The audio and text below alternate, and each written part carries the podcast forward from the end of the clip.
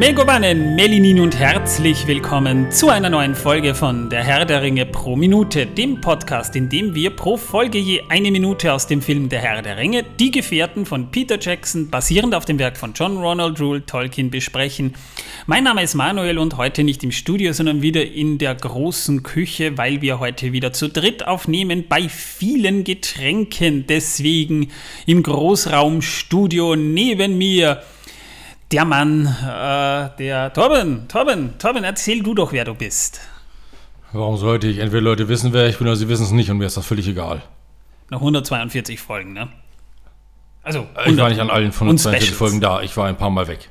Paar Mal. Ne, bei den Specials warst du aber immer dabei. Bei den Specials war ich immer dabei, aber bei den Folgen war ich ein paar Mal Vielleicht nicht, nicht immer körperlich, aber immerhin zugeschaltet per Discord. Ja. Und, mein Namens, und mein Namensvetter ist auch wieder hier. Ach ja, der andere Manuel ist ja auch da, der Neue. Ja, ja, ich habe meinen Weg wieder hergefunden. Hallo, grüß euch und danke, dass ich hier in eurer Methalle Platz nehmen darf. Sehr schön. Man Das darfst du nur, weil du Bier mitgebracht hast. Ja. Er hat nur Bier weil du ein mitgebracht. Bier mitgebracht hast, darfst du das. Ich trinke übrigens heute ein schönes Tannenzäpfle aus dem schönen deutschen äh, Badenländle. Das hat Manuel mitgebracht. Aus der Brauerei Rothaus. Roadhouse. Jawohl. Roadhouse. Mir hat Manuel mitgebracht ein mein Lieblingsweißbier. Er hat sich das gemerkt, dass das mein Lieblingsweißbier ist. Wahnsinn, ein Schneiderweiße. Prost, liebe Leute. Prost, vergelt's gut. Und du hast dir natürlich auch was mitgebracht. Eine Riesenflasche Cider. Ja, als ich, ähm, als ich ähm, ähm, mir vor Augen geführt habe, was du heute vorhast, habe ich mir gedacht, das packe ich nicht nüchtern. Das, ähm, da, brauch ich, da braucht man besondere Kraft. Ja, nachdem ich in Schriftgröße 9 Times Roman ähm, 20 Seiten gedruckt habe, Das Problem ist, ich lese heute nicht vom Bildschirm ab. Ich konnte das nicht, weil da kriege ich Augenkrebs dazwischen. Das, was wir heute inhaltlich besprechen, da kommen wir gleich noch dazu. Ja, geh, geh, jetzt, du kannst mich doch einmal am Poppans, du Lump, du erst jetzt hör endlich einmal auf, jetzt halt mir nicht immer das Schild vor. Ja, ich weiß, dass ich die Wette verloren habe mit dem Sauron, jetzt brauchst du mich nicht immer daran erinnern, gell? jetzt muss ich aber bayerisch sprechen. Da. Na, ah. Das ist eine Wette mit Marc, die wir da am Laufen hatten und Torben hält mir das immer vor. Ja, ich muss das einfach tun. Irgendeine Befriedigung brauche ich ja für mich. Ich habe mich bei meiner Einschätzung, wer Sauron ist, bei der Herr der Ringe-Serie so vertan. Wenn ihr es genau wissen wollt, hört euch einfach die Folgen an, plus emotionalen Ausbruch. Es lohnt sich. Ja, du bist nicht der Einzige, der sich da ein bisschen verspekuliert hat. Das ist wahr, ja. Aber wir haben wenigstens nicht gewettet. Muhahaha. Wo waren wir? Also wenn ihr Torben da gerade irgendwie sehen könntet, also seine Zunge ist das auf der Seite rausgehangen, ge ge gehangen. der, der Speichel läuft ihm da schon runter, da braucht man schon einen, einen Lappen. Da, da hilft keine Küchenrolle mehr, da brauchen wir schon einen Lappen. Ich habe Gott sei Dank unten aufgelegt, weil wer weiß. Ich habe ein Handtuch dabei, wie ich passiert. immer ein Handtuch dabei habe. Das ist gut. Das ist aber mittlerweile auch schon durchnässt, ja. Das macht nichts. Es saugt immer noch. Das ist gut zu wissen. Äh, wir sind mittlerweile, wir wollen da gar nicht lang fackeln, äh, bei Minute 142 und nachdem wir hier ja schon das Skript haben, Torben, was trägst du denn für ein T-Shirt heute? Ich habe heute ein T-Shirt an mit einem brennenden, äh, brennenden, also ein schwarzes T-Shirt ist mit einem brennenden äh, Ballrock. Da steht auch Ballrock. drauf oben. Ich muss das nur lesen.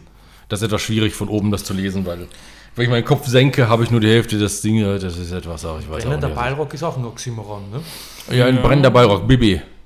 Da muss ich allerdings gerade an ein wunderbares Lied von Diablo Swing Orchestra denken, falls ihr Spotify, ihr hört ja wahrscheinlich über Spotify oder sonstiges, gebt mal vom Diablo Swing Orchestra den Ballrock Boogie ein, das ist ein richtig geiles Lied. Wollte ich nur anmerken, ja, das ist keine Werbung, für die werden wir nicht bezahlt, aber ich spiele es ja aus rechtlichen Gründen natürlich auch nicht vor. In der letzten Folge haben wir über äh, diese epische Sequenz ge ge gesprochen, wo die Gefährten durch die 21. Halle laufen, begleitet von diesem epischen Gefährtenthema von Howard Shore. Und das ist eigentlich so optisch gesehen meine Lieblingsszene des gesamten ersten Teils, weil sie einfach unfassbar gut aussieht. Und ähm, wir erinnern uns ja, da wurden ja unsere Gefährten gerade im Laufen ähm, von den Orks eingekesselt. Und falls ihr Details zu dieser Szene hören wollt, hört in die letzte Folge rein, falls ihr es noch nicht getan habt. Da werdet ihr geholfen. Und wir sind jetzt bei Minute 142. Fackeln wir nicht lange, denn das wird heute, das bekommt ihr auch gleich mit, warum ein sehr fettes Stück. Das klang schmutzig. Die Minute beginnt mit den Gefährten, die von, den, von Tausenden von Orks eingekesselt werden. Und äh, eigentlich wäre der Film da zu Ende, weil äh, das ist eine Situation, da kommt man nicht mal mit einem Zauberer eigentlich raus. Ne? Ja, absolut nicht. Und äh, ich frage mich auch, wo waren die ganzen Orks denn davor, bitteschön? Das haben wir schon gesprochen. Ich habe ja gesagt, vermutlich haben sie in der Zwischenzeit irgendwie da oben Picknick gemacht und haben gewartet, bis der Troll tot ist, weil wenn es der nicht besorgt, dann müssen wir ran. Ich bin nicht deiner Meinung, Manuel. Ich glaube, die haben Däumchen gedreht. Das kann sein. Oder Sie haben diesen Podcast hier gehört, weil er so unterhaltsam ist. Das natürlich auch sein. Aber ich habe letztlich erfahren, es gibt eine Däumchen-Drehmaschine, die sogar Strom erzeugen kann. Das ist gut zu wissen. Das Ja, hättest du uns ersparen können für das Wissen, dass die Welt versaut. Das Nein, in ich habe leider keinen Link gehabt. dazu gefunden. Das würde ich den Link nämlich reinsetzen. Ach, na gut. Macht ja. Aber Spielt deine. Meinung ist mir egal. Jedenfalls, äh, die Minute beginnt damit, dass sie eingekesselt sind ne? und äh, wir sehen noch, Gimli brüllt noch so. Warum er diesen Brüller von sich gibt, ist mir schleierhaft, aber es Weil er frustriert ist. Ist eine- Bloße zwergische Inbrunst. im Frustration und Angesicht der Kampfgebrülle Ver so. Verzweiflung. Auf Und dann hört die Musik auf und auch die Orks halten inne. Also das verstehe ich irgendwie nicht, dass die die jetzt noch extra einkesseln. Die, die, die Orks, die dürfen das sehr koordiniert sein, weil sie sagen so, wir warten, bis der Kreis voll ist und dann prügeln wir auf sie ein. Die hätten das ja eigentlich gleich machen können. Und nein, da, da stehen sie noch, da gibt es wirklich so zwei Sekunden stehen sie da, die Musik hört auf, es wird plötzlich ruhig und die Orks stehen um die Gefährten herum in diesem White Shot, wo alles CGI übrigens wieder ist. Und äh, Gandalf in der Mitte mit seinem, mit seinem Leuchtstab. Ich kann dir das erklären. Das Problem ist nämlich Gandalfs, Leuch- äh, Gandalfs Leuchtstab. Erstens haben die Orks ja ein bisschen Angst vor Licht, ne? das, und sie waren ja ewig im Dunkeln. Die Augen müssen richtig brennen von diesem bisschen Licht da, also das muss richtig schlimm sein für die Orks.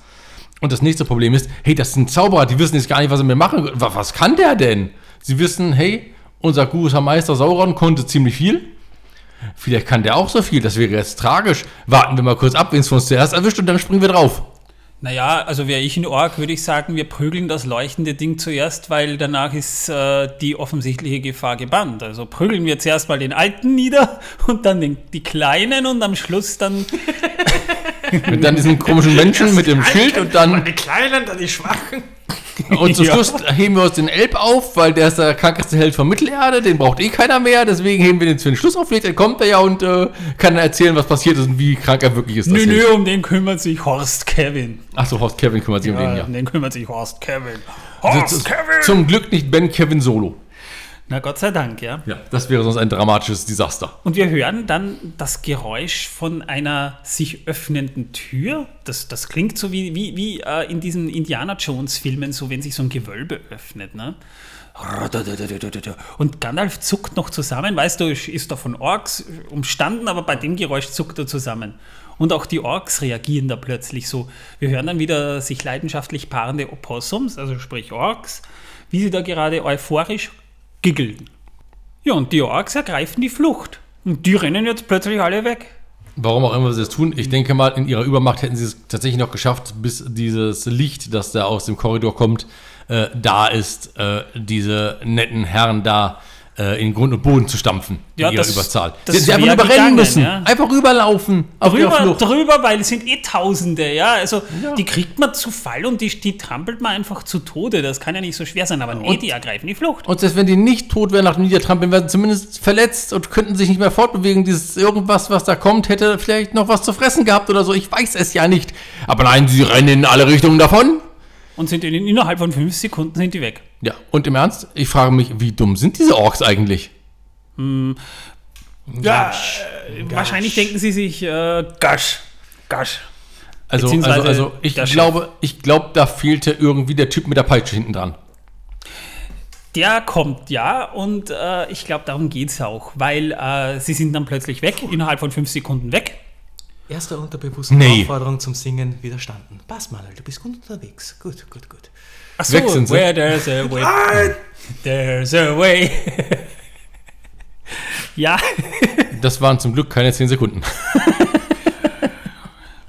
Ja, und da wird es auch passen. We don't wanna go to war today, but the Lord of the Lash says nee, nee, nee. Ja, okay, okay, du kannst mir jetzt nochmal, ich, ich spreche jetzt kein Bayerisch, jetzt halt das Schütter weg aus meinem Gesichtsfeld, du Lump, du. Ah, ja, was man da, weiß ich jetzt, wie ich das Gesingen was man da mitmacht mit denen. Nein, das, das konnte ich auf Bayerisch auch singen, das passiert dann das nächste Mal, ja.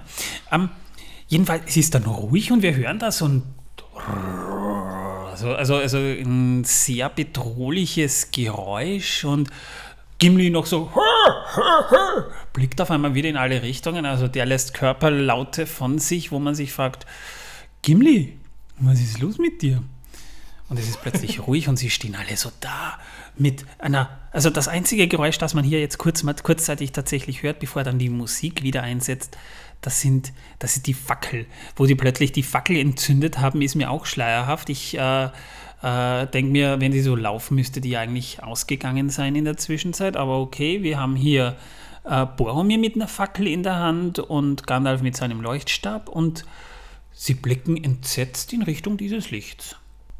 Ja, und irgendwann fragt dann Boromir mal, was ist das für eine neue Teufelei? Also der ahnt zumindest, dass die Orks da jetzt die Flucht ergriffen haben. Das haben sie nicht den Gefährten zuliebe getan. Da kommt was. Ich meine, ein bedrohlicher Feuerschein, ein grollendes Geräusch, das klingt jetzt nicht unbedingt so, als wäre das was Schönes. Ja, und vor allem der, der krankeste Held von Mittelerde richtet seinen Bogen auf, in, diese Richtung aus mit einem Pfeil, einem aufgelegten, und seine Augen sind Angst oder Schreck geweitet. Also auch der, glaubt, klar, ja. Ja, auch der hat äh, ein Problem gerade mit dem, was da kommt. Und dann setzt die Zwergen, der Zwergenchor im Hintergrund wieder ein und, und, und freestylt vor sich her. Und Gandalf sagt, ein Balrog, ein Dämon aus der alten Welt. Ein Ballrock, wirklich, und deswegen, das passt ja hervorragend zu meinem T-Shirt, ja, das wusste ich ja gar nicht. Was für ein Zufall, Was für ein Torben, Zufall, als hättest ja. du es gewusst. Als wow. hätte ich das geahnt, ja. Wahnsinn. Wow. Ja, voll. Also, ich hoffe, ihr hört die Ironie in diesen Worten. Das hättest du eigentlich ich nicht, Find, das hat der das, Zufall super getroffen. das da. hättest du nicht sagen müssen, Captain Obvious. Das hätte Legolas schon getan. Verstehe. Ich habe leider keinen Glückskeks Legolas hätte gesagt, er hat gerade was Ironisches gesagt. Voller Sarkasmus. Ja, du Gott, jetzt, jetzt halt einmal das Schütter weg da. Ich, ich mag das nicht mehr, mehr da. Das, das erinnert mich ständig daran, dass da dort mein kleiner Mistkerl ist da. Jo, also kommen wir jetzt mal zum eigentlichen Thema. Gibt ja da jetzt einiges zu sagen, weil äh, was ist ein Ballrock überhaupt? Ne? Ich weiß es, ich weiß es, ich weiß es. Ja, der kleine Dicke Ein- aus der ein- ersten ein- Reihe. Ein Wesen, vor dem die Orks Angst haben. Das ist offensichtlich. Und vor dem auch der krankeste Held Mittelerdes Angst hat. Und Ei- vor dem scheinbar auch äh, äh, Gandalf, der mächtigste Zauberer, der, einer der mächtigsten Zauberer Mittelerdes Angst hat. Und vor dem wahrscheinlich auch noch viele andere Angst haben. Balrog, in der, in der Einzahl, in der Mehrzahl übrigens Balrogs oder Balrogath. Das ist äh, Sindarin für äh, starker Dämon oder Dämon des Schreckens. Ähm, ist ein Wesen, das das erste Mal im ersten Zeitalter in allen großen Schlachten von Beleriand auftrat, und zwar als Melkors mächtige Soldaten. Balrogs waren, man kann sagen waren oder, oder sind, je nachdem, äh, Umayyad. Das sind niedere Maya, die Melkor äh, in seinen Dienst gestellt hat und äh, mit seiner flammenden Gestalt versehen. Also nicht so stark vielleicht wie Sauron, sondern eben niedere Maya. Aber da haben wir auch wieder so diese nette Engels- und Dämonen-Parallele irgendwie. Und ähm, man kann sie so beschreiben, ihre Mähne brannte lichterloh und ihre Klingen griff, griffen, äh, glichen zustoßenden Flammen. Auch wenn die Balrogs über eine gewisse Intelligenz verfügten, verständigten sie sich untereinander nicht durch Sprache, sondern durch Rauch- oder Flammenzeichen. Also die haben sich so quasi Rauchzeichen zugemorst und Suggestion. Und ihr Fürst, also es gab tatsächlich auch im, im Silmarillion beschrieben, den Fürst der Balrogs, nämlich Gothmog. Er ist zugleich auch der einzige namentlich erwähnte Balrog, den wir kennen. Wahrscheinlich auch der Einzige, der einen Namen verdient hat. Jo, aber Umayya, das ist noch so ein interessantes, weil Balrogs waren nicht ja nicht die einzigen Umayya. Äh, Das ist Quenya für Unschöne übrigens, also in der Elbensprache. Die wurden, das waren jene, die Melkor folgten und auch zu seinen Dienern wurden, also oder, oder halt auch äh, quasi betört wurden und rekrutiert wurden. Die bekanntesten und mächtigsten waren Sauron, wobei Sauron halt wirklich schon ein mächtiger der Maya war und halt die Balrogs. Der Begriff ist äh, weitestgehend gleichbedeutend mit dem Quenya-Wort äh, Raukar, also Dämon. Äh, wahrscheinlich gehörten auch die Vampire Mittelerdes zu diesen Umayya, möglicherweise ja sogar die Werwölfe. Und äh, böse dämonenartige Ainur, die Melkor dienten, tauchten bereits im, im Buch der verschollenen Geschichten auf, also so quasi ein Frühwerk von Tolkiens Legendarium, kann man sagen. Und da zählten auch die Oger darunter, also auch äh, gab es noch mehr, eine, eine größere Artenvielfalt unter den Umayya. Und ähm, auch äh, die Mutter von Melkors Sohn übrigens. Aber das ist nur quasi am Rande. Also man kann sagen, dass die Umayya, also dass die Balrogs eigentlich vergleichbar sind mit äh, von, von, der, von der Herkunft her auch eine, eine gewisse Verwandtschaft mit Gandalf inne hatten. Und ähm, Naja, es waren, es waren, äh, es waren streng genommen, also rein von der Rang, Rangfolge her, waren es Maiar. Eben wie die Adler, eben wie Gandalf. Oh, Adler sind auch ein gutes Stichwort, ja. Genau. Wie gesagt, am Krieg des, im Krieg des Zorns am Ende des ersten Zeitalters wurden aber die meisten Balrogs dann vernichtet. Einige entkamen aber und verkrochen sich unter der Erde. Also jener hier erwähnte Balrog, das ist auch der einzige, von dem nach dem ersten Zeitalter berichtet wurde. Und das ist von daher wohl auch einer der letzten, wenn nicht sogar der letzte Balrog, der überlebt hat. Also so viel mal zu dem Balrog, aber da, da, da kommt in einer der nächsten Folgen dann noch ein bisschen mehr. Nur, dass ihr ungefähr mal wisst, äh, womit wir es hier zu tun Ja, die hatten ja bekommen. auch schon bei unserem Podcast einen prominenten Auftritt, äh, als es um die äh, Belagerung, um die Verheerung und um die Stürmung von Gondolin ging. oh ja, da gab es ja auch eine ganze Armee davon. Oh ja, wo Ekphelion von der Quelle es geschafft hat, äh, ich glaube, es war, ja, äh, Gothmog, äh, ja, richtig, dem Fürster Balrog selbst äh, zugrunde zu richten, ist mit ihm in den Tod gestürzt. indem er in den Helmsporen in, die, in den Leib gerammt hat. Also, falls ihr jetzt meint, Legolas wäre ein krank, wär der krankeste Held von Mittelerde, dann habt ihr Excelsior noch nicht gesehen, denn der hat immerhin einen, einen Balrog mit, mit seinem, der hat ihm den Headbutt ver, verpasst, Ja, sozusagen. aber, aber, aber der ist ja nicht mehr krankester Held Mittelerdes, der war der krankeste Held Mittelerdes, er ist ja tot. Wer, Legolas? Nein. Exelion. Ja, Ach so, ja, das, äh, das mag sein, ja, das kann Deswegen man so ist sehen. Legolas der krankeste Held Mittelerdes. tot streng genommen sitzt er jetzt in den Hallen von Mandos und das ist streng genommen noch in Mittelerde. Nein, nicht mehr in Mittelerde. das Aber da ist er das kein ist Held ein mehr. Er aber es ist, zumindest noch in, es ist zumindest noch in Ea. Und er denkt sich, ja, vielleicht bekomme ich jetzt irgendwann mal die Freigangsgenehmigung von Mandos so gestempelt und unterschrieben, dass ich wieder raus darf und einen Körper besetzen darf. Und dreifach Auswertung versteht weiter. Nein, nicht schon wieder Glafindel, na geh. Und du warst doch schon mal da. Na, wobei, der ist ja eh noch da. Der ist ja wieder, der, oder wieder da, ja. Ähm, und jedenfalls im, im Film berichtet Torben, dein äh, Gerät. Ich Ja, was berichtet der Torben im Film? Ich berichte im Film, dass Reine ich nicht im, Verspannung. Im Film drin bin. Ich spiele nicht, ich, also ich weiß, es gibt Gerüchte, aber ich habe bei dem Film wirklich nicht mitgespielt. Ich bin keiner der Orks. Das liegt auch nur daran, dass sie Tom Bombadil rausgeschnitten haben. Ja, das wird sein, ganz genau. Sonst Der war ich auch nicht. Ja, ja, Sonst ja, wäre ja, wär Torben im Film. Er wäre ja, er wär ja eigentlich äh, Nummer 1 Kandidat für Radagast gewesen, aber Torben hatte leider keine Zeit. Er musste Vogelscheiße aus seinem Hut putzen. Ja, blöd gelaufen. Gandalf erzählt jedenfalls ein Dämon aus der alten Welt. Und natürlich fragen sich jetzt vielleicht so manche, was ist die alte Welt überhaupt? Ja, und da, wir wären ja nicht der Herr der Ringe pro Minute, wenn wir das nicht berichten würde, würden.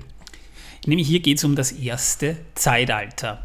Und das erste Zeitalter ist ja auch das längste Zeitalter der Kinder Iluvatars und das dauert nach unserer Zeitrechnung, das hat sich tatsächlich jemand ausgerechnet, 4902 Jahre.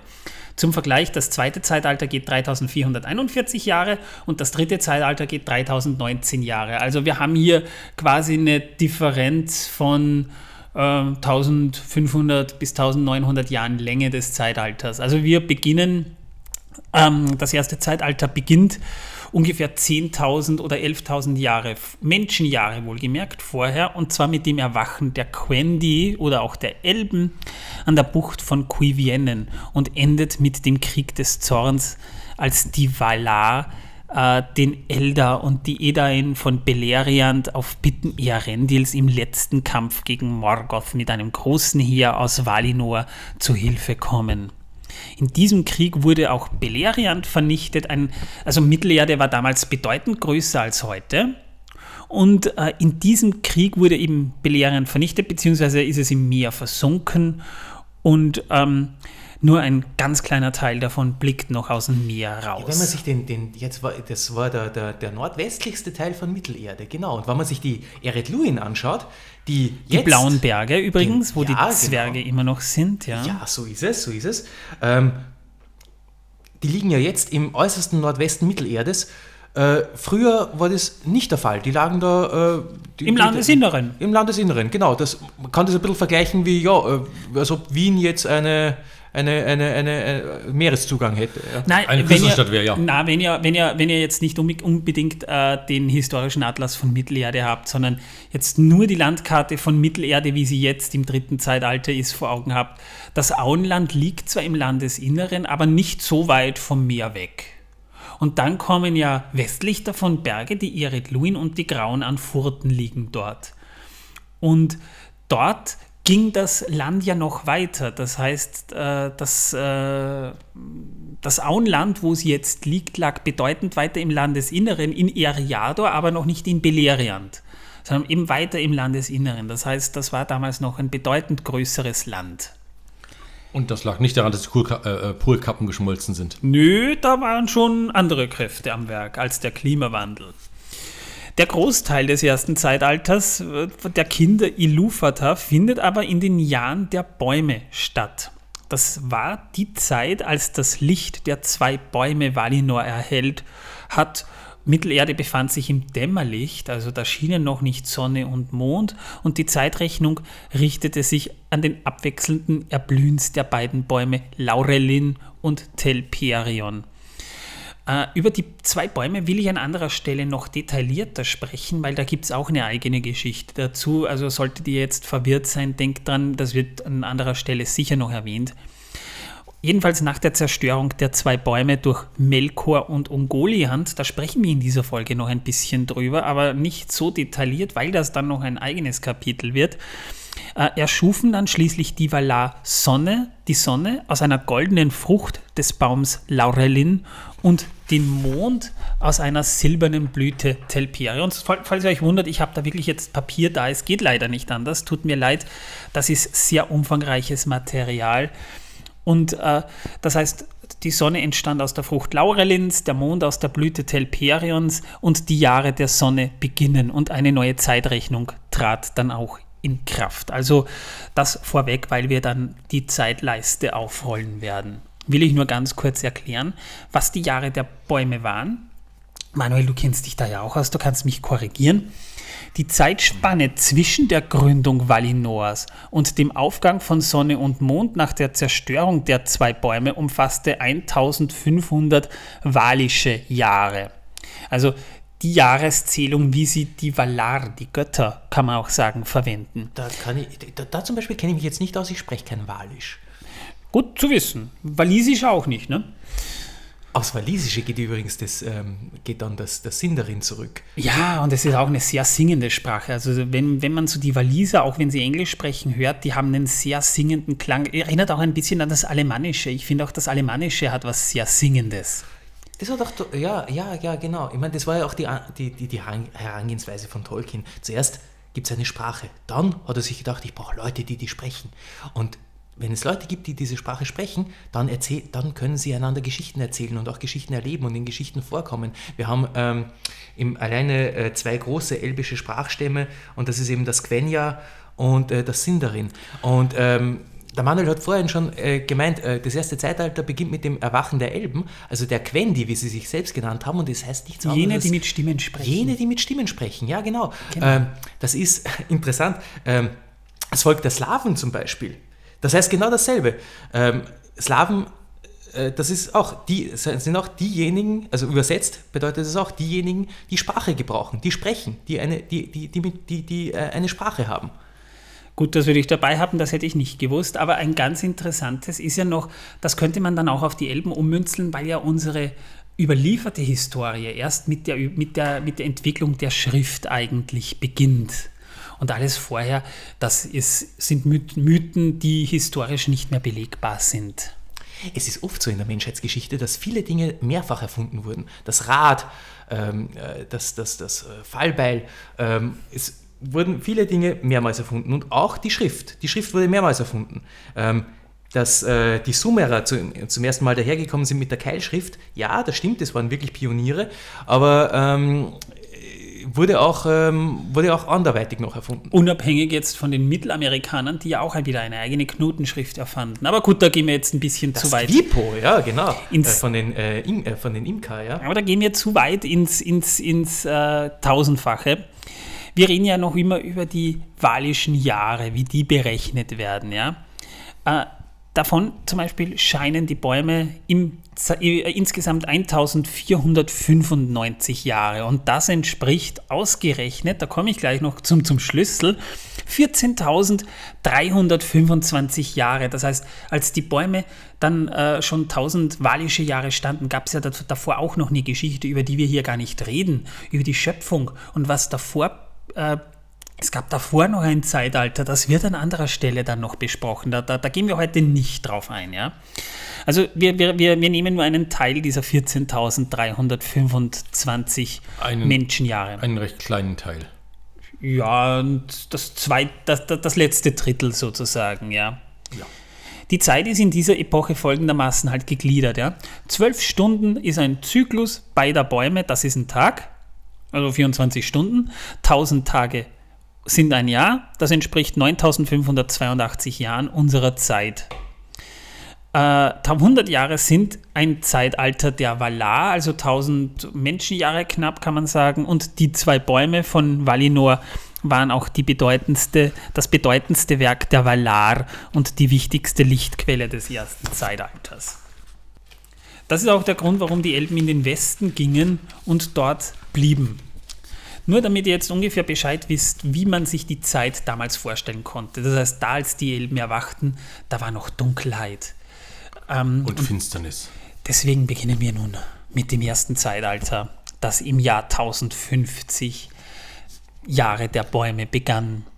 Und zwar mit dem Erwachen der Quendi an den Ufern von Cuivienen beginnt das erste Zeitalter der Erohini, äh, der, der, der Kinder Iluvatas sozusagen. Und in diesem, dieser Zeit kam auch die, die Maiar Melian nach Beleriand. Also nur kurz nochmal, die Erohini sind die Kinder Erus ähm, und das sind die Kinder von Ilúvatar. Elben und Menschen gehören dazu. Ähm, da könnten, da, da, da haben die, die Ainur, also die Valar, keinen Beitrag geleistet. Sie stammen von Ilúvatar allein. Deswegen heißen sie auch Kinder Ilúvatars und sie kamen äh, mit dem dritten Thema von, von Ilúvatar in die Musik der Ainur. Also die Kinder Iluvatars äh, sind vor allem, ähm, sind vor allem, also keiner der, der, ähm, der äh, Ainur hatte wirklich ein, ein, ein genaues Bild von den Kindern Iluvatars. Das war ein äh, ziemliches Überraschungsei für die. Sie wussten, sie werden kommen. Ähm, sie wussten ungefähr, wie sie beschaffen sein werden und wie, sie, sie wussten Eckdaten, ja. Ähm, aber wie genau, äh, hatten, sie, hatten sie keine Ahnung. Hatten Sie haben keine- auch, sie haben darauf gewartet. Und ähm, äh, die von Aule erschaffenen Zwerge gehören nicht zu den Kindern Iluvatars. Jaro erschuf, ähm, äh, also, also er erschuf Arda als Wohnsitz für die Kinder. Man könnte natürlich auch die Orks, die aus verdorbenen Avari gezüchtet werden, äh, könnte man theoretisch sogar als Kinder Iluvatars sehen, weil ja Morgoth selbst kein Leben erschaffen, sondern nur verderben könnt, konnte. die Zwerge wurden halt adoptiert von Ilúvatar, kann man sagen. Also so viel zu dem Thema. Sie sind, sie haben quasi eine Seele und äh, wir haben ja über die Zwerge und über die Elben ja schon ausführlich gesprochen, auch über die Menschen haben wir schon gesprochen. Also da könnt ihr in den vergangenen Folgen ein bisschen herumstöbern, da haben wir davon schon gesprochen. Nur kurz noch, wer Melian ist, weil, weil die spielt eine gewisse Rolle. Das ist ja auch die äh, Mutter von Luthien. Das ist eine Maya und sie stammt aus dem Gärten von Lorien, also nicht Lothlorien in Mittelerde, sondern wirklich Lorien in Valinor, wo niemand schöner, klüger oder geschickter äh, in Zaubergesängen war äh, als sie. Sie ist verwandt mit, mit äh, der Ainur Yavanna und äh, sie kann auch, sie kam halt nach Mittelerde, um die Vögel und den Vögeln dort das Singen zu lehren. Im Wald von Nan Elmoth übte sie Nachtigallen im Gesang und traf dort mit später dann, nur kurzes Foreshadowing, mit Fürst Elve, einem Elbenfürsten, zusammen und das wurde ihr späterer Ehemann. Oh, Elve Singolo. Manuel, ist schon Zeit für Details? Nein, da kommen wir dann später sowieso noch dazu. Er wurde halt auch später König Tingol genannt und ähm, sie hat auch die Fähigkeit, in die Zukunft zu blicken. Äh, man muss sich das damals halt wirklich vorstellen, nochmal ganz kurz, als die Elben erwachten, da schienen noch weder Sonne noch Mond und das Erste, was sie sahen, waren halt die Sterne und deswegen lieben sie die Sterne, die dann auch äh, später noch welche an den Himmel gehangen wurden. Und zwar, wie, wie hieß die, die, die, die Valar? Mir fällt gerade der Name überhaupt nicht ein.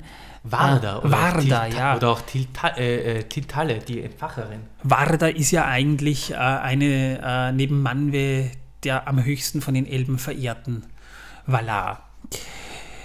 Jedenfalls noch ganz kurz zu Beleriand. Ähm, das ist ein bestehendes Land im ersten Zeitalter, von Tolkien wirklich schön auch beschrieben. Er hat ja auch Karten zu Beleriand gezeichnet. Das war der Nordwesten Mittelerdes und äh, das ist mit mittlerweile nicht mehr. Kurz kann man noch zusammenfassen, dass Beleriand als politisches Gefüge streng genommen von allen die Reiche der Elben in der, im ersten Zeitalters beschreibt. Also da haben sich die Elben angesiedelt, da hat sich auch der ganze Shit, der später noch äh, passiert ist, eigentlich abgespielt. Mittelerde war bedeutend größer, aber Beleriand ist größtenteils vom Meer später überspült worden. Warum, erfahrt ihr noch. Und zum Beginn des ersten Zeitalters hatte es äh, auch keine Bedeutung. Es war leer und nur von Tieren bewohnt. Und dann haben wir das Jahr 1080, also 30 walische Jahre. Kelva und Olva. Pflanzen gab es auch schon. Ja. Ähm, Melkors Spione entdeckten die Quendi das erste Mal. Also bis äh, die ersten 300 Menschenjahre könnte man eigentlich sagen, waren die Elben damit beschäftigt, mal das Sprechen zu lern, lernen und den Dingen Namen zu geben. Und sie sind dann ein bisschen weiter weggewandert und dort wurden sie dann von den Spionen von Melkor, die ja schon durch Mittelerde streiften, entdeckt, der auch schon da war. Dann im Jahr 1085 trifft Oromir, äh, Orome die Quendi. Oromir, Orome, ich sage immer Oromir, weil das war der große Jäger der Valar, der Gemahl von äh, Vana, der jüngeren Schwester Yavannas und der Bruder von Nessa, äh, der die Gattin von Tulkas war. Also nur, dass ihr mal wisst, auch Tolkien hat da Verwandtschaftsverhältnisse unter den Gottheiten schon sehr schön aufgegliedert, sehr nach griechischem Vorbild wohlgemerkt. Bis in den fernen Mittelerdes trug ihm sein Ross Naha, war das wohl eigentlich auch ein Maya, sein Pferd? Ganz genau wird es nicht beschrieben. Was auf alle Fälle sicher ist, ist, dass Shadowfax, also Schattenfell, äh, von Nahar ursprünglich abstammt. Das ist Also gut eine zu wissen. weite, weite Linie. Und dort blies er auf seine Jagd nach Melkors Geschöpfen, weil er hat einen ordentlichen mm, Schleim auf Melkor, kann, kann man sagen. Ja. Und Also mit anderen Worten, äh, Melkor war für ihn äh, die Rosine. Ja, er war die Rosine von. Das ist wahr, ja. Und er blies in sein Horn Valaroma er ging ungern nach Valinor, den Sitz der Valar, denn er liebte die Länder von Mittelerde über alles. Also er war gern draußen in der Welt und er mochte eigentlich nicht sonderlich gern zu Hause sein. Also er war kein Stubenhocker, kann man sagen. Und bei einem Ausritt entdeckte er schließlich die Elben, die am See Kuivienen lebten und führte sie später auch nach Amman. Das heißt, er war da, hat er gesagt, hey, ihr seid die Kinder vom, vom, vom Papa. Ich ja, nenne also, euch jetzt Eldar.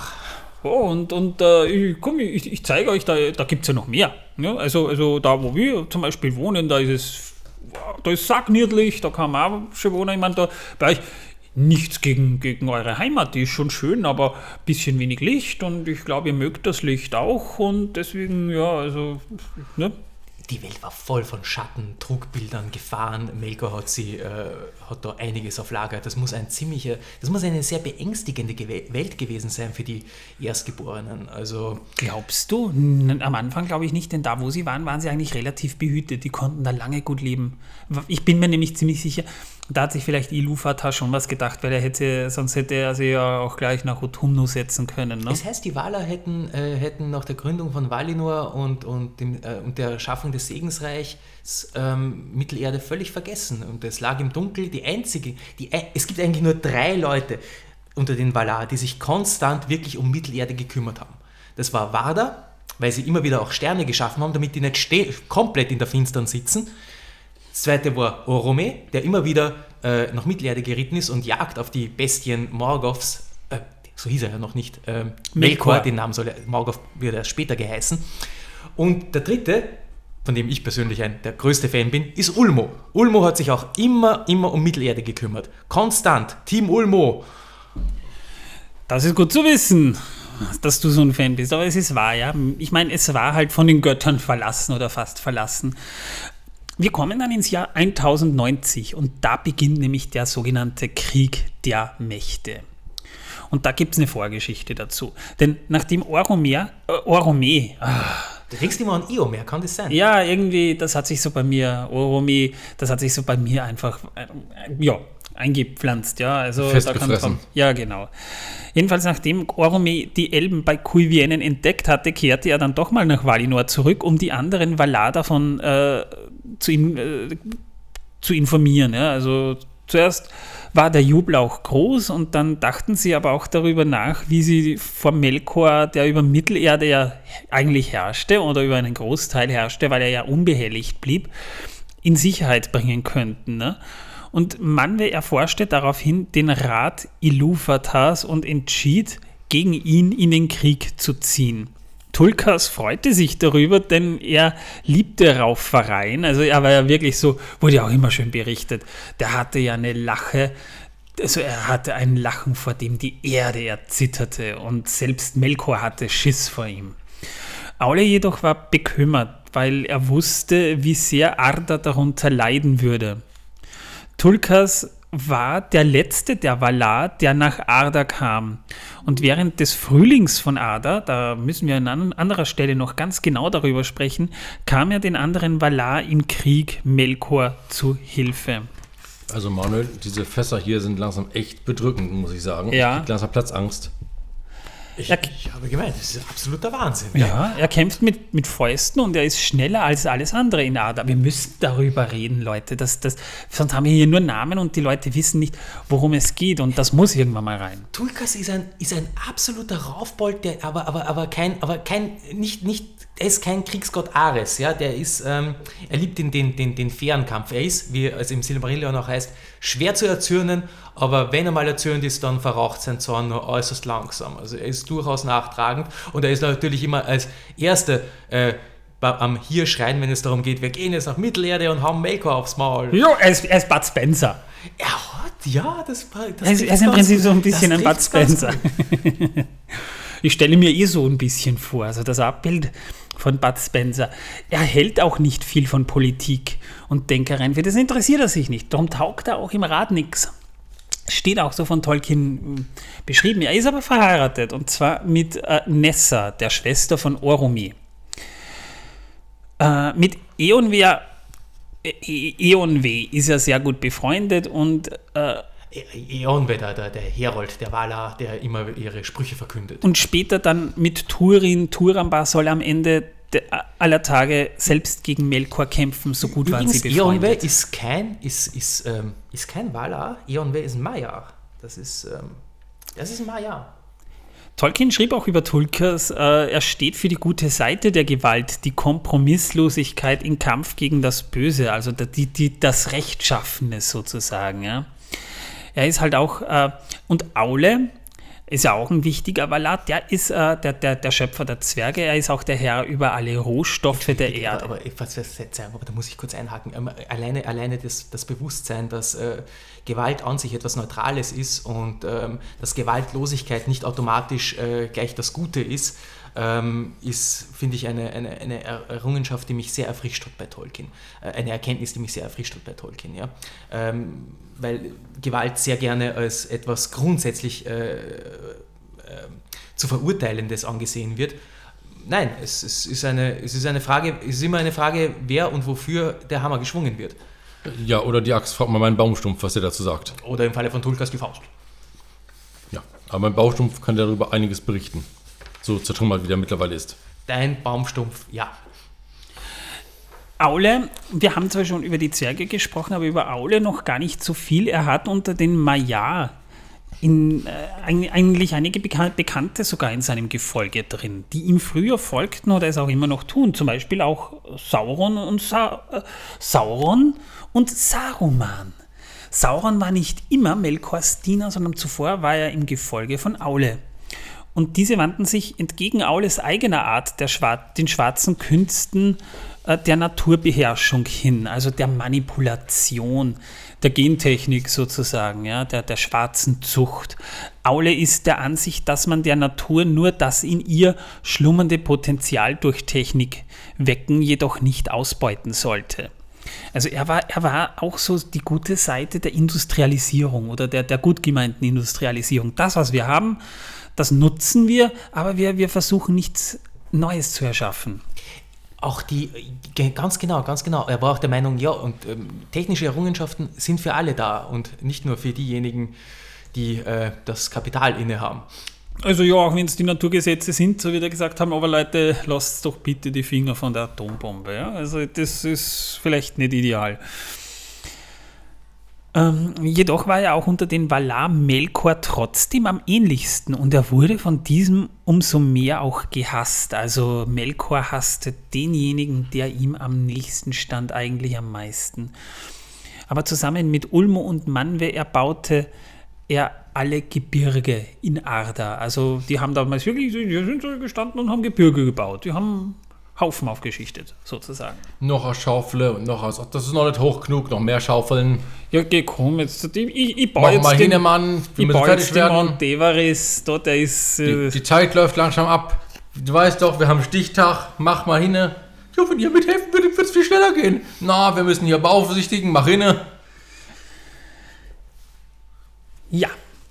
Aber dafür hat er sich dann was aus, hat er sich dann was ausgedacht, denn Aule ist ja auch der Schöpfer der Zwerge, die er erschuf, weil er es nicht abwarten konnte, bis Iluvaters Kinder erwachten. Und Iluvater entdeckte ihn halt dabei und berichtigte ihn mit den Worten, ja, Bur, äh, das, äh, so geht das nicht, gell? Also da solltest du vielleicht schon ein bisschen warten, bis ich meine Kinder erschöpft habe. Jetzt nimm deinen Hammer und, und da schlag's. Da haben wir schon drüber gesprochen. Und äh, das ging dann aber so aus, dass äh, äh, Ilúvatar auch mit, mit Aule Mitleid hatte und sagte dann, naja, ich adoptiere die Kinder, ja, wenn es dann soweit ist und die Elben sind da, ja, dann kannst du das wieder aufwecken, Bur, weil es ja eigentlich gut gemeint war von dir. Äh, jedenfalls legte er sie schlafen und dann erwachten sie wieder, als die Elben am See Kuivienen erwachten und äh, er wurde später dann auch ein Freund der Noldor und lernte sie viele seiner Künste. Ja, aber überleg mal, wo, wie langweilig Mittelerde ohne die Zwerge gewesen wäre. Also bitte. Jedenfalls um diese Zeit begann der Krieg der Mächte. Das im, im Jahr 1091 äh, zerstört das Heer der Valar teilweise Angband und vertreibt Sauron. Bei Kuivienen wird eine Wache aufgestellt. Das heißt, da entbrannte der Krieg der Mächte Und das wird auch kurz, also das wird auch geschildert von Tolkien nur ganz kurz. Zuerst gingen die Valar mit ihrem Kriegsheer gegen Melkors westliche Bastion, nämlich der Festung Angband, vor. Das war Melkors zweite Festung unter dem südwestlichen Zipfel eines Gebirges namens Eret Engrim. Sie wurde auch als Vorposten seiner größeren Burg, Burg Utumno nach der Gründung von Valinor geschaffen, um jeden Angriff aus Amman, also Valinor, durch die Valar abwehren zu können.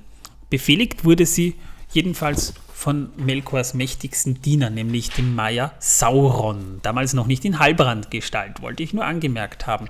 Es gab ja tatsächlich mehrere Interpretationen von Sauron, nämlich auch in Form einer Katze. Hoppla, mir sind da einige Blatt Papier zu Boden gefallen. Das muss ich dann in der Pause machen. Ähm, jedenfalls in dem ganzen Gebiet wurde ziemlich viel zerschlagen und kaputt gemacht, doch rasch errang das Heer des Westens den Sieg über die Streitkräfte Saurons. Da waren die Elben aber nicht daran beteiligt. Das heißt, das war eigentlich der letzte Krieg, wo nur Valar und Maya gegeneinander kämpften. Jedoch wurde dabei auch Angband nicht vollkommen zerstört, obwohl einige Gebirge dran glauben mussten. Also wir reden da jetzt nicht von irgendwelchen kleinen Prügeleien, sondern das waren Schlachten. Da sind ganze Landstriche verwüstet und neu geformt worden. Da, da, ist ein Krieg gegen äh, der, der, Götter sozusagen, ja. Und weil die Valar in der Eile des Kriegs nicht bis in die tiefsten Gewölbe der Burg vordringen konnten, konnten sie die Burg auch nicht komplett zerstören. So konnten sich viele von Melkors Geschöpfen dort verstecken und das Ende des Kriegs einfach abwarten. Und äh, Sauron hat sich da scheinbar auch dort versteckt, weil auch der wurde nicht gefunden, sondern nur Melkor. An dieser Stelle fragte ich mich dann immer, wie viele Lebensmittel hatten die denn da unten, bitteschön? Ich stelle mir das als ziemlich großes Bauwerk vor, also die hatten da sicher schon viel. Dann im Jahr 1092 bis 1100 belagern die Valar schließlich die Hauptburg von Melkor Utumno und während dieser Zeit wurden im Norden viele Schlachten geschlagen. Länder und Meere haben sich da halt verändert unter den wirkenden Kräften und am Ende wurde Utumno dann doch eingenommen und teilweise zerstört. Die Streitkräfte des Westens breiteten sich nun über ganz Mittelerde aus und bei Cuivienen wurde zum Schutz der Elben schließlich die bereits erwähnte Wache aufgestellt, um die Elben zu schützen, die von dem nicht viel mitbekommen. Melkurs Hauptquartier war halt die Burg Utumno und ähm, da war die Widerstandskraft des Bösen so stark, dass eine Belagerung ins Werk gesetzt werden musste. Die war lang und hart und deswegen auch dieser lange Zeitraum von ja, fast 100 Menschenjahren. Und viele Schlachten wurden während dieser Zeit eben auch im Norden geschlagen. Das heißt, wir haben da wirklich einen, einen Befestigungskrieg sozusagen erlebt. Und große Brände wurden verursacht, die Erde bebte, weil Utumno dort überaus tief eingegraben war. Doch endlich wurden die Tore der Festung gebrochen und die Dächer von seinen Hallen gerissen, und als Melkor seine Niederlage erkannte, floh er in seine tiefste Halle, also ganz tief runter. Tulkas trat als Streiter der Valar vor, hat auch mit ihm sich so einen richtig schönen, eine richtig schöne Rauferei geliefert und warf ihn schließlich aufs Gesicht. Danach wurde er mit der von Aule geschmiedeten Kette Angainor gefesselt und mit verbundenen Augen weggeführt. Das ist eine. ähm, es gibt äh, immer wieder in, äh, in Mythologien werden irgendwelche Ketten geschmiedet, um irgendwen irgendwie irgendwo anzuketten. Äh, bekannt ist auch die Kette, die den Fenriswolf in der nordischen Mythologie äh, zähmen und bändigen soll, ähm, die ihn Tür umgelegt hat und dabei seinen Arm eingebüßt hat.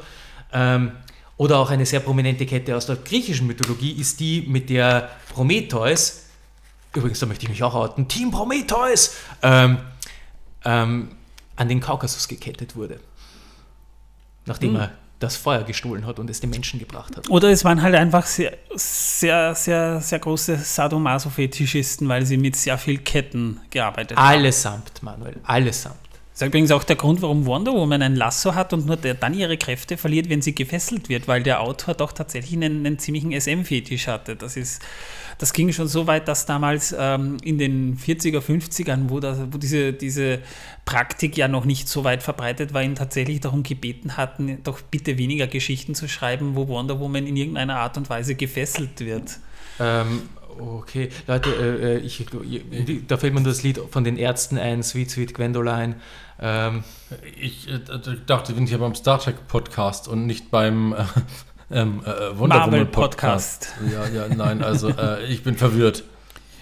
War nur ein netter Side-Fact. Jedenfalls ja. über die Kette Angainur wurde ja tatsächlich viel berichtet ist ja auch Quenya für Peiniger und das war eine von Aule geschmiedete Kette. Die war ungefähr einen Klafter lang, hatte zwei Handfesseln. Hoppla, Mikrofon, hoppla, die Schwerkraft ist halt ein Hund. Und äh, sogar die Handfesseln hatten Namen, also die eine hieß, hieß Ralf und die andere hieß Rolf.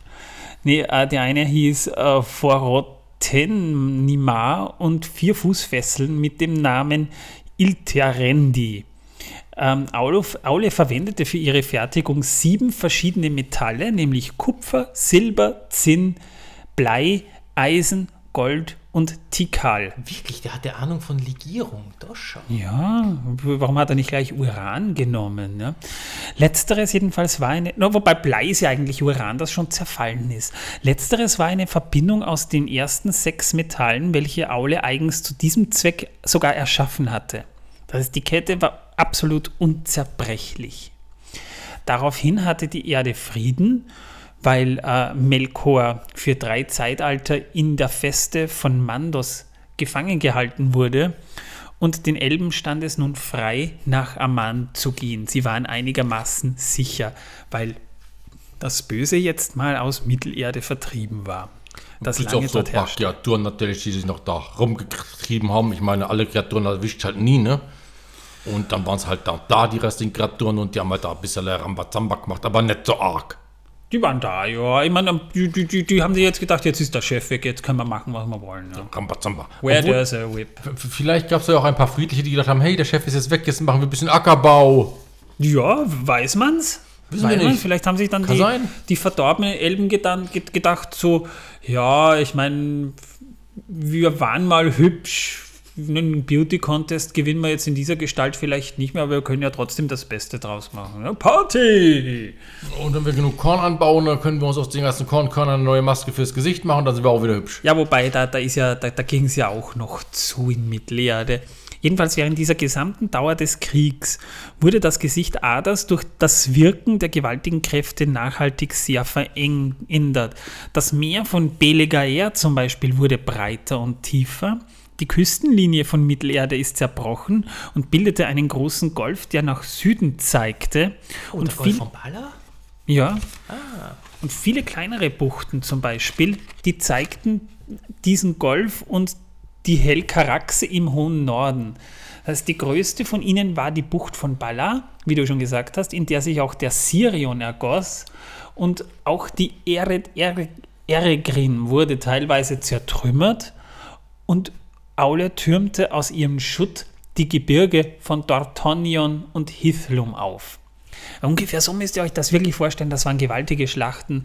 Da will ich nicht dabei gewesen sein. Also da glaube ich, äh, will ich nicht daneben stehen, wenn da so nebenbei ein Berg so zerbröselt. Ne? Ein Berg ist gut, ein Gebirge zerbröselt. Ja. Obwohl die, die Waller bei der Zerstörung Utumnus gründlicher vorgingen als bei Angban, schafften sie es aber auch nicht, alle Gruben und Verliese der großen Festungen offen zu legen, weil Melkor halt viele der unterirdischen Gewölbe und Kammern sehr schlau getarnt hat.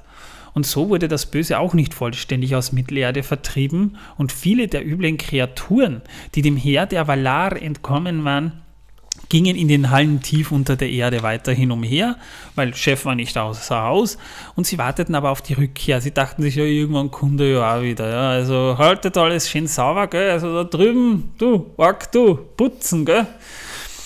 Doch auch wenn die, die Erde zunächst Frieden hatte, so fielen in Mittelerde die Pflanzen und Tiere selbst auch in einen Ruhezustand, der als Schlaf Javannas bezeichnet wurde. Ja, ich bin auch schon ganz müde, wenn ich das höre. Und, da, und, und mit der Gefangennahme Melkors im Jahr 1099 begann auch das erste Zeitalter der Gefangenschaft Melkors. Und äh, damit äh, haben wir das Jahr 1100, also gut 500 Jahre nachdem die Elben erwacht sind. Und mit dem ersten der drei valinorischen Zeitalter von Melkors Gefangenschaft beginnt der sogenannte Mittag von Valinor. Und Lange an Jahren, aber viel zu kurz in der Erinnerung. Ja, und da wird auch, halt auch die Zeit der größten Glückseligkeit Mittelerdes bezeichnet. Das ist das erste der drei großen Zeitalter in Valinor, also quasi Zeitalter in den Zeitaltern, wenn man es genau so sehen möchte. Und in dieser Zeit befinden wir uns jetzt. Das heißt, so ungefähr um das Jahr 1102 bis 1104 war, waren die ersten drei Gesandten Ingwe, Finwe und Elwe in Valinor. Die sind ja dann mit den Valar mitgegangen, um quasi mal die Lage zu checken, wenn man es so möchte. Und ähm, die Valar wollten, dass die Elben zu ihren Füßen wohnen sollten. Also nicht sprichwörtlich, sondern sie sollten halt da sein, weil äh, sie natürlich dann auch eine gewisse Achtung vor den Kindern Iluvatars hatten. Ja, die holen wir uns in die gute Stube. Ulmo war dagegen. Wieso das? Ulmo hatte gemeint, die Quendi sollten äh, in Mittelerde bleiben und, ähm, und Mittelerde ausgestalten. Und hätten sie mal auf ihn gehört. Ja, weil äh, um sie zu beschützen, wollten sie die halt dort haben ne, und sich an ihrer Gesellschaft zu erfreuen.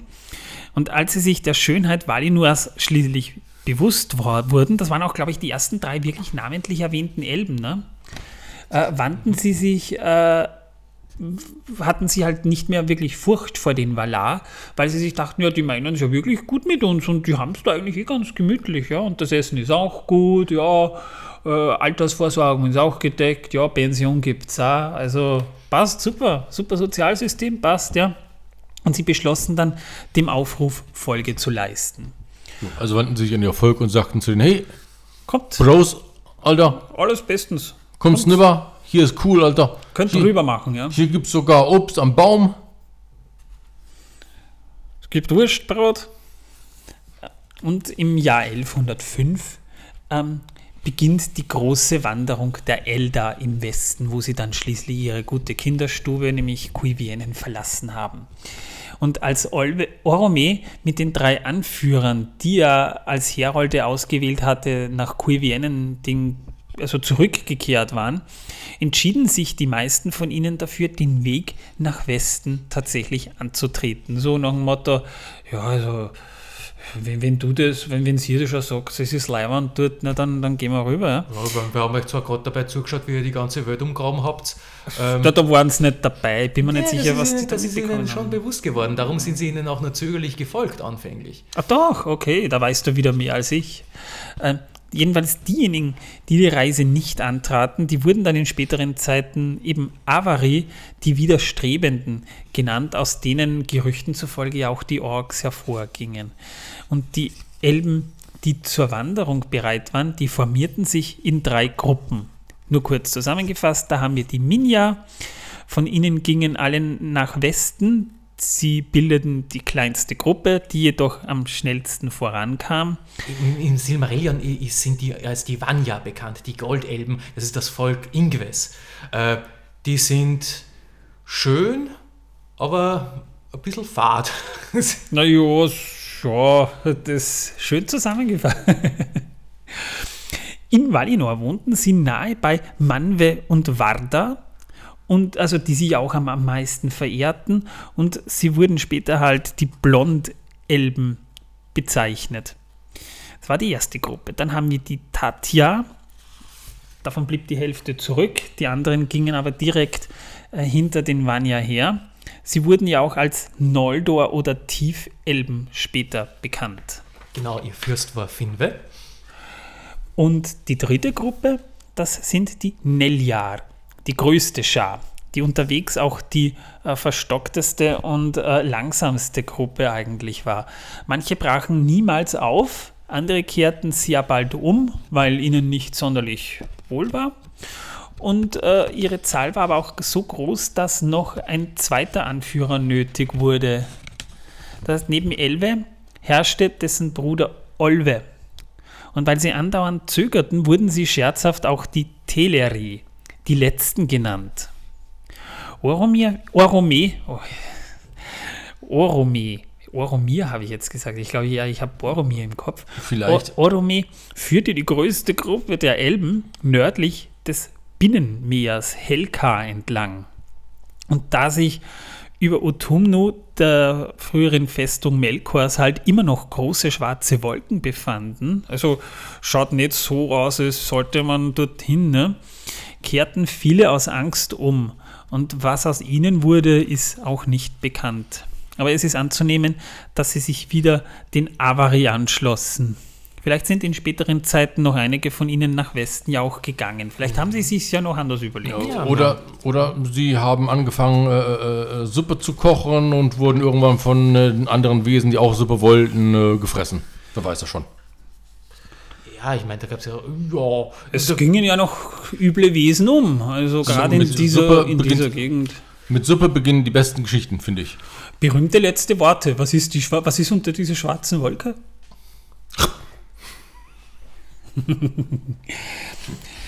Aber diejenigen, die den Weg fortsetzten, ja, die legten viele, viele Wegstunden zurück und wir reden da wahrscheinlich über eine jahrelange Wanderung. Ja. Es ist nicht so, als würde das jetzt so ein paar Monate dauern, sondern jahrelang.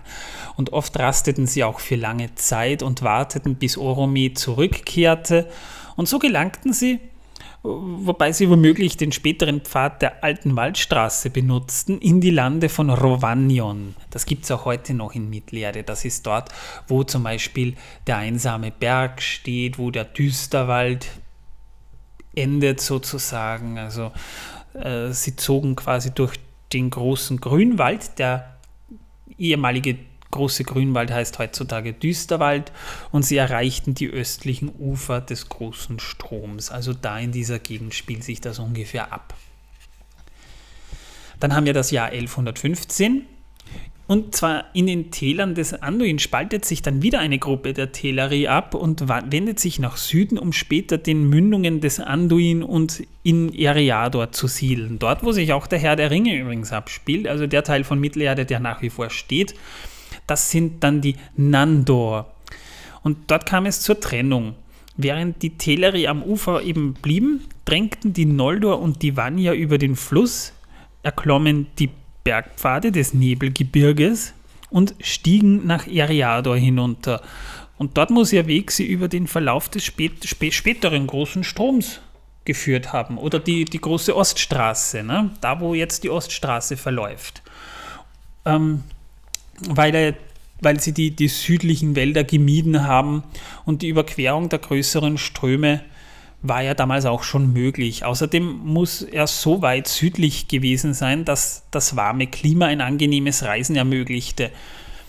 Äh, aber halt auch so weit nördlich, dass eine Überquerung der Berge erforderlich war. Also ungefähr so muss man sich das dann schon vorstellen, wobei ich das mit dem Klima im ersten Zeitalter sowieso schwer nachvollziehen kann, denn wenn es eigentlich keine Wärmequelle gab, wie konnte es da einigermaßen warm sein? Mit Willen und Musik. Vor allem, es hat ja damals auch äh, alles geruht. Also äh, vielleicht war es ja so, dass einfach jemand gesungen hat, da ist es warm, da ist es kalt und wir gehen in den Wald oder so. Ich weiß ja nicht. Kann ja sein.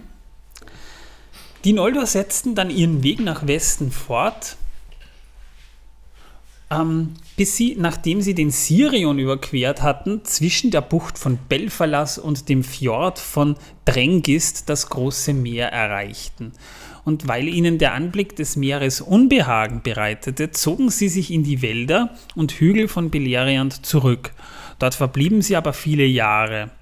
Ähm, inzwischen hatte Lenwe einige der Teleri den Anduin hinunter nach Süden geführt und diese wurden später als die Nandor, die äh, welche sich umwenden, bekannt übersetzt. Viele blieben am großen Strom, aber einige zogen auch in Richtung Meer. Und wieder andere kamen durch die Pforte von Rohan, wie sie später genannt würde, nach Eriador. Die wurden dann Waldelben und waren vermutlich die Vorfahren derjenigen, die später im Düsterwald und Lothlorien beheimatet waren. Denethor, Lenves Sohn, führte sein Volk schließlich über die Eret Luin und gelangte nach Ossiriant. Diese Elben erhielten später den Namen Laikwendi, die Grünelben. Die meisten der Teleri waren lange vor Denethor weiter nach Westen gewandert. Übrigens nicht der Denethor, den ihr aus dem Herrn der Ringe kennt. Ja? Nee, das war ein anderer. Und während die Noldor und Vanya noch in Beleriand warteten, hatten diese noch ein weiteres Mal angehalten, diesmal östlich des Gelion. Ja, ihr müsst euch das so vorstellen. Ähm, natürlich gibt es nicht nur einen Denethor, es gibt ja nicht nur einen Manuel, wie wir ja wissen, es gibt den alten Manuel, den neuen Manuel hier bei uns auch. Und deswegen gibt es auch den alten Denethor, den neuen Denethor und vielleicht den mittleren Denethor und überhaupt noch andere Denethors, von denen wir nie was gehört haben. Und die waren vielleicht sogar noch etwas prominenter in der Geschichte Mittelerdes als Denethor, der Fürst von Gondor. Und wer weiß das schon, ja. Oder der Truchses, ja eigentlich. Ne? Im Jahr 1125 äh, war es dann so, nach der Durchquerung von Beleriand erreichten viele der Eldar die Ufer von Belegaia. Und weil ihnen der Anblick des Meeres, das haben sie ja noch nie vorher gesehen, ich meine, Wasser kannten sie schon, aber das, das, äh, das westliche Meer kannten sie noch nicht. Und weil ihnen der Anblick dieses Meeres Unbehagen bereitete, zogen, zogen, sie sich in die Wälder und Hügel von Beleriand zurück. Und dort verblieben sie viele Jahre. Jedenfalls auf Bitten von Ulmo, übrigens ja auch Wassergott, also er kennt sich ja mit dem Meer aus, zog Osse eine Insel in die Bucht von Balar und transportierte die Noldor und die Vanya darauf nach Valinor. Also anstelle eines Schiffes machen wir halt mal einfach eine Insel. Genau, ein, äh, eine Zuginsel könnte man sagen. Genau. Ja, und so ähnlich haben sie auch Numenor später gebaut. Ne? Osse äh, zog sie aus dem Meer und sie wurde dann verankert von Ulmo. Als Herr des Wassers ist Ulmo übrigens ja auch einer der wesentlichsten Gestalten Ardas, halt vergleichbar mit Poseidon in der griechischen Mythologie. Er lenkt halt die Bewegung allen Wassers, jetzt nicht nur des Meeres, sondern auch äh, von den Wogen der Ozeane bis hin zu den Tautropfen des Morgens. Also er ist, er ist der Chef des Wassers sozusagen. Und da er am tiefsten in der Musik Iluvatars unterwiesen wurde, ist das Echo davon noch in all seinen Wassern zu hören.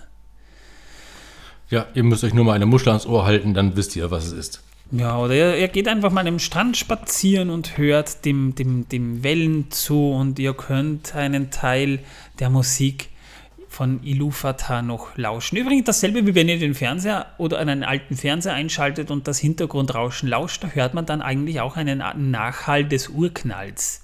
Übrigens. Jedenfalls wohnt Ulmo als einziger der Valar nicht in Valinor, sondern in Ulmonan, in Ekaya, das in den Wassern unter den Wurzeln der Erde. Weil Ulmo die Kinder Iluvatars aber sehr liebte, ließ er sie niemals in Stich, auch dann nicht, als sie den Zorn der Valar auf sich gezogen hatten. Und Osse? Osse war ein Untertan Ulmos und auch er kam mit ihm in die Gewässer von Arda. Er war der Gemahl von äh, Uinen und der ein, die die einzige war, die ihn beeinflussen und zähmen konnte. Also Osse liebte die brausende Gischt. Ulmo ist ja sowieso eine sehr spannende Gottheit, weil er wirklich sehr, sehr viel auch während des Untergangs oder, oder, oder, oder äh, für, die, für die Eldar damals da war, auch vor dem Untergang Gondolins. Genau, genau. Stichwort Tour, genau. Und ähm, Osse liebte halt auch äh, Manwes Winde, Stürme waren seine Leidenschaft und anders als sein Herr Ulmo ging Osse nicht in die Tiefen der Meere. Sein Reich waren die Küsten und Inseln. Also während quasi Ulmo für das Wasser zuständig war, war Osse für das Wetter, kann man sagen, fast schon zuständig.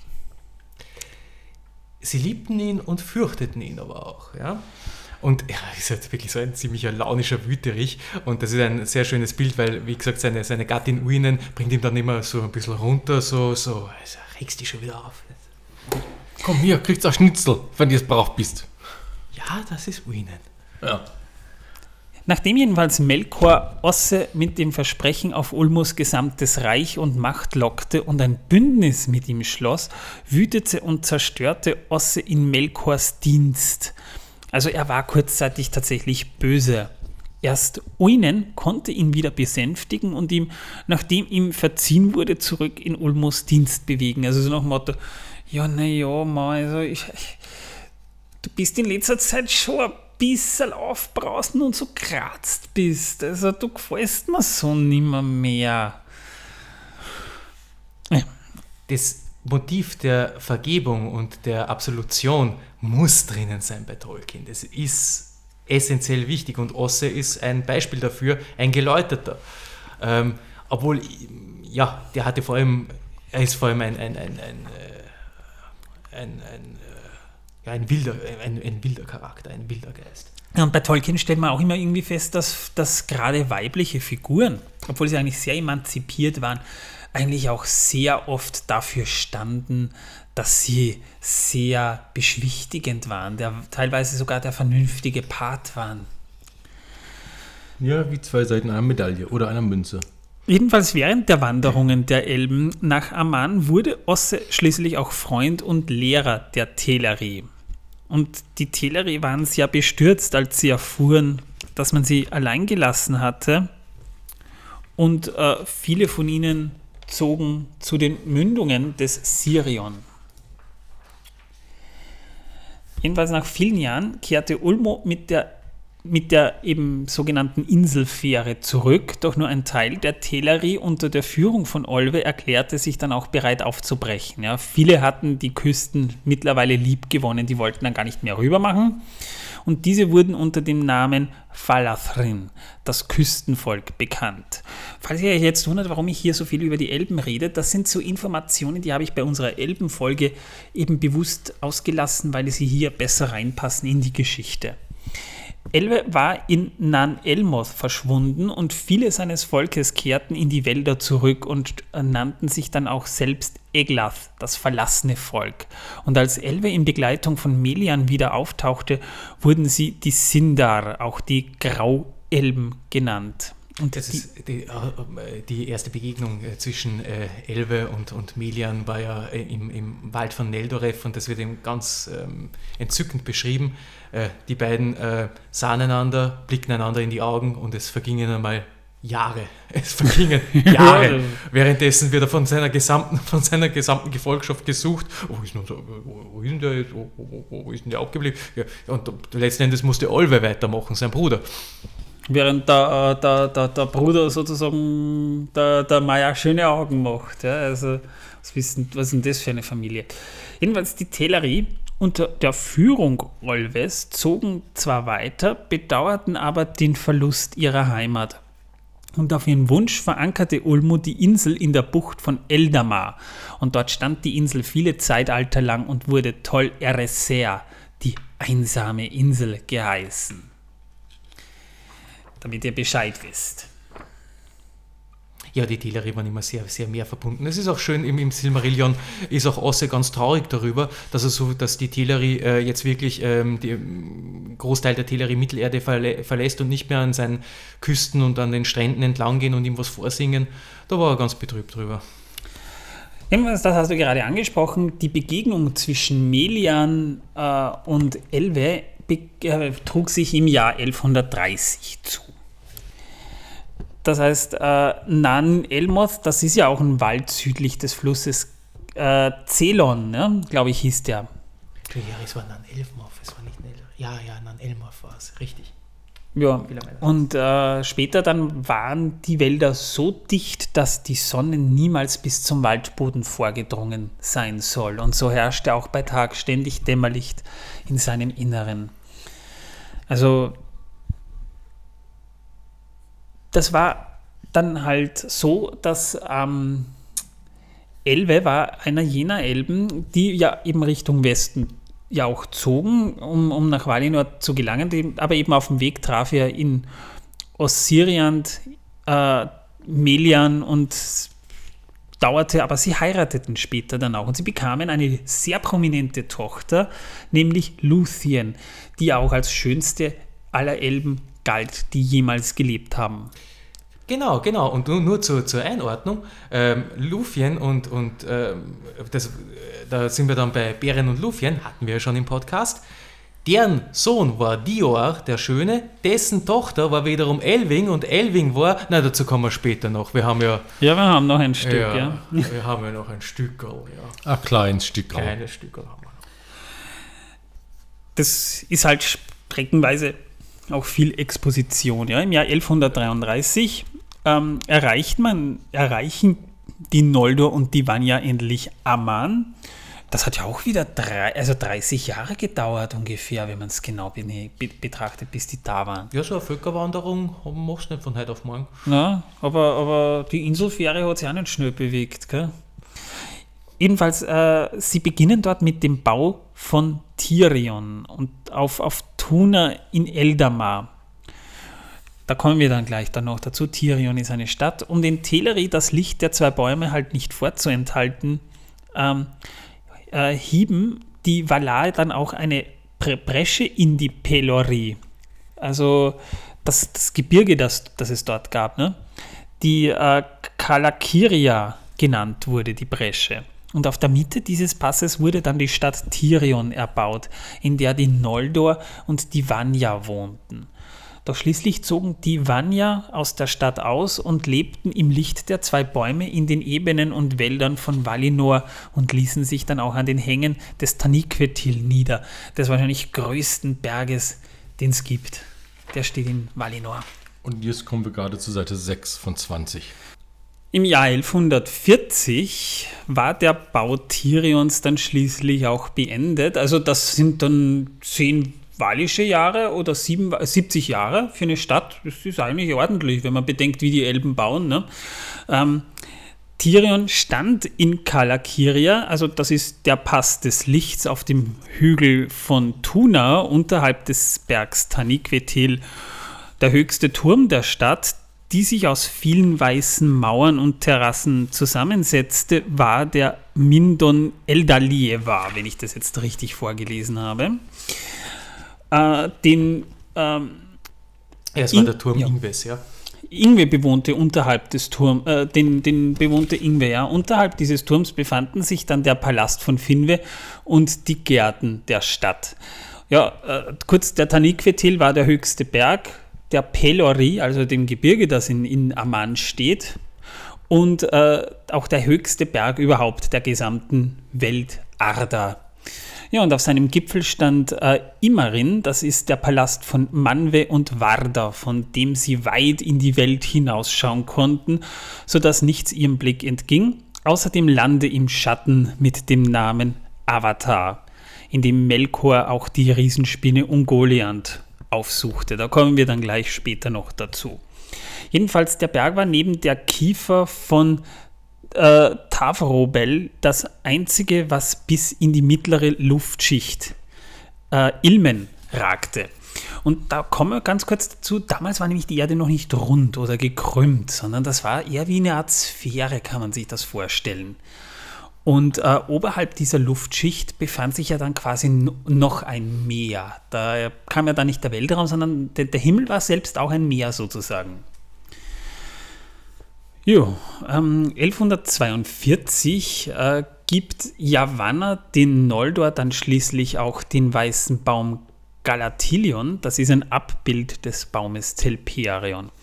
Galatilion, ähm, äh, an mancher Stelle wird jedoch behauptet, Yavanna schuf dieses Abbild erst nach dem Tod der zwei Bäume. Also da haben wir auch wieder etwas, wo Tolkien so ein bisschen ähm, selbst auch in seiner Logik.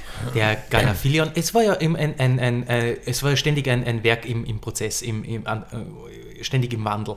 Ähm, der, und außerdem wissen wir nicht genau, wie, wie das mit den Überlieferungen anschaut. Aus dem äh, Galaphilion äh, entstammt übrigens Celeborn, das war dann der weiße Baum in äh, Tol Eresia.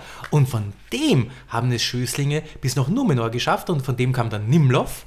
Und von Nimloth ähm, kam es dann zum, zum weißen Baum von Gondor. Also das ist eine Linie. Und das Ganze ist zurückzuverfolgen eben auf diesen ähm, Galatilion. Beziehungsweise eben als äh, Abbild des Baums Telperion. Ja, genau. Übrigens, wir haben jetzt schon öfter auch äh, im Podcast über Yavanna gesprochen und deswegen vielleicht mal nicht uninteressant.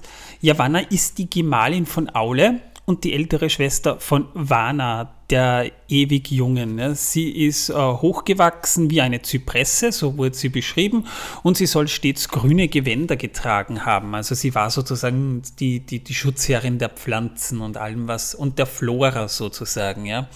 Sie pflanzte alle Samen der Pflanzen von Arda und ihr größtes Werk war vielleicht, äh, waren vielleicht sogar die zwei Bäume des Lichts, welche ja 20.000 Jahre lang die Länder von Valinor auch erhellten, wenn man es nach Menschenjahren zählt. Wobei ja, da die, Wal die walischen Jahre Außerdem äh, säte sie während des Frühlings von Arda die grünen Gewächse, die später von Melkor ja auch vergiftet wurden. Ja? Und weil sie sehr bestürzt war, als Aule willkürlich die Zwerge erschuf, bat sie Ilúvatar sogar um Hüter für ihre Schöpfungen, die Pflanzen, die als Olvar bezeichnet wurden. Ja? Und Ero gewährte ihr diesen Wunsch und erschuf die Ent. Das nur so nebenbei mal bemerkt. Und auch die Adler, die aus der Luft ähm, auf ihre Schöpfungen herunterblicken und äh, auf sie aufpassen sollen. Ja?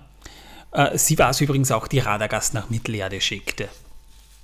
Was, äh, wenn man sich den Film ansieht, fast schon ein bisschen schwarzhumorig ist. Ne? Ja. Das ist ein echter beschissener Zauberer. Was du das Wortes.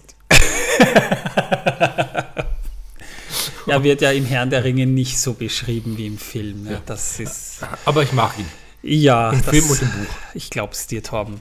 Nicht wirklich. Im Jahr 1150 bringt Ulmo die Teleri aus Olves Gefolgschaft nach Amman. Die Freunde Elves bleiben aber in Beleriand und suchen nach dem verschollenen Elve. Das ist doch der, der mit Melian da, ne? Elve Singolo, ja. Genau, ja.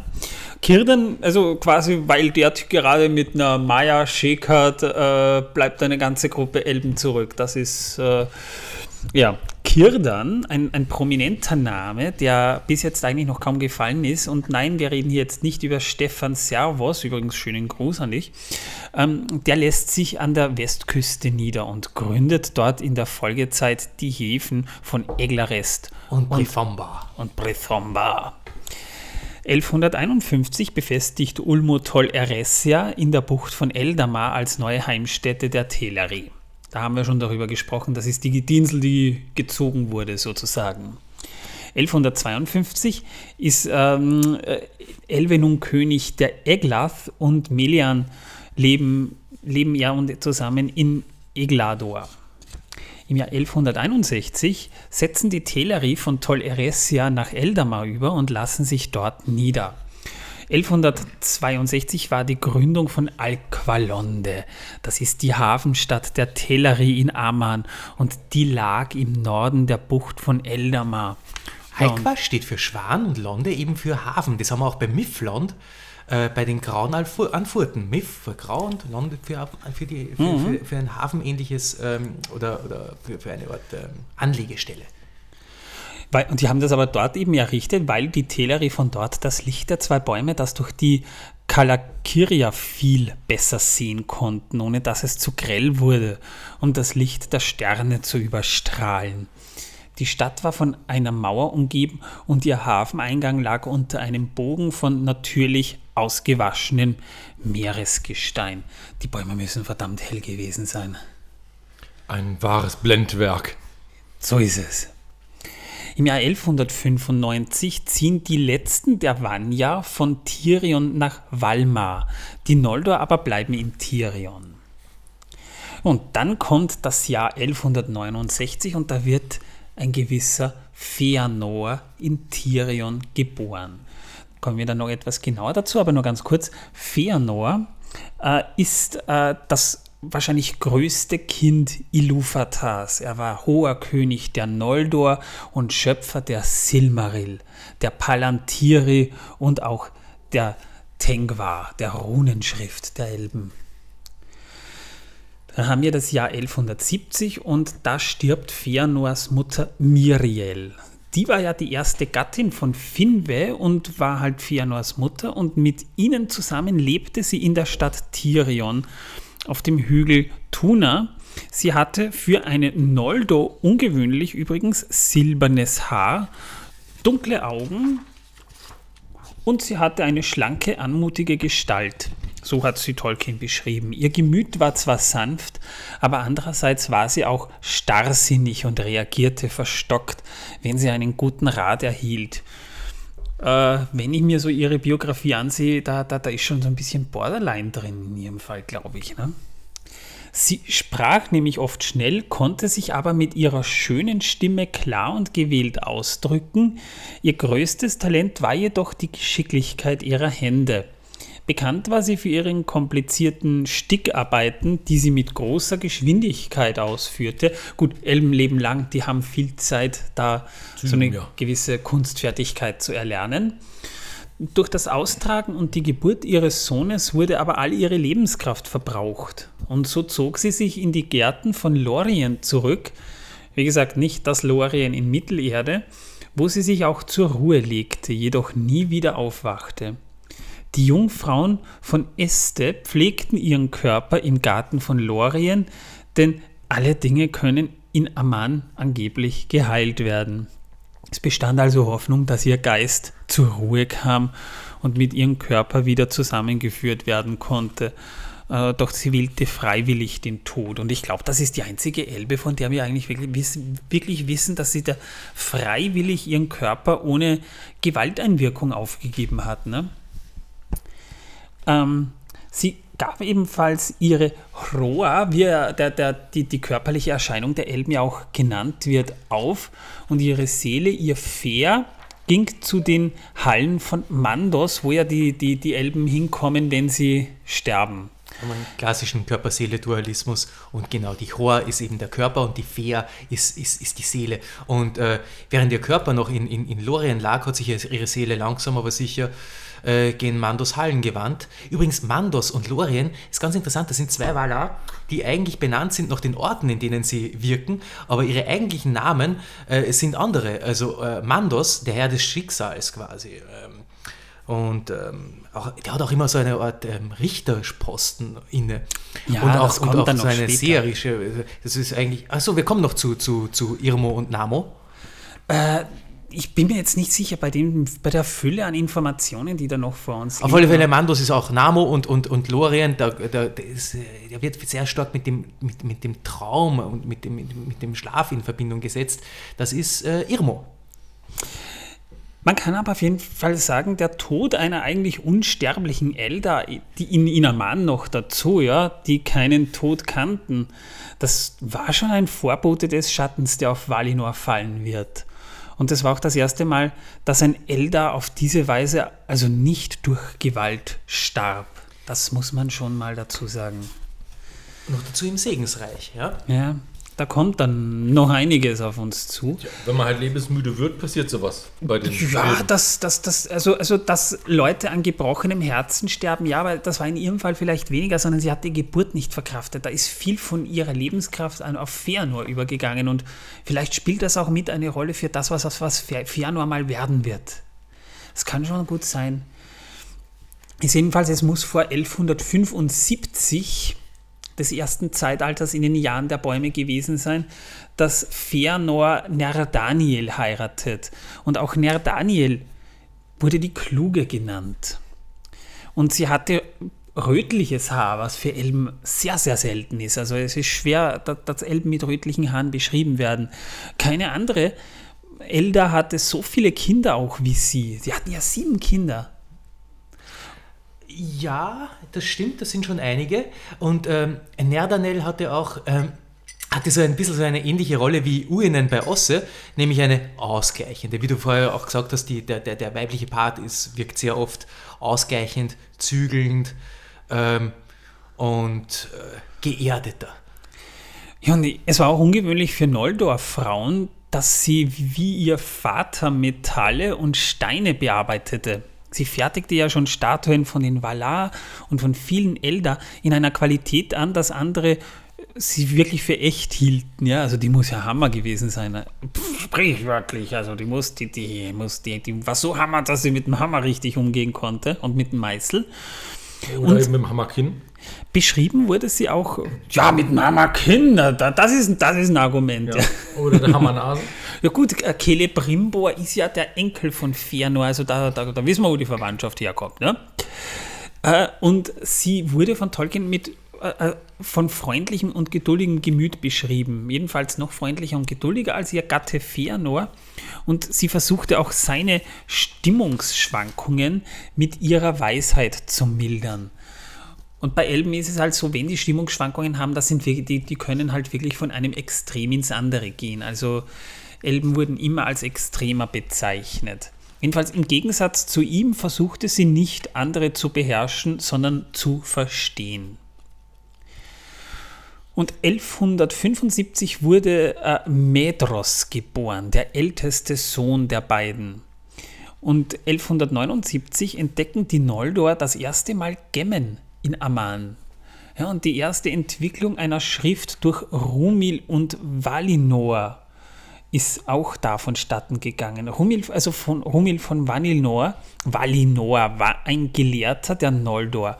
Der lebte eben auch in Tirion und entwickelte äh, in diesem Jahr die Sarati, das erste Schriftsystem der Elben, welches später von Fëanor auch noch verbessert wurde. Von ihm stammen die äh, Amkar am, am Barkanta und die Annalen von Valinor. Und man sagt auch, er habe die Ayundale niedergeschrieben, die Schöpfungsgeschichte.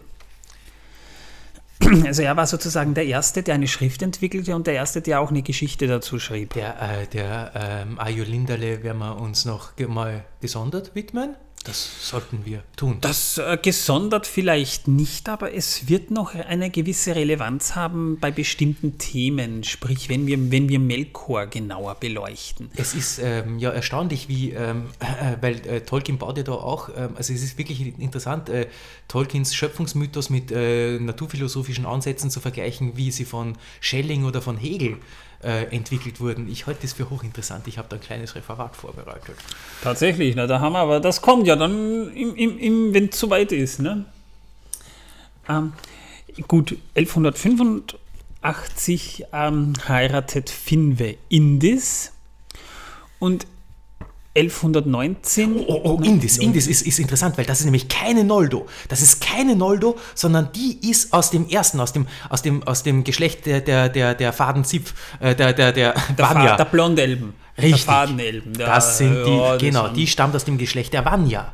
Genau. Es wird gemunkelt, dass auch Frodo davon abstammt. Weil er so langweilig ist. 1190 wird Fingolfin geboren. Seine Mutter, Mutter war Indis und zwar, das war die zweite Frau auch von Finwe.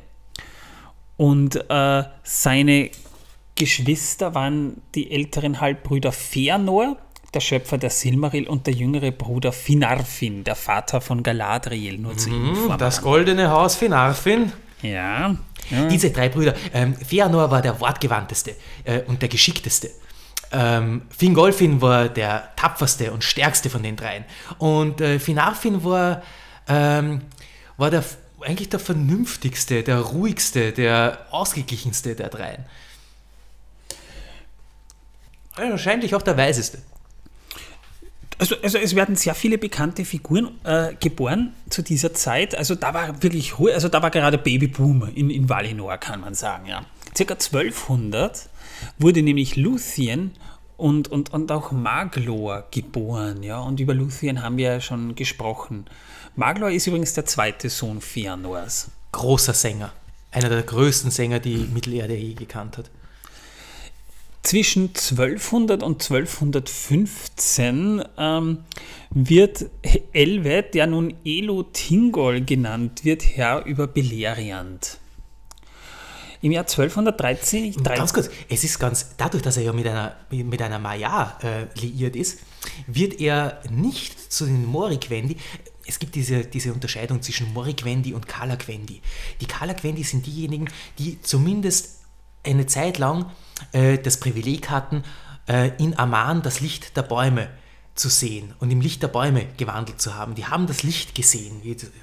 Und die Morikwendi, die haben nie diese Reise angetreten, die waren nie in Amman äh, und, äh, und auch nicht auf Tol Eressëa, sondern die sind immer in Mittelerde geblieben und die werden zusammengefasst als die Morikwendi, als die Dunkelelben, während die Kalakwendi die Lichtelben genannt werden. Und Tingol ist ein interessanter Sonderfall bei dem Ganzen, denn der wird auch zu den Kalakwendi gerechnet, obwohl er nie in Amman war. Also in Valinor. Gut. Das ist, das ist spannend für die Ergänzung, ja, das stimmt schon. Jedenfalls im Jahr 1230 wird Finarfin geboren. Das war der jüngste Sohn von Finwe und Indis. Im Jahr 1250 äh, verbessert Fëanor dann nach, ja, das sind 500 Menschenjahre, muss man sich bedenken, ja, äh, verbessert äh, äh, Fëanor Humils Schriftsystem und entwickelt schließlich daraus das Tengwa. Und in Beleriand begegnen die Sindar zum ersten Mal den Zwergen, die auch irgendwann um diese Zeit äh, mit dem Erwachen der Elben ja dann er erwacht sein müssen, ja. Die Aber- Sindar sind, Entschuldige, sorry, das, die Sindar sind Grauelben. die Grauelben, genau. Das ist das Volk von, von, äh, von Fingol und Melian. Und äh, im Jahr 1280 äh, heiratet Finarfin Olves Tochter Earwen. Und aus dieser Ehe gingen wirklich einige prominente Elben hervor. Ja? Also Finrod, Felagund zum Beispiel, Orodreth geht auch da hervor, Egnor, äh, Amgrod und nicht zu vergessen Galadriel. Damit äh, sind, ist, äh, sind, diese, äh, sind die Söhne Finarfins eigentlich eine ziemliche Promenadenmischung. Denn sie haben sowohl ähm, väterlicherseits, ähm, also Finarfin hat ja väterlicherseits schon ähm, das, äh, ähm, das Blut von der, der Vanya und der Noldor, mütterlicherseits und väterlicherseits, weil Vater war ja Finwe, Mutter Indis. Und dann äh, heiratet er selbst äh, äh, eine Teleri. Und damit hat Galadriel und, äh, und Konsorten haben somit äh, und, und all ihre Brü Brüder und ihre Brüder haben somit das Blut der Teleri, der Noldor und der Vanya in sich vereint. Also ja, Das erklärt vielleicht auch, warum äh, wir bei der Serie die ganze Zeit über, äh, ja, warum wir bei der Serie die ganze Zeit über die netten, äh, guten Glückskeks-Sprüche hatten. Ja, aber, aber die haben sicher mehr Zeit gehabt, als Glückskeks-Sprüche zu schreiben. Aber Weiß ich nicht, vielleicht hat das hier irgendjemand gemacht und sie haben nur am Automaten gezogen und haben einen bekommen. die Serie. Ja, was das Skript betrifft, haben sie mit Sicherheit, mit Sicherheit am Automaten gezogen und schauen, was da rauskommt. Das sag ich ja. ja, Ähm, wo waren wir stehen geblieben? im Jahr 1300 sind wir jetzt angelangt. Ja. Und da wurden auch vier äh, sehr prominente Elben geboren, nämlich Kelegorm, Karantir, Kurufin und Fingon. Ja, Kelegorm ist ja Fëanors drittgeborener Sohn.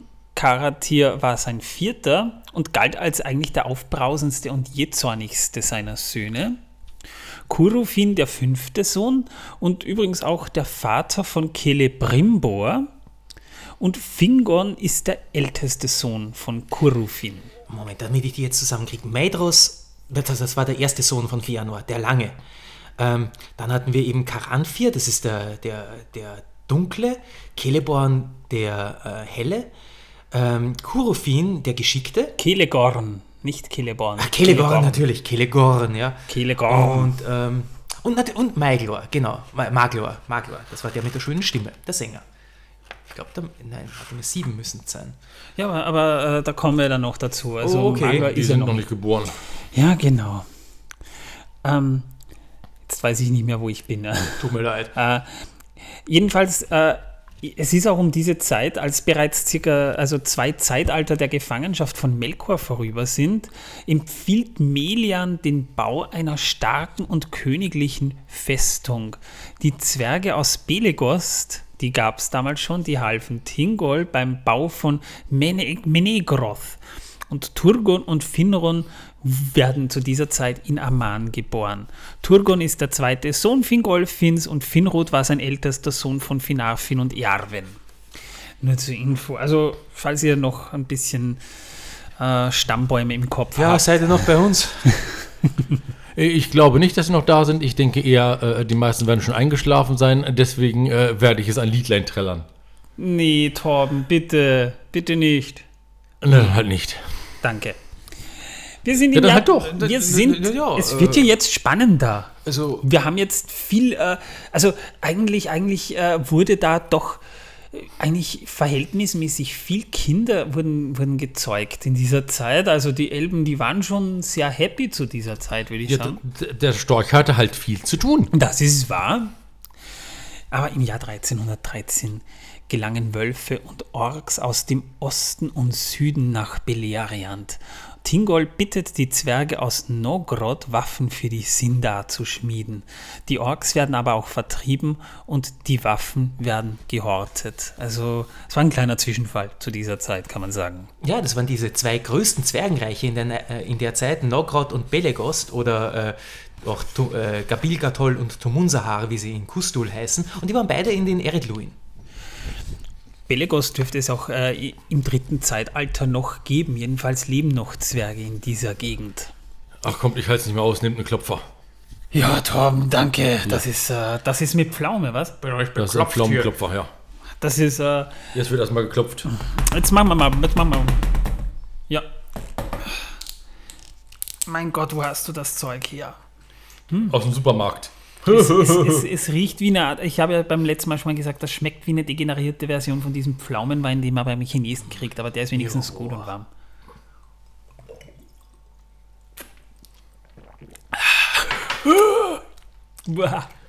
Und weg ist es. Weg ist es, Gott sei Dank. Okay, jetzt kann ich auch auf dem Keleptil wandern gehen, ja. Ich kann fliegen. Wir haben hier noch Cider stehen. Wir haben in der Zwischenzeit wieder was aufgemacht. Oh mein Gott, erschreckend süffig, das Zeug.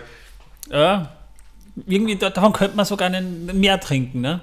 Erinnert mich an die kleinen Feiglinge, wenn, wenn du dich an die noch erinnern kannst. Ich habe das Zeug damals gern gesoffen. Heute könnte ich es nicht mehr anschauen. Das ist aber aus Feigen gemacht. Es war gut, aber kriegt man das überhaupt noch irgendwo? ja, Kriegt klar. man das noch irgendwo? Ja, kriegst noch. Hey, das, das, das müssen wir mal wieder machen. So ein Revival, das erinnert mich an meine Teenagerzeit von früher. Damals, als ich drei war, ne? Ja. Ja, genau. Horst Kevin, hol dir deinen kleinen Feigling. Es ist das Jahr 1350 übrigens. Das ist eine Zeit des Friedens in Beleriand und die Blüte von Eglador beginnt. Jedenfalls geführt von Denethor lässt sich ein Teil der Nandor in Ossirian nieder. Das sind die Grünelben. Nicht zu verwechseln mit den zwei Denethors, die es dann ein paar tausend Jahre später Ja. äh, äh, gibt. Ja, also es gibt, es gibt mehrere Denethors, aber im Vergleich, Das sind Elben, Im, keine im Vergleich zu dem Werk, Werk von George R. R. Martin ja, gibt es ja eh relativ wenige Doppel- und Dreifachnamen. Na, ich Ja. habe ja gesagt, das ist so dort wie die äh, beiden äh, Manuels, die ich hier sitzen habe. Das So kann ich nur eingeben. Ja, gut. Na, der eine ist ein Elb, der andere ist ein Ork. Ja? Ich sehe hier nur zwei Orte. Du, du, du hast ja auch keinen Blick fürs Schöne, du. Ich bin ein Snager. Ich bin ein Uruk. Das kennt man doch. Ich Bist du glaube, blind? ich, glaub, ich reiß meinen Ballrock von meiner Brust. Bitte. In Eglador jedenfalls entwickelt Daeron, der bereits vor dem Bau von Menegroth erdachten Kirth weiter. Äh, kurz zur Info, bevor wir da äh, weiter ins, ins Detail gehen. Denethor ist der Sohn von Lenwe und der führte viele seines Volkes äh, Nandor über die Eredluin nach Beleriand und dort siedelten sie sich in Ossiriand halt auch an. Da war eine Art Musiker unter den Elben. Also der Eron, Entschuldigung, das war eine Art Musiker unter den Elben. Ja. Er war es ja auch, der Bären später bei König Tingol verriet, weil er Luthien begehrte. Auch wieder so ein, so ein äh, das haben wir auch nicht nur bei Bären und Luthien, sondern auch beim Fall von Gondolin, Eifersucht als verderbnisbringendes äh, Motiv eigentlich. Ja. Und Elben können eifersüchtig sein. Ja. Das hatten wir auch schon bei Shakespeare. Das äh, ist, ist nicht unwahr, ja. Das stimmt, das stimmt. Ist auch, ist auch ein, eine, eine treibende, äh, auch einer der treibenden Kräfte von, äh, von äh, Melkor himself, Eifersucht. Jedenfalls die Kirth oder Zirth oder wie man es auch immer aussprechen möchte mit C, die kann man als Runenschrift der Elben verstehen, die von diesem Elben eben auch erdacht wurde. Im Jahr 1362 wird dann Galadriel geboren und auch Avedel wird geboren. Über Galadriel werden wir aber später, also nicht in dieser Sendung, sondern in einer späteren, da werden wir noch genauer sprechen. Aber Aredel war das jüngste Kind und die einzige Tochter von Fingolfin und Anare. die Schwester von Fingon, Turgon und Argon. Über Arivel haben wir auch schon in, in, in äh, der Geschichte von Gondolin gehört. Ja, genau. Sie wird als große und schöne und willensstarke, aber wankelmütige und leicht gelangweilte Elbenfrau beschrieben. Das ist auch der Grund, der Grund warum sie sich Eol genommen hat. Ne? Äh, sie liebte es, in Wäldern zu reiten oder zu jagen. Ihre Haut wurde weiß wie Schnee beschrieben und ihre Haare waren schwarz. Sie trug immer silberne und weiße Kleider. Obwohl sie Fëanors Söhne bewunderte, heiratete sie nie einen von ihnen. Sie nahm sich den Bad Boy unter den Elben, kann man sagen. es muss vor 1400 gewesen sein, da wurden Amrod und Amras geboren. Amrod und Amras waren die jüngsten Zwillingssöhne von Feanor. Und damit, damit sind die sieben komplett. Verwechsel ich immer mit Angrod und Eignor äh, aus dem Haus Finarfin. Die, diese vier, oh, diese vier A's. Und in diesem Jahr 1400 endet Melkors Gefangenschaft nach, ich glaube, drei Zeitaltern. Ne? Ja, drei genau. Also nach drei Zeitaltern, in, in, äh, internen Zeitalter, Epochen, äh, ja, wie man es nennen mag, ja. kommt er endlich aus Azkaban frei. so, warum sie den freigelassen haben, ist mir schleierhaft. Verge mir auch. Vergebung, Vergebung. ja, das ist nee, ja, aber Melian hat es ja vorhergesehen. Das ist wurscht. Jeder hat eine zweite Chance verdient. Das ist die Beichte, das ist ein Sakrament. Ja, aber wenn Melian schon sagt, äh, Leute, wenn ihr den freilässt, endet es ziemlich sicher böse und glaubt mir, ich kann in die Zukunft sehen, verdammt normal. Dann das glaubt mir doch keiner. Dass in Zukunft sehen Das kann, ist eigentlich nichts anderes als ein Misstrauensvotum gegen Milian. Ja, dann ist Milian ist so eine Cassandra-Figur. Ja, sie hat's, weißt du, Melian ist dann immer diejenige, die dann am Ende dasteht und sagt, na, ich hab's euch ja gleich gesagt. Und recht hat sie damit. Im Jahr 1410 jedenfalls wohnt Melkor in Valinor. Also der ist dann wirklich mal rausgekommen und hat dort gewohnt. Aber er verbreitet Lügen unter den Elben und er beginnt viele der Noldor in seinen Künsten zu unterweisen.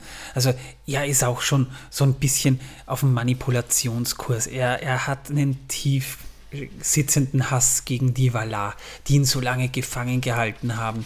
Und er musste sich auch noch demütig zeigen. Und ich bin sicher, in seiner Zeit der Gefangenschaft hat er lange Zeit gehabt, sich da in einen Plan zurechtzurücken, äh, richtig schön Schaden anzurichten. Und das wird auch noch passieren. Jedenfalls das Jahr 1449, da beginnt Feanor mit der Planung der größten aller elbischen Werke, der Silmaril, da kommen wir gleich dazu. Und Melkor hat daran keinen Anteil. Sie sind allein Feanors Werk. Das ist ganz wichtig zu bemerken, denn das ist auch ein zentrales Motiv. Und es ist nicht, äh, es hat schon seinen Grund, warum die Beschreibung des ersten Zeitalters Quenta Silmaril, die Geschichte der Silmaril genannt wird. Und im Jahr 1450 erschafft Feanor schließlich die Silmaril. Das sind drei von den Elben Feanor erschaffene Edelsteine, in denen das Licht der zwei Bäume von Valinor eingeschlossen war. Daher strahlten sie selbst in der größten Dunkelheit wie Vardas Sterne und anderes Licht jedoch warfen sie in verschiedenen Farbnuancierungen auch zurück. Es ist zwar unbekannt, aus welcher Substanz sie hergestellt waren, die äußere Hülle erschien als Kristall, war aber härter als Adamant und das ist das härteste Metall in Mittelerde, kann man sagen. Das ist sogar noch härter als Mithril. Keinerlei Gewalt in Ader vermochte sie zu beschädigen oder zu zerstören. Der Kristall war aber lediglich das Behältnis für das innere Feuer das aus dem Licht der Bäume von Valinor hergestellt war. Das Äußere glich somit dem Hroa, also der, der, der, körperlichen Form, wohingegen das Licht selbst das Fea der Silmaril darstellte und so galten sie als das größte Werk, das je eines der Kinder Iluvatars schub und wurde von den Valar geheiligt, so dass kein unreines oder böses Wesen sie ohne unerträglichen Schmerz berühren konnte. Also im Prinzip sowas wie eine, wie eine Glühbirne. Die du nicht einmal in eine Fassung schrauben musst, die leuchten aus sich selbst heraus. Das nennt man unendliche Energie, der heilige Gral der Wissenschaft. Zwischen 1450 und 1490, also 400 Menschenjahre, also ein bisschen weniger, äh, verleumdet Melkor die Valar vor den Eldar. Die Noldor beginnen mit dem Schmieden von Waffen, äh, versehen mit Wappen der unterschiedlichen Sippen. Fëanor verbirgt die Silmaril, nach denen aber Melkor giert. Daraufhin wiegelt Melkor Fingolfin und Fëanor gegeneinander auf, indem er verbreitet, Fingolfin stünde höher in der Gunst der Valar als Fëanor und der Frieden von Valinor ist damit zerstört durch das Schüren von bösen Gerüchten. Da fällt mir nur eins zu ein. Düdüm. Dü, dü, dü. Ja, die Politik macht es ja nicht anders, muss man mal dazu sagen. Äh, Im Jahr 1490 wird Fëanor von den Valar als Unruhestifter aus Tirion verbannt, weil er sich offen eigentlich auch äh, gegen die Valar schon geäußert hat. Ja, ja. das, ja, der, das äh, Schwert gegen seinen eigenen Bruder gezogen. Das, äh, Und das eigentlich im, im, im geheiligsten Flecken, den es auf der Welt gibt, kann man sagen. Ja. Jedenfalls Fëanor nimmt die Silmaril mit sich und versteckt sie in seiner neu errichteten Festung äh, in Fomeros, wo nun auch Finwe wohnt, nachdem Fingolfin der Anführer der Noldor in Tirion geworden ist. Tulkas wird ausgesandt, Melkor wieder zu fassen, aber Melkor verbirgt sich mit einem Zauber und ähm, streut weiterhin seine giftige Saat. Im Jahr 1492 findet ein gewisser Christoph Kolumb, ah nein, falsche, falsche Zeitangabe, Entschuldigung. Im Jahr 1492 äh, geht Melkor dann auch nach Fomenos und wird von Fëanor verjagt. das ist eine tolle Stelle im, im Silmarillion, wo es dann wirklich auch heißt, ja, und äh, die, das, das, das damit endet, und so schlägt äh, Fëanor dem mächtigsten Wesen Adas vor der Nase die Türe zu. Das, äh, Fëanor hatte Eier aus Adamant. Das kann man sagen, ja, das ist wahr. Und äh, Melkor war ja wirklich der, eigentlich der mächtigste der Valar. Aber er, er hat halt, er war halt, das ist auch so dieses Lucifer-Motiv wieder. Er hätte so viel Gutes bewirken können mit seiner Macht, aber er hatte am Anfang auch keine bösen Absichten, aber er hat sich dann irgendwie verrannt in seiner Eitelkeit. Macht und korrumpiert und das hat man auch und die Ma- die Macht korrumpiert, das sieht man immer wieder in Tolkiens Werk und zum anderen ist es auch immer sehr oft so, dass gerade der talentierteste, gerade der begnadetste äh, auf, die, auf die schiefe Bahn gerät. Das ist äh, Paradise Lost, äh, Milton's Paradise Lost all over again. Äh, Das hast du bei, das hat man bei, das hat man bei Anakin Melkor, das hat man Skywalker. bei Fëanor.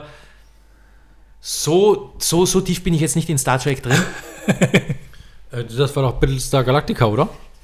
ja, es war Star Trek, er hatte schon recht, ja. Ah, okay, da habe ich gehört. Es tut mir leid. Ich bin da auch nicht so in der Materie drin. Wirklich, ich hatte okay. Ich dachte immer, es wäre liebstes Nein gewesen, aber so kann man sich irren, ne? Oh, ein Hoch auf Benjamin Sisko, den größten Star Trek Captain überhaupt. Nein, Entschuldige, sorry, das war Star Wars. Sorry. Ne. Oromir und Tulkas werden jedenfalls ausgeschickt, Melkor zu finden, doch dieser flieht unbemerkt in die Region äh, Avatar, südlich von Eldamar, wo Ungoliant haust. Und er ist zu ihr gegangen und, und Ungoliant wird beschrieben als Riesenspinne. Vielleicht habt ihr schon eine Ahnung, wo das Ganze in irgendeiner anderen Folge später mal hinführt, wenn wir genauer darüber sprechen werden. Er bringt sie dazu, ihm bei der Zerstörung der zwei Bäume zu helfen. Das ist sein größter Coup, kann man sagen, den er hier in Valinor plant, nachdem er schon mal den Frieden zerstört hat. Und schließlich kommt das Jahr 1495, des Jahres der Bäume, und Melkor und Ungoliant ziehen da unbemerkt nach Valinor, wo in dieser Zeit gerade ein Erntefest zu Ehren Eru Iluvatars gefeiert wird. Und sie zerstören die zwei Bäume. Und das wird so richtig schön beschrieben, wie äh, Melkor seinen Speer reinstößt und er blutet diesen Baum richtig aus und Ungoliant saugt sich dann daran fest und saugt jedes Licht richtig gierig da raus und Schließlich flieht Melkor mit Ungoliant nach Norden, er schlägt Finwe in Fomeros, raubt dann auch noch die Silmaril in der Dunkelheit, während Panik herrscht dort in, in Amman. Ich meine, die einzige Lichtquelle ist plötzlich weg, ja. Oromir und Tulkas äh, verfolgen ihn. Er rettet sich über die Helkaraxe in den Norden Mittelerdes und äh, ist quasi weg und er hat das, was er wollte, nämlich die Silmaril. Das war ein Sieg von Melkor auf ganzer Linie und er hat damit äh, nicht nur den Valar, sondern auch den Elben einen unglaublichen Schlag versetzt. Das ist 9-11 mal 1000 für die Elben. Das, das stimmt, ja. Das ist äh, im Silmarillion unter der Verdunkelung Valinors nachzulesen.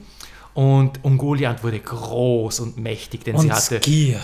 sie hatte ja ein, ich meine, das, das Segensreich, das, das Land des Lichts äh, quasi äh, verdunkelt und, und leer geputzt. Sie ernährt sich von Licht und äh, ja, unersättlich, ganz genau.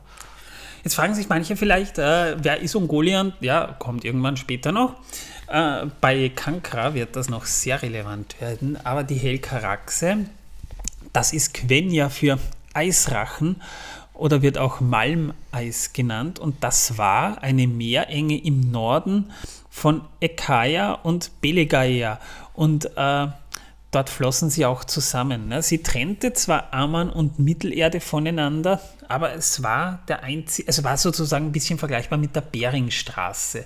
Man konnte dort noch am ehesten äh, nach, nach äh, Mittelerde übersetzen, wenn man kein leistungsfähiges Schiff hatte, das diese Distanzen überwinden konnte. Jedenfalls im Buch der verschollenen Geschichten ist äh, der, das auch, wird auch benannt als äh, Quirkaringa, der frostige Golf, ähm, genannt. Ja. Ähm, jedenfalls Helkaraxe ist der vereiste Landvorsprung. Dort schart äh, Melkor dann auch schließlich im Norden erneut seine Kreaturen um sich, baut Angband wieder auf und errichtet darüber die Tangorodrim. Der Tangorodrim war ein über dem Haupttor von Angband aufgeschüttelter, dreizackiger, aufgeschütteter, dreizackiger Berg und der bestand aus Schlacke und Erde, die bei den Grabungen Angbands äh, angefallen war. Also das ist sozusagen der Rest, der übrig blieb. Der wurde dann als Berg errichtet. Und der schwarze und kahle Gipfel des Berges war vulkanartig, denn er spie Feuer, giftige Dämpfe und Abgase. Über seine genaue Höhe ist aber nichts bekannt, aber muss er bei einem Durchmesser von 5 Meilen, das wurde schon beschrieben, ungefähr eine Höhe von 35.000 Fuß, also 11.000 Meter hoch gewesen sein. Also muss der Taniquet-Hill noch bedeutend höher gewesen sein als der Mount Everest. Wahrscheinlich sogar 20, 15, 20 Kilometer. Hm, schwierig, ob das möglich ist. Ja, naja, gut, physikalisch auf der Erde vielleicht nicht, aber wir reden hier immerhin von einer äh, fiktiven Fantasy-Welt. Ja. Nee, nee, ich, ja, sie ist zumindest noch flach, die, die, die, die, die Erde. Da werden vielleicht auch noch etwas andere äh, Also Physik, Physik äh, auf, einem, auf einer Welt, die streng genommen nicht mal ein Planet ist, äh, das ist sowieso ein schwieriges Thema. Ja. Und Ungoliant zieht nach Süden, vollgefressen, aber immer noch gierig. Sie will immer mehr. Ich meine, das war das beste Festessen, das man sich vorstellen kann, das Licht der zwei Bäume. Und sie zieht nach Süden, wagt wegen Melians Macht nicht in den Wald von Neldoret einzudringen und haust in Nan Dungorthep. Das lag zwischen den Eret Gorgoroth und den nördlichen Buchenwäldern des Reichs Doriath. Äh, in Nandung Garfeb hat sie auch, ja genau, dort hast du noch heute ihre Brut. Und ähm, äh, ja eben, ähm, vor Ungolians Ankunft lebten dort aber bereits Wesen in Spinnengestalt, die zwar kleiner als sie waren, aber dennoch über eine gewaltige Kraft verfügten. Und dort leben sie auch heute noch. Das, das hast du ja schon gesagt. Ne? Sie, ähm, war, äh, kommst, kommen wir noch zu Lamov? Äh, erzähl mal. Das, zum, äh, zum Land des Echos. Ähm, äh, Melkor hat äh, gemeinsam mit Ungoliant dann natürlich auch äh, Formenos äh, ausgeräumt. Nicht nur die Silmaril haben sie an sich genommen, sondern auch alle Schätze, die Fëanor dort äh, gehortet hat. Und es waren einige, denn er hat begonnen, seine Schätze zu horten und nicht mehr äh, für alle äh, zugänglich zu halten, sondern sie wirklich für sich selbst einzubehalten. Das war auch ein Teil äh, von, von Melkors Reden, die in ihm äh, eine Missgunst gegenüber den Waler äh, geschürt hat. Und auf der Flucht der beiden, also von Ungoliant und, und äh, Melkor, ähm, meinte sie eben, sie hätte, er hätte ihr noch mehr versprochen, sie sei noch immer hungrig. Mit beiden Händen solle sie ihm geben. Und er hat ihr dann widerwillig sämtliche Gemmen, sämtliche Juwelen, all die strahlenden Schätze von Formenos verschüttet. Und sie meinte dann zu ihm, Schwarzherz, du gibst nur mit einer Hand, nur mit deiner linken, öffne deine rechte. Aber in der rechten hatte er die Silmaril. Und sie brannten ihn, sie verbrannten ihn. Ab diesem Zeitpunkt hatte Morgoth auch schwarze Hände, weil der, der, der, der Fluch war, dass er keine verderbte Kreatur kann Hand an diese äh, Edelsteine legen, ohne, äh, ohne unglaubliche Schmerzen erdulden zu müssen. Und äh, Melkor war überhaupt nicht bereit dazu. Übrigens, zu diesem Zeitpunkt hieß er schon Morgoth, den Namen hat ihn Feanor gegeben. Ja, da komme ich gleich noch aber, dazu. Ah ja, Entschuldigung. Ja, genau. Und, ähm, aber, aber, aber, aber, wie gesagt, äh, die, die, kurz- die, die, ja, ja, ich bin gleich fertig. Äh, und die Silmaril, die wollte er nicht geben. Die hat er die hat er beibehalten. Ja, Ich genau. bin jetzt die. schon Und- Nerven. Und ja, ja, das glaube ich. Ich bin, ich bin auch schon knapp. Also ich hole noch ein paar Klopfer. Ähm, und, ähm, Es gibt nur drei. und sie, Du bringst so wenig zu saufen mit, während Ja. Manuel uns hier eine ganze, eine ganze Schnapsbar mitgebracht hat. Ja, natürlich. Armselig, echt armselig. Ich weiß, aber mehr habe ich im Keller nicht gehabt. Man reiche mir den Flaschenöffner. Jawohl. Kommt sofort. da wurde auch beschrieben, dass, ähm, dass ähm, sehr viel Macht von Melkor auch in Ungo Ungoliant hineingeflossen ist und er war nicht mehr imstande, sich gegen sie zur Wehr zu setzen. Sie war, er war quasi Melkor, der Melkor, der Feind der Welt, der dunkle Fürst, ein Valar, war in der Gewalt Ungoliants und, einen, und als sich ihre dunklen Netze sich immer, immer enger um ihn schlangen, tat er einen Schrei und holte seine Lakaien. Balrogs kamen herbei aus Angband, scharenweise, und ihre feurigen Geißeln zerfetzten ihre Netze, die sie aus Finsternis und Dunkelheit um ihn herum gewoben haben, und reißen quasi ihren Herrn da raus. Und, äh, und sie flieht eben dann noch, äh, ähm, äh, noch äh, äh, Nandun Gorfeb war das, ne? Es ist irgendwie merkwürdig, dass Ungoliant als weiblich beschrieben wird, aber andererseits, ja, das erinnert an eine etwas dysfunktionale Ehe. Da bin ich wieder beim, beim im, im Slawischen zum Beispiel sind, äh, ich habe einige slawische Freunde, äh, da, da, sind, da, Spin, sind, äh, da heißt es nicht die Spinne, sondern der Spinne. Äh, da ist die Spinne männlich. Und äh, Kankra, ihr klingt ja im Deutschen auch sehr weiblich wegen Shelob. des A's, aber ja, richtig, der ist im Englischen Shelob, genau. Und nicht Hilop, also von daher Ja. wird das beibehalten. Jedenfalls äh, Ungoliants Schicksal unbekannt. Es wird vermutet, dass sie sich vielleicht irgendwann mal selbst gefressen hat. Im ärgsten Hunger, ja. Aber das ist nicht ganz bestätigt. Auf alle Fälle, Lamov heißt dieses, dieses Land des Echos, denn ähm, äh, dort soll noch immer äh, Morgoths Schrei, äh, ein Widerhall von seinem Au Aufschrei zu hören sein, ja. Jedenfalls als Feanor von der Ermordung seines Vaters und vom Raub der Silmaril erfuhr, verfluchte er Melkor und gab ihm schließlich den Namen Morgoth. Später äh, hält er, hielt er vor den, von den vor den Elben eine große Rede, die viele der frühen Lügen Melkors widerspiegelt, überzeugt die Noldor vor der Ausreise aus Amman und der Rückkehr nach Beleriand unter seinem Banner und er schwörte einen Eid, der Melkor ewige Feindschaft verspricht, der Eid Feanors. Und ähm, dieser Eid, den Feanor und den sieben äh, Söhne schworen, zwang sie dazu, jeden, der einen Silmarillen besäße, zu verfolgen, sola- solange bis sie wieder im Besitz ihres Hauses waren. Sollten sie diesen Eid nicht erfüllen, so schworen sie beim Namen von Eru Ilúvatar das ewige Dunkel auf sich herab und riefen Manwe Varda und den heiligen Berg Taniquetil zu ihren Zeugen. Also das war wirklich die ultimative, der, der ultimative Racheschwur sozusagen. Der nur auch noch falsch formuliert war, dummerweise. Nach ihrer Ausreise begehen die äh, Noldor in Alqualonde auch den berüchtigten Sippenmord, als die Teleri die dort le lebten, sich weigerten, den Noldor ihre Schiffe zu überlassen. Und so heißt es im Zitat, mit Hass und Rache bis ans Ende der Welt zu verfolgen, jeden Valar, Dämon, Elben oder ungeborenen Menschen oder jede Kreatur, ob groß oder klein, gut oder böse, welche die Zeit hervorbringen mochte, bis ans Ende der Tage, wer immer einen Silmaril aus ihrem Besitz nehme, behalte oder verwahre. Und es, es lohnt sich, äh, die Reden im, Silmaril nachzulesen, äh, im Silmarillion nachzulesen, die Fëanor schwingt. Er ist wirklich ein begnadeter Redner. Das wurde auch wirklich gut geschrieben. Äh, ja. Jedenfalls Olwe verwehrte den aus Amman ausziehenden Noldor unter Fëanors Führung seine Schiffe für eine Überfahrt nach Mittelerde, die er weder wünschte noch unterstützen wollte. Die wollten halt da bleiben. Ne?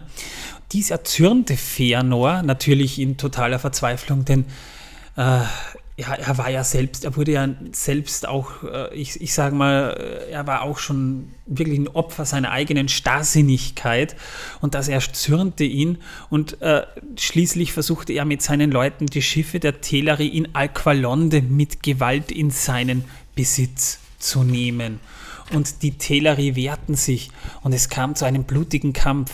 Dreimal konnten die Teleri die Noldor zurückdrängen, als schließlich Fingon mit der Vorhut von Fingolfins Schar eintraf und in den für beide Seiten verlustreichen Kampf eingriff, ohne über dessen genauen Umstände überhaupt Bescheid zu wissen. Ja?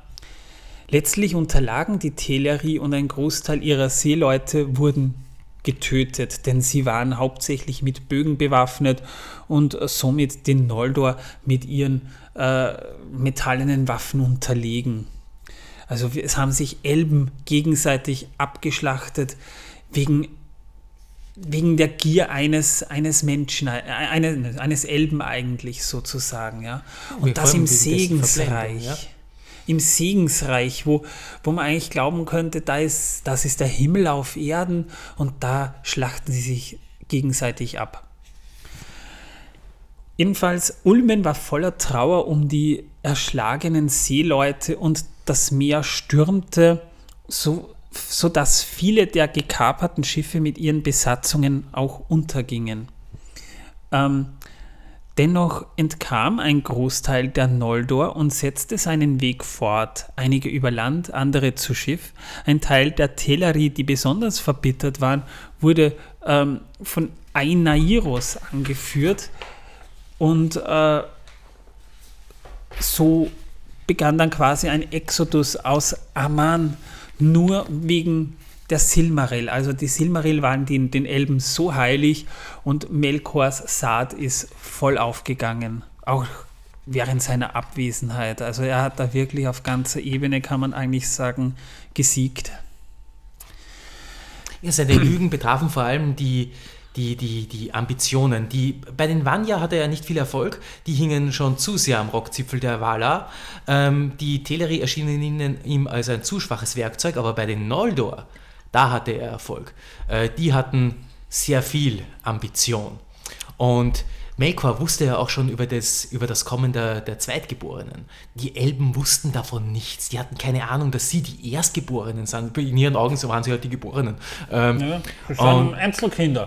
So, so ist es, ja. Und dann kommt Melkor und meint ihnen, ja, äh, ihr, wurdet, ihr wurdet ganz bewusst von den Valar aus Mittelerde herausgeführt, damit ihr Mittelerde nicht beherrscht, damit dieses Land der Mensch, den Menschen bleibt und die Menschen leichter von den Valar der, aus der Ferne beherrscht werden könnten, während sie euch hier unter der Knute halten äh, und klein halten und äh, euch Was daran früher hindern. oder später sowieso passiert, aber aus anderen Gründen.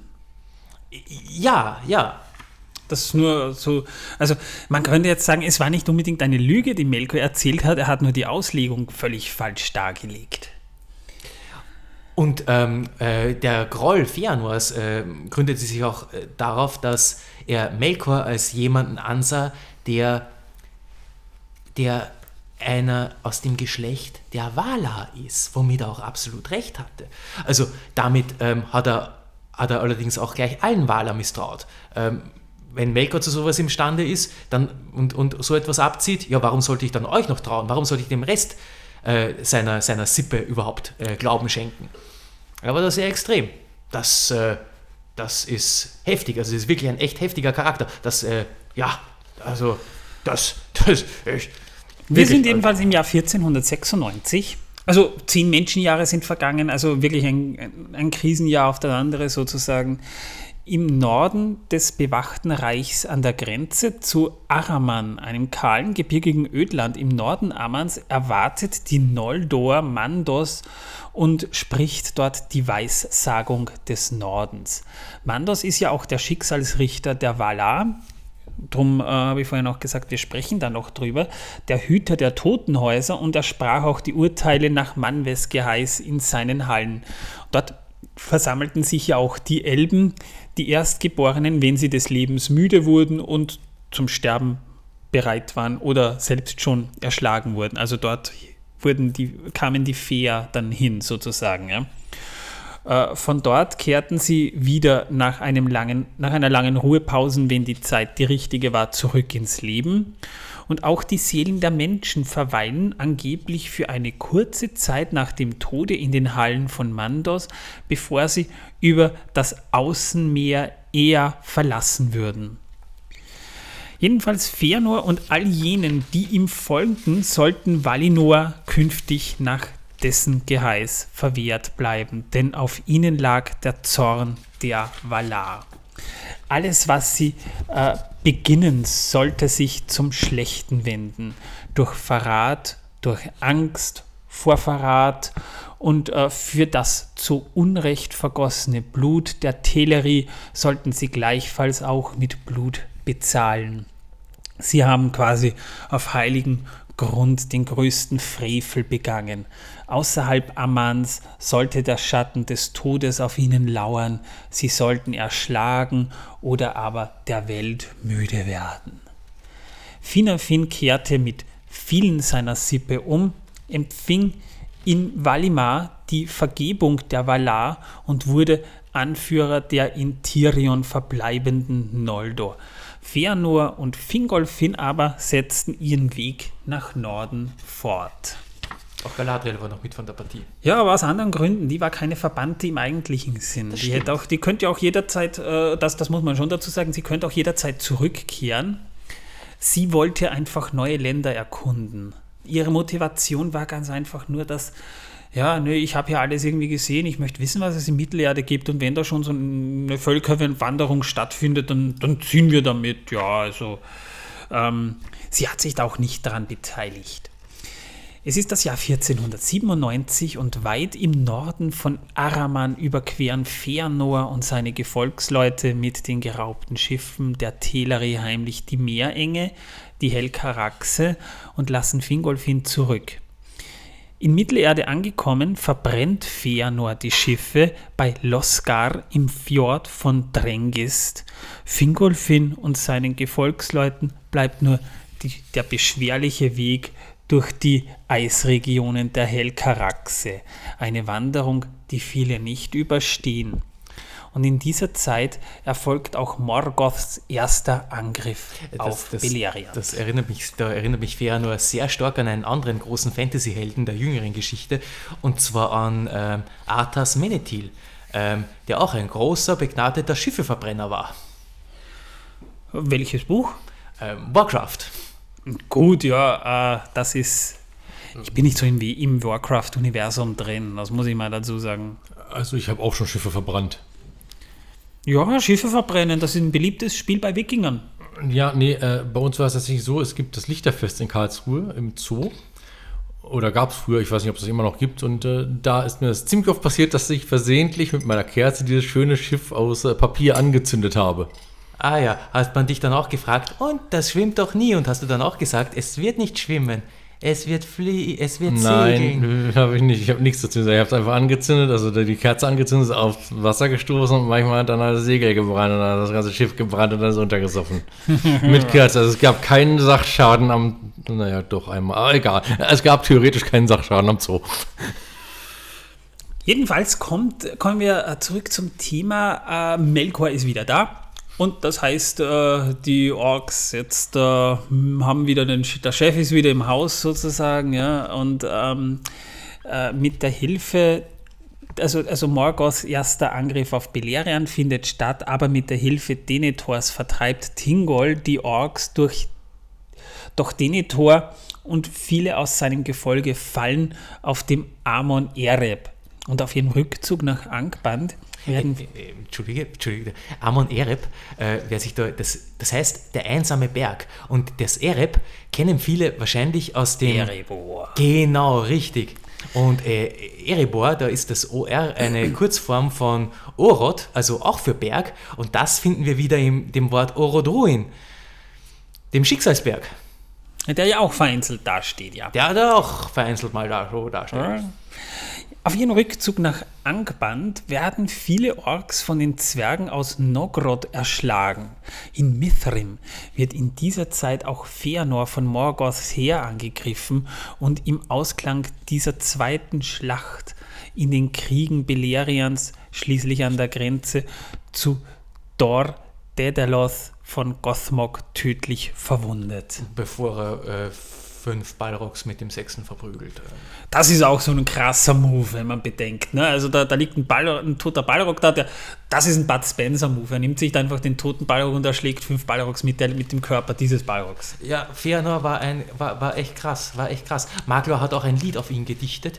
Ich glaube, das gebe ich jetzt einfach wieder. Ja, leck mich. So, äh, Nein. ja, doch, nicht. ja, doch, aha, ja. Nein. Du hast Ach genug nein. gesungen, Tom, Ich jetzt bin darf der man. Feanor, Ja, das schon, ich komme aus Valinor, karrieremäßig ging es bei mir steil empor. Ich bin ein Noldor, der die Geduld verlor, so ein kleiner Sippenmord kommt bei dem Besten vor. Fea, fea, fea, fea, Feanor, fea, fea, fea, fea. Es ist die Überlieferung leider zu Ende, aber Dankeschön. Ja, mein Bursch, das war ja wirklich eine große Kunst. Du. Große Kunst, du, das war super. Du. Äh, Also, liebe Leute, krasse und voll magische Elben findet ihr hier zur Genüge, vor allem Feanor. Jo, äh, ich wollte auch nicht verhindern, dass du singst, sondern das andere, was du gesagt hast, wollte ich nicht tun. Was, ihn erschlagen? Nein, das am Arsch lecken. Ach so, naja, kommt drauf an, befriedigend oder reinigend. Weder noch, weder noch. Boah, gegen, gegen, gegen eine, gegen eine, Wo Grund, waren wir hier? gegen Entschuldigung, eine wir gerade Grundreinigung falsch, ähm, hätte ich nicht. Ich bin eben gerade links abgebogen, glaube ich, oder rechts. Ich bin mir nicht sicher, jedenfalls falsch abgebogen. Ich wollte geradeaus. Ja, wir- eigentlich- wir- Beim Jahr 1500 oder wo sind wir gerade? Wir sind gerade beim Tod von Fëanor gelandet, ja. Ja. und nach Tingols Rückkehr nach Menegroth umgibt Melian Eglador mit einem Zauber, dem sogenannten Gürtel Melians, über den wir übrigens bei Beren und Luthien schon gesprochen haben, äh, weshalb das Reich von nun an auch Doriath, das Land des Zauns, genannt wird. Das ist aber kein Zaun im eigentlichen Sinn, sondern ein Gewebe aus Trugbildern. Das heißt, theoretisch, wenn ihr jetzt irgendwie so ein, so ein wenn ihr gerade so im Wald seid zum Schwammerl suchen und ihr kommt dem zu nah, dann äh, kommt euch der Weg vor, als würde er in eine andere Richtung gehen und ihr, ihr, ihr, ihr denkt, ich gehe tief in den Wald rein, in Wahrheit werdet, werdet ihr aus dem Wald rausgeführt, weil der Pfad plötzlich so geht. Oder vielleicht kommt euch da irgendwie vor, ja, na, da wachsen nur Giftschwammerl, na, die bringen auch nichts, ja, drehen wir um, vielleicht sind draußen doch ein paar mehr Schwammerl. Also, Ja, Fliegenpilze. ja, genau. Also, Trugbilder, ne? Ihr redet hier nicht von Abputzschwämmen oder Wischschwämmen oder ähnlichem, sondern von Pilzen. Die heißen hier in Österreich so, für die, die es nicht wissen. Jedenfalls lassen sich viele Grünelben in diesem bewachten Königreich auch nieder, während die in Ossiriant verbliebenen fortan an keinem Schlachten mehr teilnehmen. Und erleben die Vorfahren auch von unserem guten Legolas. Und wir sind beim Jahr 1500, das letzte Jahr der Bäume. Die Valar erschaffen in diesem, zu dieser Zeit Sonne und Mond und die Jahre der Sonne beginnen. Oh, Entschuldige, ich muss schon wieder, sorry. Ähm, diese, es war auch noch so eine, also rein vom Timing her ist es ganz wichtig und rein vom von der Dramaturgie her ist es wichtig, denn ähm, nach, dem, nach der Zerstörung der Bäume haben die Valar sich an Fëanor gewandt und ihn gefragt, Fëanor, in, deinen, in deinem Werk, in den Silmaril, ist das Licht der Bäume noch lebendig? Und Wanner hat gemeint und hat gesagt, oder was war da, einer der beiden, ähm, war davon überzeugt, dass mit Hilfe der Silmaril die beiden Bäume wieder hergestellt werden könnten. Denn es ist ein hehres Gesetz. Gewisse Dinge können nur einmal geschaffen werden. Das kriegst du nur einmal hin. Das gilt auch für Valar. Die können nicht einfach sagen, ja, wir erschaffen jetzt einfach so die Bäume noch ein zweites Mal. Das funktioniert nicht einfach so. Sondern hätten dafür die Silmaril gebraucht. Und Feanor hat abgelehnt. Hat abgelehnt mit dem Argument, ja, so wie es euch mit den Bäumen geht, geht es mir mit den Steinen. Wenn sie, das bringe ich auch nur einmal zusammen und es wird mir geraubt. Und da wusste er noch nicht, dass Formenos geplündert und sein Vater erschlagen worden ist. Das wusste er noch nicht. Hat er dann erfahren und äh, ja, und dann nahmen die Dinge ihren Lauf. Ja, weiter geht's. Es ist noch was da von den Bäumen und das ist relevant. Das Licht der Sonne war nämlich die letzte Frucht des Goldbaums Laurelin.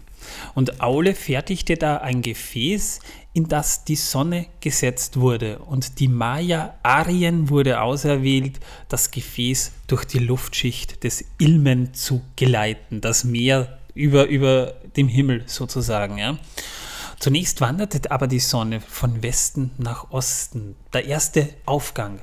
Das war wirklich, die Sonne ging nicht unter, sondern sie zog nach Westen, dann wieder zurück und ähm, wieder zurück. Doch bald änderte Varda ihren Plan, weil Tilion, der Steuermann des Mondes, da kommen wir gleich noch dazu, sehr oft versuchte, sich der Sonne zu nähern, wobei er sich aber verbrannte und von ihr zurückgeschlagen wurde. Das ist auch der Grund, warum der Mond Flecken hat übrigens. Und auch fanden die Elben wegen der dauernden Helligkeit keine Ruhe mehr und konnten die Sterne nicht mehr sehen. Also die waren eigentlich angepisst wegen der Luftverschmutzung, kann man sagen. Ja, also fortan wurden Sonne und Mond schließlich nacheinander von Ost nach West geschickt und unter der Erde von Ulmos Dienern an ihren Ausgangspunkt zurückgebracht. Also die haben da quasi unter der Erde so eine Art Seilwinde angebracht. Das heißt, die, die Sonne wandert von, von geht, im, geht im Osten auf und, und geht im Westen unter und dann wird sie unten wieder zurückgezogen und so entsteht ein Kreislauf. Ja? Das Licht des Mondes war die letzte Blüte des Silberbaums Telperion. Aule fertigte ein Gefäß an, in das der Mond gesetzt wurde und der Maya Tilion. Wie gesagt, da, da, möchte ich dann noch gesondert mal darüber sprechen, weil das ist eine schöne Geschichte eigentlich mit diesen beiden. Der wurde auserwählt, das Gefäß durch die Luftschicht des Ilmen zu geleiten und wie die Sonne wanderte der Mond anfangs eben zuerst von West nach Ost und dann wieder zurück.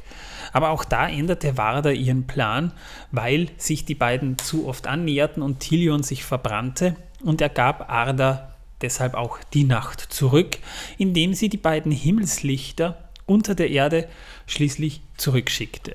Ja, und fortan wurden die Jahre nicht mehr nach den Jahren der Bäume gerechnet, sondern nach Sonnenjahren. Ja, und was sagt uns das? Auch Götter machen Fehler. Ja, es war halt beim Bau nicht vielleicht am Anfang alles optimal, aber nichts, was man nicht richten kann. Ja. Aber die Waller haben einige Fehler gemacht, ja. Das ist wahr. Zum Beispiel, dass sie nicht auf Ulmo gehört haben.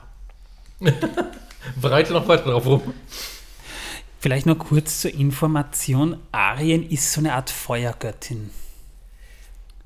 Ein, ein Feuergeist, wahrscheinlich den Balrogs nicht einmal so unverwandt. Ja, aber wahrscheinlich mit besseren Abilities.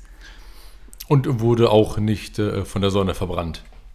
Ja, und das heißt, dass die folgenden Jahre auch wirklich, Mensch, also auch Jahre, wie wir sie kennen, äh, quasi gelten. Also da braucht ihr jetzt nicht mehr umdenken in, in Zehner-Schritten.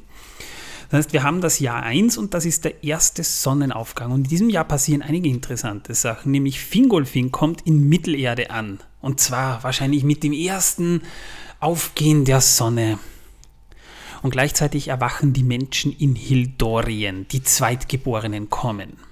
Ja, und da muss man aber auch bedenken, dass die, äh, ich meine, während Fëanor mit seinen Getreuen äh, bequem äh, hier rüber geschippert ist, ähm, mussten, äh, musste der ganze Rest der Noldor, sprich äh, alle, die aus dem Geschlecht Finarfins und alle aus dem Geschlecht Fingolfins, ähm, denen, blieb die, die, denen blieb die eisige Helkaraxe nicht erspart. Da ähm, haben einige ihren Tod gefunden. Das war ein äußerst beschwerlicher Übergang. Ja, schlimm war das, ja. Ähm, in ähm, The Lost Road hat Tolkien in einer Fußnote mal beschrieben, dass die Menschen in Mesopotamien, Mesopotamien erwachten. Also eventuell ist Hildorien daher in der Geografie Mittelerdes mit Mesopotamien vergleichbar. Die Wiege der Zivilisation ist es ja auch in, in unserer Welt sozusagen. Und auch kam im Gegensatz zu den Elben kein Valar zu ihnen, um sie willkommen zu heißen. Das heißt, Was die schon sehr traurig ist, muss ich sagen. Ja, fühlt man sich schon ein bisschen zurückversetzt. Also ich kann Ja. verstehen, dass das ein A-Fahrer sondern sich dann gedacht hat, naja, also so ganz in Ordnung war das nicht für euch. Also ein bisschen was kommt man schon für euch kriegen, was? Ähm, jedenfalls, in dieser Zeit greift Morgoth auch Tilion, den Steuermann des Mondes, mit Schattengeistern an. Tilion gewinnt die Schlacht im Ilmen, doch die Valar befürchten, Morgoth werde nicht ruhen und sie versuchten, Valinor ebenso zer zu zerstören wie Almaren. Also das kann schon durchaus sein. Die Insel Almaren war nämlich der erste Wohnsitz der Valar. Kurz zurückgesagt, und der lag auch in der Mitte des großen Sees im Zentrum von Mittelerde. Das ist weit vor dem er- ersten Zeitalter gewesen, noch im Schein der Leuchten Iluin und Omal, wo wir auch noch dazu kommen werden, zu einem späteren Zeitpunkt. Ja. Also das war der Frühling von Arda. Und äh, das wollte ich jetzt nur mal kurz anmerken, weil diese Besorgnis ja auch berechtigterweise im Raum stand. Ähm, deshalb türmten sie die Pelori, einen großen Gebirgszugs vom Norden in den Süden Ammans zu noch größeren Hohen auf, befestigten dann auch die Kalakiria, also den, äh, den, den Bass, den einzigen Durchlass in dieser Gebirgskette mit Wehrtürmen und umgaben Tol Eressia mit den verwunschenen Inseln. Die, das war die Verhüllung Valinors. Die, Erfüllung, die Verhüllung erfüllte Manwe mit so viel Kummer, dass er Lorien und Orome bat, eine Möglichkeit zu schaffen, um nach Mittelerde zu gelangen. Und Lorien erschuf daraufhin den Olore. Malle und Oromir, Orome äh, erschuf ähm, Ilveran. Das äh, Lorien bitte nicht zu verwechseln mit dem Landlot Lorien. Ich sag's nochmal dazu. Die ist eine der sieben, das ist einer der männlichen sieben, ich, ich, ich finde das ein bisschen irritierend mit dem Namen, einer der sieben männlichen Valar und sein eigentlicher Name lautet Immo. Er lebt auch in Valinor, in den Gärten, denen man den Namen Lorien gab. Also ein bisschen narzisstisch, wenn die Heimstätte genauso heißt wie, wie sein Bewohner. Ne? Übrigens haben wir an dieser Stelle jetzt äh, die zehnte Seite gerade hinter uns gebracht. Ja, also die also- Hälfte haben wir jetzt vom Text her zumindest geschafft. Ja, genau. Also haltet noch durch. Haltet durch, wir tun es auch. Jedenfalls, Wir, wir, wir, wir halten uns bereits an allem fest, was wir können. Also wir halten uns noch. Ja, Torben, halt mich. Wir, wir, wir arbeiten mit Hochdruck dran, dieses fette Fass dann auch wieder zu schließen. Die Olore Malle war ein unsichtbarer Zauberpfad, der von den lieblichen Gärten Loriens bei Kor auf vielen Umwegen bis nach Mittelerde führte. Er verlief geheimnisvoll auf gewundenen Wegen und führte an den wundersamsten und verlockendsten Orten vorbei. Über dem Wasser schwebte der Pfad auf der Luft und schimmerte gräulich, als bestünde er aus seidigen Nebeln oder Perlenvorhängen. Gibt es auch eine nette Allegorie dann später noch im Herrn der Ringe mit diesem Silber, das sich langsam lichtet. Auf diesen Pfaden kommen, kommen später nämlich auch die Elben in den, in den Westen. An seinem Anfang bei Chor wurde er von hohen Böschungen, übermächtigen Hecken und vielen großen Bäumen gesäumt, welche voller Geflüster waren. Er begann in den golden schimmernden Tor äh, des Gartens der Hütte des vergessenen Spiels. Also wer das Buch der verschollenen Geschichten kennt, dort spielt sich eigentlich die eigentliche Rahmenhandlung ab. Und nur den Valar und den Elben sollte es möglich sein, ihn zu sehen und natürlich dann auch entsprechend zu beschreiten. Niemand, der auf ihn wanderte, würde ermüden. Jemals. Und ja, es gibt da Parallelen zur Regenbogenbrücke zu Bifrost aus der nordischen Mythologie. Und äh, Ilvaren war eine goldene Brücke, die Orome zwischen den Bergen Taniquetil und Kal, ähm, Kalomne spannte. Der Kalomne, das ist die ähm, Schreibweise mit Kalorme, findet sich nur im historischen Atlas von Mittelerde und ist wahrscheinlich der höchste Berg der Mauern der Sonne. Hinter ihm steigt jeden Morgen die Sonne auf. Er befindet sich auf dem äh, auf den Sonnenlanden im Osten von Arda, genau auf dem Gürtel Ardas. Also Also das ist, das ist wie eine Tangente, wie ein Äquator kann man sagen, ja genau. Das heißt, es gibt zwei Wege, die man da äh, erreichen kann. Und schließlich kommt das Jahr 2 und da zieht Fingolfin nach Mithrim. Mithrim, das ist der Name des großen Sees im Osten von Hithlum und gleichzeitig der Umgebung und der Berge im Westen, die Mithrim von Dor Lonin trennten. Entschuldigung, dass ihr da jetzt so viel äh, Blattgewirkse hört. Wir haben das uns das ja aufgeschrieben. Im Jahr 5 wird Mädros von Fingon von Tarang vom Tar Tangorodrim, ja. Tangorodrim befreit und verliert dabei seine rechte Hand. Da muss man kurz eine Geschichte dazu erzählen, denn nach der äh, Dagor nun Gileath, der zweiten Schlacht, über die wir schon gesprochen haben, die Feanors Tod ja auch zufolge hatte, lockte Morgoth Medros in einen Hinterhalt, in dem dieser trotz aller Vorsicht gefangen genommen wurde. Und mit Feanors ältestem Sohn als Geisel wollte Morgoth den Rückzug der Noldor erpressen. Als sich Feanors Söhne weigerten, kettete Morgoth Medros mit der rechten Hand, wieder mal eine Kette, ja, an einen Felsvorsprung des Tarangorodrim, äh, Tangorodrim fest. Und von dort wurde er von Fingon und Thorondir, dem König der Adler, im Jahre 5 gerettet. Rondor, ja. Äh, Jahre 5, das heißt, er hing drei Jahre lang da oben. Ne- Für einen Elb vielleicht nicht allzu lang, aber wenn man bedenkt, drei Jahre, da, da kriegst du schon Blutstau. Drei Jahre, da, nein, nein, ne? ja, ja, Also, eiskaltes Händchen. Ja, also ja, das ist nicht mehr ganz, also ganz angenehm stelle ich mir das nicht vor, gerade wenn man, wenn man die Witterung bedenkt. Ja. Wobei er allerdings eben auch seine rechte Hand ja auch verlor, da nämlich seine Handfessel weder gebrochen noch gebogen werden Da gibt es so konnte. eine, schöne, so eine schöne Parallele zu einer äh, hiesigen Sage von Richard Löwenherz und dem Sänger Blondel. Ähm, Richard Löwenherz wurde ähm, auf, dem, auf, der, auf seiner Rückkehr von den Kreuzzügen im schönen Österreich äh, von, ähm, ich glaube es war Graf Leopold, ich bin mir jetzt nicht ganz sicher, auf einen österreichischen Adeligen gefangen gesetzt und auf Dürnstein In gefangen Dürnstein, gehalten, ja, das ist- Genau, um Lösegeld zu erpressen. Wie es halt gute Sitte ist unter europäischen Adeligen. Das war so, Und- ja. Aber er hatte und- eine schöne Aussicht, denn da sieht man schön auf die Donau runter. Also, So ist Eine es. Aussicht hatte, hatte schon eine schöne, der gute Und er Richard. durfte sich sogar im oberen Turmzimmern, also zwei Stockwerke etwa, frei bewegen.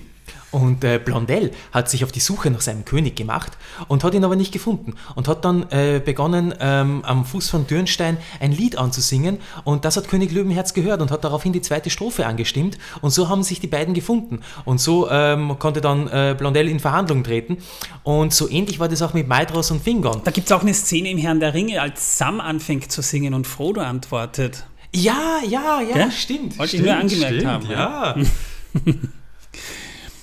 Jedenfalls, äh, die konnte nicht gelöst werden und Fingon trennte ihm die Hand ab. Und danke zum Dank für seine Rettung, also danke, dass du mir die Hand angehockt hast, Bursche, bot Medros Fingolfin die, die Würde des Hohenkönigs der Noldor an, die ihm als Feanors ältesten Sohn ja eigentlich selbst zustand. Und durch diese Geste konnte Medros zwar die Spannungen zwischen den zwei Lagern der Noldor mildern, aber nicht aus der Welt schaffen. Aber immerhin. Ja? Ach, Medros ist, äh, ist ja, glaube ich, einer meiner, äh, eigentlich mein favorierter äh, Fianor-Sohn. Ja, der, der, äh, man muss ja auch dazu sagen, die konnten ja nicht unbedingt immer viel für ihren Papa, aber sie mussten halt auch seine Last dann tragen. Ja. So ist es.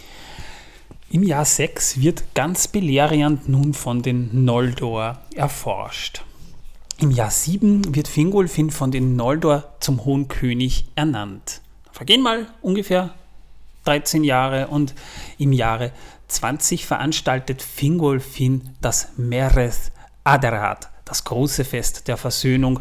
Und das sollte dazu beitragen, Elben verschiedener Abstammung zusammenzuführen und Streitereien beizulegen, Bündnisse zu festigen und Zusammenhalt zu gewähren gegen den gemeinsamen Feind Morgoth. Da haben wir circa das Jahr 50, die Reise von Turgon und Finrod. Und zwar die beiden reisten ebenfalls über die Helkaraxe und unter anderem ließ Turgons Frau auch dort ihr Leben. Doch ihre Tochter Idril überstand die Reise. an der Küste von Mittelerde in Nevrast gründete Turgon sein Königreich Vinyamar. Das war das, der erste Wohnsitz Turgons in Mittelerde und wurde nach dessen Ankunft in Beleriand auch erbaut. Am Fuß des, des äh, Tarasberges auf einer breiten Landzunge im Nevrast und mit Blick auf das Westmeer war die Stadt das erste große Bauwerk, das von den Noldor in Mittelerde errichtet wurde. Und solange es bewohnt war, führten Straßen aus Vinyama nach Brithomba im Süden und nach Ivrim im Osten. Später waren sie verfallen. Also nicht alle Wege führen nach Rom oder nach Vinyama. Nein, aber die Natur holt sich eben alles zurück. Ja, also die haben nicht lang dort gewohnt. Im Jahr 52 war der Baubeginn von Nagothrond. Das wurde von Finrod gegründet, der darauf den Beinamen Fehlergrund, Höhlenschleifer von den helf helfenden Pferden erhielt. Also nicht nur die Zwerge konnten unterirdische Reiche bauen, auch die Elben konnten das. Natürlich, es waren ja auch die Tiefelben. Äh, Finrod übrigens aus der, einer, der, der, der, einer der berühmtesten äh, Gestalten aus dem Haus Finarfin, äh, Bruder Galadriels. Und ähm, auch eine besondere Rolle hat, äh, spielt er äh, in Bezug auf die Menschen. Manuel, kommen wir dazu noch? Da kommen wir dann später auf jeden Fall noch dazu. Ähm, aber die Menschen, die sind gerade mal erwacht. Ne? Ja, und sind sehr traurig, weil sie nicht begrüßt wurden. Ah, ich muss jetzt kurz die Unterlagen da raussuchen. Tut mir leid, liebe Zuhörer, das ist ein bisschen schwierig da gerade. Also ähm, Finrod Fehlergrund war auf alle Fälle ein, der erste, der erste ähm, ähm, Elb, den, also der, der, ähm, der quasi mh, mit den, mit den Menschen wirklich Kontakt aufgenommen hat. Ähm, der hat äh, mit ihnen musiziert und da entstand schon mal die erste äh, Freundschaft zwischen äh, Elben und Menschen. Also Finrod war da in der Beziehung ein großer Botschafter. Ja, er befolgte auch wie sein Freund Turgon den Rat Ulmos, eine Zuflucht zu schaffen vor Morgoth, nicht vorhersehbarem Sturm auf Beleriand. Muss man mal dazu sagen. Und, Und Finrod hat auch, spielt auch noch eine große Rolle äh, aufgrund, er, er ist zum einen sehr verwoben in das eine, ähm, in, in das, wir, wir haben ja schon kennengelernt, äh, die Akteure, äh, denn wir haben alleine im ersten Zeitalter zwei Pärchen zwischen Sterblichen und Unsterblichen, nämlich die eine Idril, Tochter Turgons, die äh, äh, doch ähm, die eben mit, mit Tuor äh, liiert wird und damit äh, äh, äh, zur Mutter und Vater von äh, Earendil werden. Und zum anderen haben wir natürlich Beren und Lúthien. Es wird erst, es wird tausende Jahre dauern, bis sowas wieder vorkommen wird. Ja. Mit Arwen und Aragorn. aber, aber beide Paare haben dann schon, haben, haben dann irgendwann eine Verwandtschaft zueinander. Das heißt, alle Fäden führen dann irgendwo bei Elrond und, und, und dann schließlich auch bei, bei Arwen irgendwo zusammen. Also die haben beide, also eigentlich aus einer, aus einer Linie von zwei, von zwei solchen Verbindungen, kann man sagen. Ja, und was ist schuld an alledem? Musik. Ja, wie, wie bei Terry Pratchett entsteht auch Tolkiens Universum mit Musik. Genau. Ja. Da kommen wir aber ein andermal dazu. Das ist faszinierend. Ich glaube aber eher, äh, es ist andersrum. Jedenfalls dank der Hilfe König Thingolls, dessen Hallen ihn zu Nagothrond inspirierten, fand Finrod die geeignete Stelle, eine solche Festung zu erbauen. Die Zwerge aus dem Ered Luin halfen ihm bei dieser Arbeit und wurden dafür reich belohnt. Zuvor waren die Höhlen Nagothrons schon von Kleinzwergen bewohnt worden. Äh, Das ist ein eigenes Kapitel, über das wir bei den Zwergen kurz gesprochen haben. Da gibt es nämlich gar nicht so viel zu sagen. Aber das ist ein Unterstamm der Zwerge, der irgendwann ausgestorben war. Und die hießen in der Sprache der Zwerge Nulukizdin. Gesundheit. Danke. Im Jahr 60 äh, findet die Daglor Aglereb statt, beziehungsweise sie beginnt. Angband wird durch die Noldor-Prinzen belagert. Und zwar ein, ein Ork-Heer aus Angband stieß ähm, nach Dorthonien vor, wurde in der Ebene von Ardgalen zwischen Fingolfin und Medros Heeren in die Zange genommen und bis auf den letzten Ork vernichtet. Also da kann man noch sagen, das ist noch einigermaßen eine Erfolgsmeldung. Äh, Die Dago Aglareb, die, die lief gut, die lief gut. Einige Ork-Truppen drangen durch den Sirion-Pass und durch Maglors Lücke zwar nach Süden vor, wurden aber verfolgt und getötet. Und nach diesen Kriegen umgaben die Noldor Angband mit einem Belagerungsring, einem dichten Netz von Festungen und Wachposten, der fast 400 Jahre hielt. Also da war dann Morgoth wieder einigermaßen in Schach gehalten, aber das war halt wirklich eine, was Notdürftiges. Ja? Also, dass das nicht ewig so gehen könnte, das sollte klar sein. Da haben wir aber auch beim Fall von Gondolin schon darüber gesprochen. Hast du uns, hast du uns gerade. Okay, kommst, du kommst noch zu Fingolfins Tod, oder? War der nicht schon? War der? Der war, den hast du nicht erwähnt. Okay, gut. Auf der einen Seite muss ich sagen, okay, gut, dass du ihn nicht erwähnt hast, weil wir sind eh schon, äh, es geht schon eine ganze Weile und wir müssen schauen, dass es weitergeht. Auf der anderen Seite. Zusammenfassen. bitte, das, das, diese, diese Schlacht zwischen, diesen Kampf zwischen Fingolfin, einem hohen Noldor, ein, dem no König der Noldor und einem Maya, Melkor, der zu diesem Zeitpunkt zum letzten Mal seine Hallen verlässt und selbst zu Grond, dem Unterweltshammer, greift, um selbst seine Feinde zu zermalmen, ja? Und, und das willst du, das... Erzähl einfach und, und äh, erzähl's das, kurz, das, Das kurz kann man nicht nacherzählen, das müsste ich eigentlich zitieren. Das ist eine wunderschöne Stelle. Das, das heißt wunderschöne Stelle, die ist aber nur nicht, super episch. erzähl's nur kurz. Erzähl's uns kurz und gut ist. Auf alle Fälle, mehr, auf alle Fälle ähm, Fingolfin hat es dann wirklich geschafft. Er hat äh, seine, seine, seine, äh, seine äh, Bannerträger und er selbst kamen bis vor die Tore, bis vor die Tore Angbans und er forderte Morgoth zum Zweikampf. Und er antwortete. Morgoth kam aus seinen Hallen und hat sich Fingolfin gestellt. Und dieser Kampf war nicht so eindeutig, wie man vermuten möchte. Mehrere Male, ich glaube, ich glaube, äh, ja, äh, mehrere Male ähm, gelang es, ähm, äh, wurde Fingolfin niedergestreckt. Immer wieder ist er aufgestanden. Es gelang ihm, Morgoth zu verwunden. Er hinkte seither. Ja? Morgoth hat aus diesem Kampf bleibende Wunden davongetragen. Letzten Endes ähm, war der Boden so derart übersät von Kratern und Löchern, die äh, äh, Melkor mit seinem Hammer geschlagen hat, dass irgendwann der hohe König der Noldor strauchelte, zu Boden fiel und, äh, und, und äh, letzten Endes seinen Tod fand. Ja? Aber das war, das ist, ähm, ja, lest die Stelle im Silmarillion. Lest, Ja, ja, wir, müssen, lest wir das wollen ja nicht Silmarillion. das ganze Silmarillion vorwegnehmen. Beißt, beißt, beißt euch durch die Aeolinderle durch und, und, und äh, checkt die. Wir die, versuchen hier ja sowieso nur grob das erste Zeitalter zu umreißen. Merkt ihr, wie schwer ich es habe? Merkt ihr es? es, es tut mir leid, ich befinde mich selbst gerade in einem Zwiespalt. Wir werden, ich- wenn wir über Morgoth reden, über das sicherlich noch etwas detaillierter sprechen, aber das äh, kommt ein andermal. Im Jahr 64 beginnt Turgon mit dem Bau von Gondolin, über das wir ja schon in unserer Stichfolge gesprochen haben. Und äh, im, im Jahr 65 äh, befestigt äh, Kirdan mit der Hilfe der Noldor die Häfen von Eglarest und Brithombar. Und auf dem Westkap von Eglarest wird der Turm Barad Nimras errichtet, der zur Überwachung des Meeres dienen soll. Also man hat sich zu dieser Zeit dann doch etwas äh, Zeit genommen, dann auch äh, ein bisschen was zu befestigen. Das hat man sowieso vernachlässigt, meiner Meinung nach, während äh, Melkors Gefangenschaft. Im Jahr 66 erfährt Tingol von den Silmaril. Im Jahr 67, und das spielt nämlich noch eine Rolle, weil Tingol will die Silmaril ja auch haben. Da spielt aber Beren und Luthien eine Rolle. Darum musste ja Beren, äh, um die Gunst Tingols für Luthiens Hand zu erlangen, ja den Silmaril von Morgoths Krone stehlen. Und das hat er ja dann auch getan. Also äh, das findet hier seinen Ursprung sozusagen. Jason ähm, von den Argonauten wird ähm, von äh, König. Ach Herrgott, ach wie hieß er?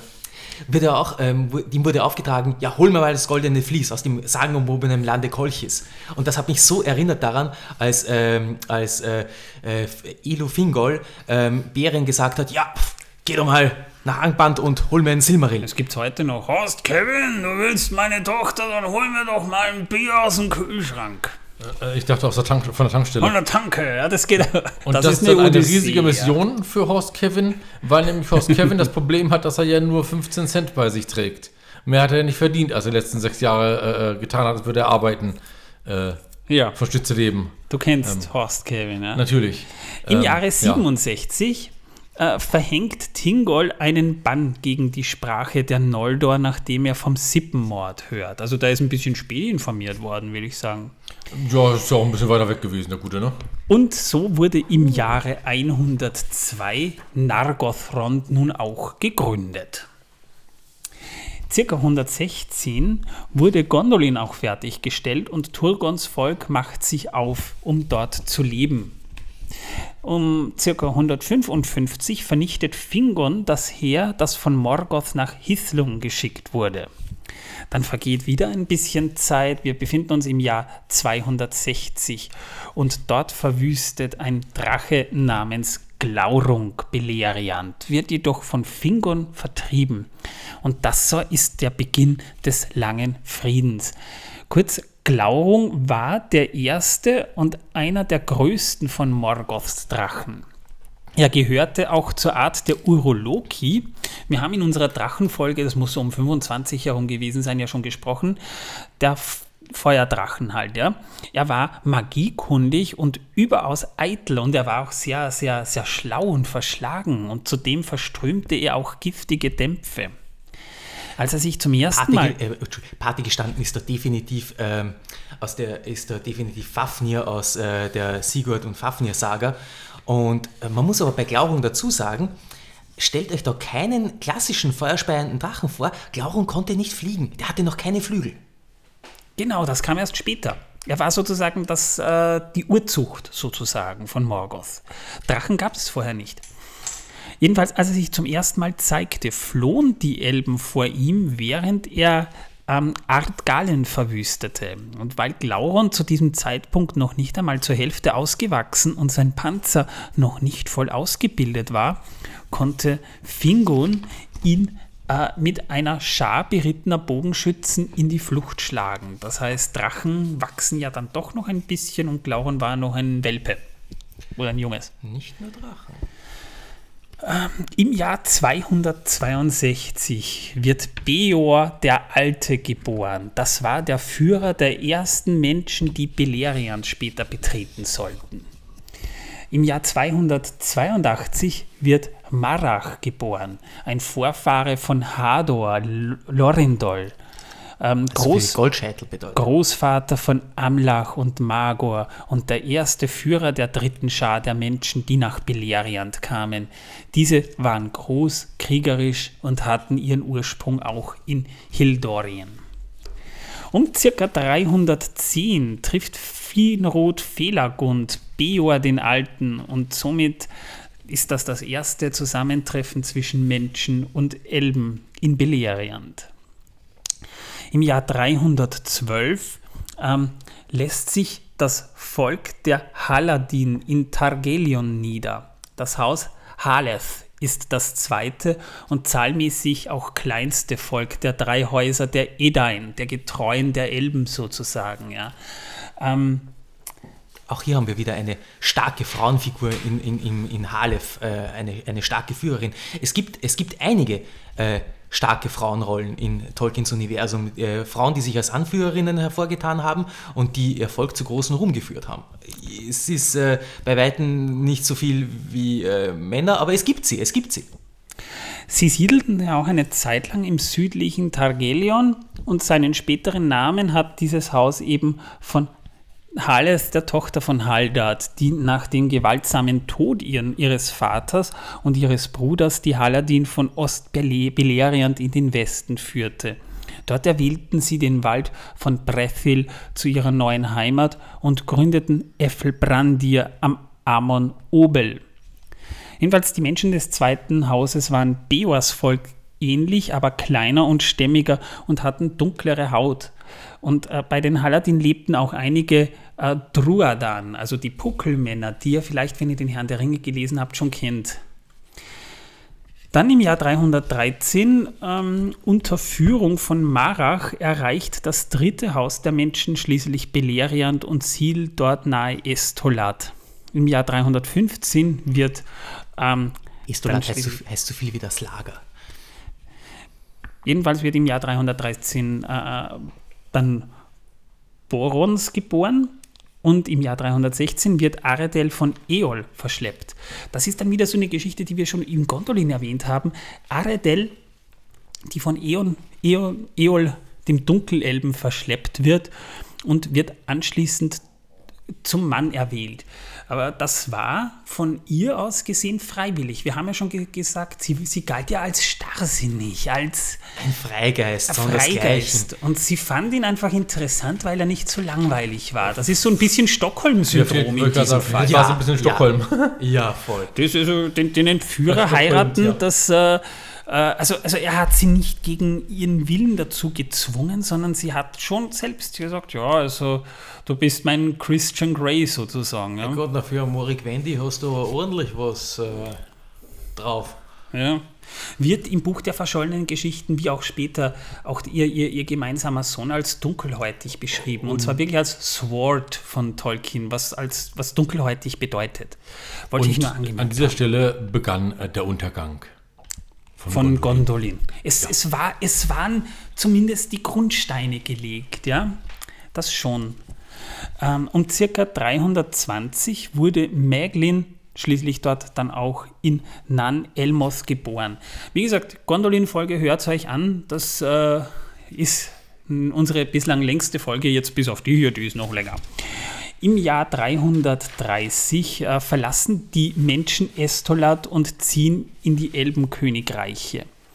Um ca. 345 kehren Aredel und Meglin, deren gemeinsamer Sohn von Eol, zurück nach Gondolin. Und im Jahr 355 stirbt Beor der Alte. Dann sind wir im Jahr 369, die Ratsversammlung der Menschen des ersten und dritten Hauses, wobei ein Diener Morgoth verkleidet eine Rede hält. Also ein Agitator, würde ich sagen, ist dabei. Mit einer großen Schar zieht Berek in den Süden. Berek gehörte zum Gefolge Beors. Er führte etwa 1000 aus dessen Volke aus Beleriand fort in Richtung Süden, weil sie an den Kriegen gegen Melkor nicht teilnehmen wollten. Und von dem Schicksal dieses Volkes ist auch nichts weiter bekannt. Vielleicht stammen ja die Wagenfahrer von ihnen ab.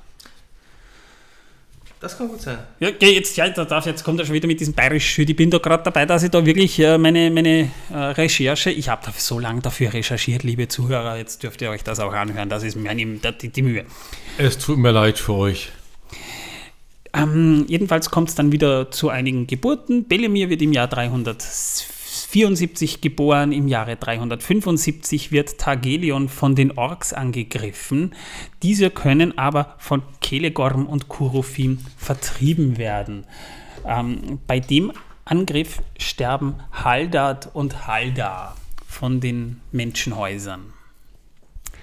Wie gesagt, Manuel kann mich ja da äh, ergänzend korrigieren, wenn ich irgendwas vergessen habe, weil da ist einfach so viel. Ich, ich habe gerade auf meinem E-Book äh, rausgesucht die Stelle, wo Fingolfin Morgoth aufs Maul gibt. Und das habe ich noch immer. Das, das suchst du immer noch, da sind wir Ja, doch das schon. habe das hab ich, schon- das hab ich schon gefunden. Ich lese mich da gerade durch und bin äh, hellauf begeistert und komme gerade darauf, meine, dass meine Schilderung nicht in irgendeiner Weise nur im geringsten dieser Textstelle würdig war. Ja, dann sollen sie Leute die Bücher lesen. Ich meine, wir sind jetzt nicht dabei, Tolkien irgendwie auch noch vorzulesen. Außerdem äh, dürfen wir es wahrscheinlich gar nicht, weil das ein äh, zu weiter Eingriff in das Werk wäre und wir nicht die Rechte dafür haben. Und ich bin nicht bereit, äh, 150 Millionen zu zahlen, um Für diesen Pod, aber dafür sind dürfen. wir dann offiziell lizenzierter Podcast. Ja, aber nur für diesen einen Text. Nur für das Silmarillion. Ja? nein, nein, nicht für Silmarillion, nur für diesen einen Text daraus. Wir dürfen, wir dürfen dann, die, das das andere dürfen wir dann gar nicht besprechen, ja? Ja, ja, ja, ja. Im Jahr ja. 389 wird Hador geboren, der Sohn von, von Half, ähm, Hath- Hathol und, und der Enkel Magors. Das war irgendwann mal der Herr von Dorlonin und ein Vasall, Vasall Fingolfins. Ähm, die Sprache dieser Elben wurde in seinem Hause bevorzugt, also die sprachen tatsächlich Elbisch und auch seine eigene Sprache, die sich später zu der gemeinsamen Sprache Adonaisch in Numenor entwickeln sollte, wurde weiter gepflegt oder fand eigentlich so in, diesem, in dieser Zeit ihren Ursprung. Viele seines Volkes versammelte er um sich und wurde ein großer Stammesführer. So wurde im Jahre 393 Bregolas geboren und wir sind im Jahre 400 und dort stirbt Aredel durch den Speer Eols. In der Geschichte um Gondolin haben wir schon darüber gesprochen. Das war eigentlich ein gewaltiges Missverständnis oder, oder Malheur, wie man so schön sagt, nett ausgedrückt. Ja? Äh, da kann mich Manuel vielleicht nochmal korrigieren. Der wurde darauf jedenfalls vom Charakter gestürzt. Und da haben wir auch wieder dieses Eifersucht als Motiv. Barra hier wurde zu dieser Zeit auch geboren. Das ist ein Mensch aus dem Hause Beors, der Sohn von Bregor und Vater von Beren. Also, falls ihr es genau wissen wollt, Beren und Luthien haben wir schon sehr schön besprochen. Dann sind wir im Jahr 408 und dort stirbt Borons und äh, äh, Boron und 410 wird ein gewisser Boromir, aber nicht unser Boromir aus dem Herrn der Ringe, sondern ein anderer Boromir wird Ja, Finrod das ist wieder die Sache mit Manuel und Manuel, ne? also nicht äh, verwechseln. Ich kenne insgesamt drei Boromirs aus der ganzen äh, Herr der ja. Ringe mit dem Legendarium. Sind zwar prominente Figuren, aber die spielen wenig Rolle, darum äh, gehe ich da jetzt gar nicht so drauf rein. Gerade bei den Menschen ist es schwierig. Naja, weil der zweite und der dritte Boromir durchaus. Allerdings sind die alle schon im dritten Zeitalter. das wollen wir bitte jetzt nicht ankratzen. Nö, da haben wir schon, also das dritte Zeitalter besprechen wir sowieso sehr ausführlich, weil da spielt sich ja das Ganze ja sowieso ab. Ne? Voll, ja. Er wird jedenfalls zum, äh, von Finrod zum Fürsten Ladros ernannt. Ähm, 416 wird Hador zum Herrn von Dorlonen und 419 wird Gundor geboren, der Bruder von Gunnar und Günther. Ähm, das war Scherz. Also um 420 stirbt Haleth, ähm, Baragund und Belegund werden geboren. Es, äh, 435 ungefähr wird ein gewisser Haldir geboren. Das ist aber nicht unser Haldir, den wir aus dem Herrn der Ringe kennen. Nein, das ist auch ein Halbrand. Das ist ein, was? Das ist auch ein Halbrand. Also, den Haldir. Nein, Haldir, nein! Ich, ich war gerade verwirrt. Nee. Ich habe mich nicht getraut, was zu sagen. Nein, das, dieses, dieses inbrünstige Gesicht, ihr macht was falsch, Sie ihr haben, macht was falsch, jetzt völlig Fragen. Sie haben uns Grafindel genommen, also, aber wir bekamen Haldir.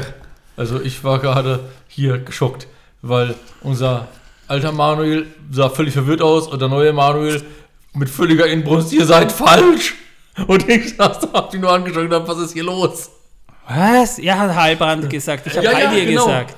Ja, aber ich, bin, ja, ich bin etwas verwirrt von den ganzen Toten. Und, Ey, ich, will äh, nur, ich will jetzt für diesen Podcast, für diesen Herr der Ringe pro Minuten Podcast eine Regel festlegen. Es gibt die Serie nicht. Welche Serie? Ja.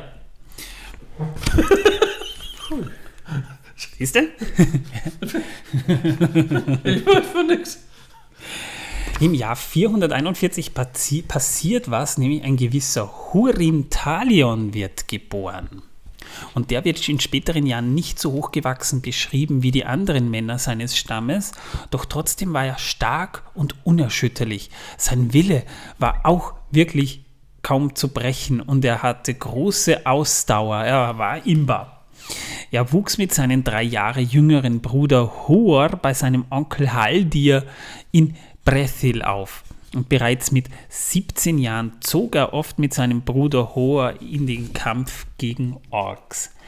Eines Tages äh, brachen sie dort mit einem Trupp Kundschafter auf, gerieten in einen Hinterhalt und wurden von ihren Gefährten getrennt.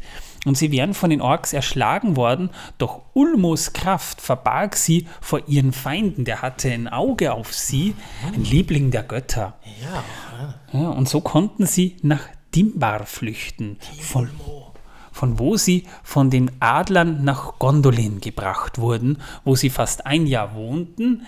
Und da sie den Weg nach Gondolin ja eh nicht kannten, konnten sie auf den gleichen Weg nach Hause zurückkehren, wie sie gekommen waren. Per Adlerpost sozusagen. Ja. Da haben wir schon in unserer Gondolin-Folge ja gesprochen. Und da sie unter einem Eid standen, konnten sie allerdings auch niemandem sagen, wo sie gewesen waren. Später führte Hurin gemeinsam mit seinem Bruder Huo das Heer Dorlomins in die Schlacht der ungezählten Tränen. Da kommen wir später dann eh noch dazu. Und Hurin wird als tapferer Kämpfer der Nimreth Amodiat angesehen, der Schlacht der ungezählten Tränen. Und also es offensichtlich wurde, äh, dass die Schlacht äh, zugunsten Morgoths ausfallen würde, blies Turgon, der ebenfalls an der Schlacht teilnahm, zum Rückzug. Wir springen da jetzt in der Zeit, weil es schwer ist, das sonst irgendwann äh, anzumerken. Utilien aure, aya, ata, ähm, eldalie et atanatari. Utilien Gesundheit, aure. Tom. Äh, ähm, Manuel. Auter Ilome. Hast du einen Schlaganfall?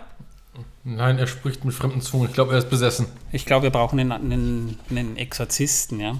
Ich kenne einen, aber der ist gerade im Vatikan. Jedenfalls ähm, blies Turgon dann eben, der ebenfalls an der, dieser Schlacht teilnahm, zum Rückzug. Ja, und das zu diesem Zeitpunkt bereits stark dezimierte dritte Haus der Edain wurde als Nachhut eingesetzt, denn zu sehr hingen die Herzen der Menschen an den Nordlanden, wo sie gelebt hatten. Und diese Tat nun wird als die ruhmreichste dieser Schlacht beschrieben. Während Turgon nach Süden in die Berge verschwand, scharten Hurin und Huor die verbliebenen Menschen aus dem Hause Hadors um sich und zogen sich bis hinter das Fen von Serech zurück, von wo sie nicht mehr zurückwichen. Ähm, dort führten die Krieger aus Dorlonin einen verzweifelten, hoffnungslosen Kampf gegen die Heere Angbans.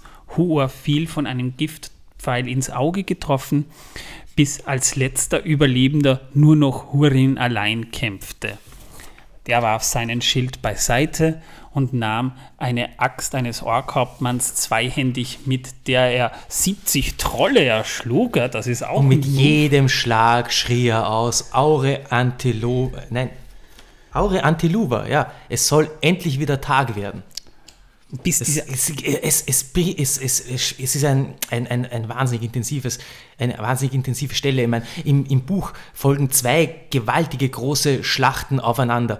Ähm, die Daga Pragolach und danach die Nirnaif Anediat und beide laufen nicht gut nicht gut für die Kräfte des Guten. Und ähm, das Ganze gipfelt eben darin, dass eben auch äh, äh, eben äh, Hurin ähm, so lange unter Goffmoks Trollgarde wütet und eben mit jedem Schlag dieses äh, Aure Antiluva ausspricht, es soll wieder Tag werden, diese Imbrunst, diese absolute Hoffnung in, in der Hoffnungslosigkeit.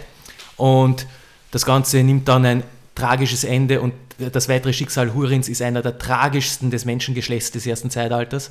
Jedenfalls die äh, Axt ist dampfend, vor deren Blut schließlich verbrannt. Nach diesen 70 Troll-Hits sozusagen, ja. Bei jedem Troll, den er erschlug, stieß er diesen Ruf aus, doch zuletzt kamen Scharen von Orks, die sich auf ihn warfen und schließlich wurde er von Gothmog, den Fürsten der Balrogs, gefangen genommen und nach Angband geführt. Dort wurde Hurin Morgoth vorgeführt, denn der dunkle Herrscher wusste, dass dieser mit Turgon befreundet und in seiner Jugend ein Jahr in Gondolin gewesen war. Und so versuchte Morgoth Hurin unter Folter die Lage Gondolins abzupressen, doch Hurin hielt jedweder Folter stand und verspottete Morgoth Daraufhin verfluchte dieser seine Familie und band ihn auf einem steinernen Stuhl auf einen hohen Gipfel. Ähm, du sollst alles sehen, was ich sehe. Ja? Und ähm, und auf den Gipfel des Tarango. Das hat er zu ihm Tarango Tarango drin. Genau, ja. und, hat ihm, und hat ihm alles gezeigt, was er gesehen hat. Nicht nur alles das, was passiert ist, sondern alles auch in, in den schlimmsten Farben. Das muss eine, das eine absolut eine psychische Folter unvorstellbar. Vor allem, wenn man dann die Geschichte von Hurins Kinder äh, sich anschaut. Oder liest. Und also liest, ja. es gibt ja einige schöne Ausgaben und das ist wirklich das längste Lied, das die Elben auch geschrieben haben und da spielt ein, ein Mensch die Hauptrolle. Das ist ja schon das, das, das Schlimmste daran. Und er saß ja dort 28 Jahre und sah und hörte alles, was Morgoth sah und hörte. Äh, doch wurde die Darstellung der Geschehnisse eben durch Morgoths Empfindungen noch verdunkelt. Denn viele Lügen wurden in die Wahrheit gemischt. Manches Gute wurde verschwiegen und Tingol und Melian erschienen ihm in bösem Licht, da Morgoth hasste, was sie getan hatten. So wird es dann auch beschrieben, ne? wenn ich das äh, richtig dargestellt Ja, jetzt ja, habe. genau. Und wenn Also- man nicht alles täuscht, wurden die Menschen zu der Zeit auch noch ein bisschen älter, als sie dann später wurden. Jedenfalls ein Jahr nach dem Tode seines Sohnes Turin wurde Hurin aus Angband entlassen. Doch schickte Mor und, und, und die Geschichte von Turin ist ja auch tragisch. Die ist ja mordstragisch. Doch schickte Morgoth Hurins Spione hinterher, womit dieser entweder nicht rechnete oder es war ihm einfach wurscht. Ja? In Dimba rief Hurin ergebnislos Turgon an, er solle zu ihm kommen. Die Folge dieser Tat war allerdings lediglich, dass Morgoth das ungefähre, die ungefähre Lage Gondolins äh, erfuhr. Und nun ging Hurin zurück zur äh, Prithjach, wo er, wo er und sein Bruder Huor einst von Ulmo gerettet worden war. Und so kam er eines Abends zum Platz, wo Glaurung verbrannt worden war. Das ist schon passiert. Also da kommen wir dann eigentlich in der, in der, in der Zeitleiste dann noch dazu, aber es hilft nichts. Wir müssen das äh, ein bisschen durcheinander bringen. Und, äh, und er sah den großen Stein am Rand der Schlucht. Dort traf er dann auch seine Frau Morwen, die in seinen Armen starb. Und voller Zorn ging Hurin nach Nagothrond und erschlug dort den Kleinzwergen Mim, dem Verräter seines Sohnes, und er nahm ihm das Nauglamir ab. Kommen wir dann noch dazu. Also da, da, da, da nehmen wir was vorweg, aber das wird in dieser Folge noch beantwortet. Und er brachte das Halsband nach Menegroth, äh, wo er von den Worten Melians auch geheilt wurde. Und er erkannte, was in Wahrheit passiert war. Dort übergab er das Nauglamir Tingold zum Dank dafür, dass er Turin wohlwollend bei sich aufgenommen hatte. Und vermutlich wollte Hurin daraufhin nicht mehr leben und nahm sich selbst eben jenes. Er brachte sich um. Also das ist eine tragische Lebensgeschichte, die wir da haben und da ist, äh, da sind Vater und Sohn haben beide kein Glück im Leben gehabt, kann man sagen. Es ist eine Es wirklich ist tragische sehr Geschichte. melancholisch, als äh, Hurin äh, äh, durch die Lande streift und seinen alten Freund Turgon noch einmal sehen möchte, als er seine Frau trifft und sie auch noch in seinen Armen stirbt.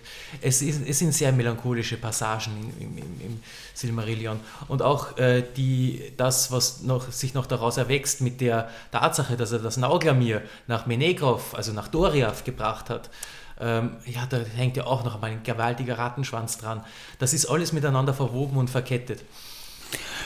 Circa 443 wird jedenfalls Beren ähm, Erchanion geboren, über den wir schon gesprochen haben. Also das war derjenige, der die schönste Elbin, die auf Mittelerde jemals wandelte, heiratete. Nach einer wirklich heftigen Heldengeschichte. Hur wird im Jahr 444 geboren und um Hur, circa der Bruder, der Bruder Hurins. ja. Im Jahr 445 wird äh, Erenion später Gilgalad genannt, geboren. Also der ist äh, relativ spät im ersten Zeitalter erst geboren. Und er war ja auch der letzte hohe König von Noldor. Im Jahr 445 findet die Dagor Bragolach 455. statt. 455, sorry, genau. Ach, da ist sie jetzt. Ja, seht ihr, da ist eine die Dagor. Bragolach. Ähm, da fallen Angrod, Egnor, Bregolas äh, sowie äh, äh, Hador und sein jüngster Sohn Gundor. Galdor wird daraufhin, wir beschreiben gleich noch die Schlacht, aber nur kurz das Ergebnis. Galdor wird Herr von Dorlonin, Fingolfin stirbt im Zweikampf mit Morgoth. Also da hast du was vorweggenommen, das passiert hier jetzt erst. Ah, okay, das war jetzt in der Bragolach, ja, richtig.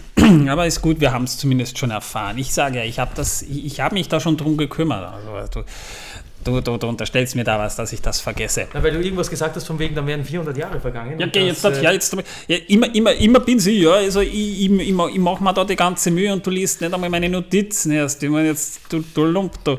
Jetzt wenigstens das, das. das, waren noch 40 Seiten. Du Das kann ich genauso Silmarillion nochmal lesen. ich habe mir Mühe gegeben bei der Recherche. Ja? Das, ja, das, Also das Silmarillion hat ein bisschen mehr Seiten. Aber Je- nur. Das, äh, das Hörbuch geht auch nicht so lang, was? Das was? Das, äh, whatever. Jedenfalls die Schlacht bedeutete den Anfang vom Ende der Reiche der Elben in Beleriand, denn ihr Belagerungsring um Angband, der 400 Jahre lang gehalten hatte, wurde hinweggefegt und seitdem war auch nie mehr Frieden in Beleriand. Das war der Anfang wirklich äh, von der wahrscheinlich düstersten Zeit, die es wahrscheinlich äh, überhaupt in Mittelerde gab, auf jeden Fall im ersten Zeitalter. Diese Schlacht dauerte mehrere Monate und war auch kein plötzlich vernichtender Schlag, sondern ein andauernder Krieg, in der diese Phase äh, von größerer Heftigkeit war. Damit begann es aber, ja. Also die Schlacht. Sie heißt die, Schla die Schlacht des jähen Feuers. Mhm. Und das hat den Grund, denn sie begann mit, mit jähen Feuerströmen, die aus dem Tarangorodrim und dem Eret Engrim hervorbrachen und die Morgoth über Ardgalen fließen ließ. Die Ebene verbrannte und wurde danach Anfauglith genannt. Die Elben, die dort die Belagerung aufrechterhielten, wurden vernichtet, und auf das Feuer folgte Morgoths Armee, angeführt von dem Drachen Glaurung und seiner Brut. Also es gab dann schon mehr Drachen als diesen einen. Und der war zu der Zeit wahrscheinlich schon ausgewachsen. Um die Zeit wahrscheinlich schon sehr ausgewachsen. Ja, er wuchs vielleicht noch ein bisschen, aber es ja. In den vergangenen 400 Jahren nämlich hatte sich Morgoths Streitmacht stark vergrößert, sodass die Elben, die zerstreut und auf einen solchen Ansturm ganz einfach nicht mehr vorbereitet waren, auch die haben dann irgendwann mal ihre, ihre Aufmerksamkeit sausen lassen, ähm, der geballten Macht Angbans wenig entgegenzusetzen hatten. Durch die heftigen Angriffe fiel als erstes die bevölkerungsarme äh, Region um Dorthonion. Dort wurden Angrod und Egnor getötet. An ihrer Seite starb auch Bregulas, Fürst des Hauses von Beor. Ja, und von Glauchung angeführt übernahmen dann schließlich die Orks die Ebene von Lothlan, nahmen den Aglon-Pass ein und zwangen Kelegorn und Kurufin nach Nargothrond zu fliehen. Doch Medros leistete Widerstand und konnte mit Hilfe der tapferen Menschen aus Dorthonion seine Burg verteidigen und den Aglon-Pass wieder schließen. Und außerdem konnte er seine große Festung auf dem Berg von Himring gegen die Orks halten. Und auch die Festung am Renier fiel in die Hände des Feindes, ebenso wie das Land Targelion und Karathir flog, floh nach Süden und verstärkte die Truppen von Amrod und Amras, die auf dem Amon Ereb eine Verteidigungsstellung errichteten. Finrod führte ein Heer aus Nargothrond dem Sirion-Pass hinauf nach Norden und auf dem Fen von Serech wurde er von Barahir gerettet, nachdem er von seinen Truppen abgeschnitten worden war. Ja, die Noldor... Von wem wurde er gerettet? Hm? Barahir, ne? Ja. Ja, genau, das wird noch wichtig. Ja, äh, die Noldor von Hithlum unter Fingolfin und Fingon konnten ihren Verbündeten nicht zu Hilfe kommen, denn ihr Heer wurde von den Eret Vethrim in Ardgalen geschlagen und sie zogen sich unter großen Verlusten in ihre Festungen in den Bergen zurück, wo sie mit, die sie nur mit Mühe halten konnten. Und nach der Nachricht vom Tod so vieler Noldor ritt Fingolfin auf seinem Pferd Rochaleor nach Angband und forderte Morgoth schließlich zu diesem Zweikampf heraus. Ach, sehr gut, da ist es ja. Er konnte Morgoth zwar eben verwunden, überlebte selber Siebenmal. aber nicht. Ja, ja, Morgoth hinkte seither ja auch. Ne? Das hat er auch nicht vergessen, der gute Morgoth. Im Jahr 456 dann kehrten Huarin und Huor von Gondolin nach Dorlonin zurück. Im Jahr 457 wurde Minas Tirith, also nicht Minas Tirith, das ihr aus dem Herrn der Ringe kennt, sondern ein anderes Minas Tirith von Saurons Truppen eingenommen.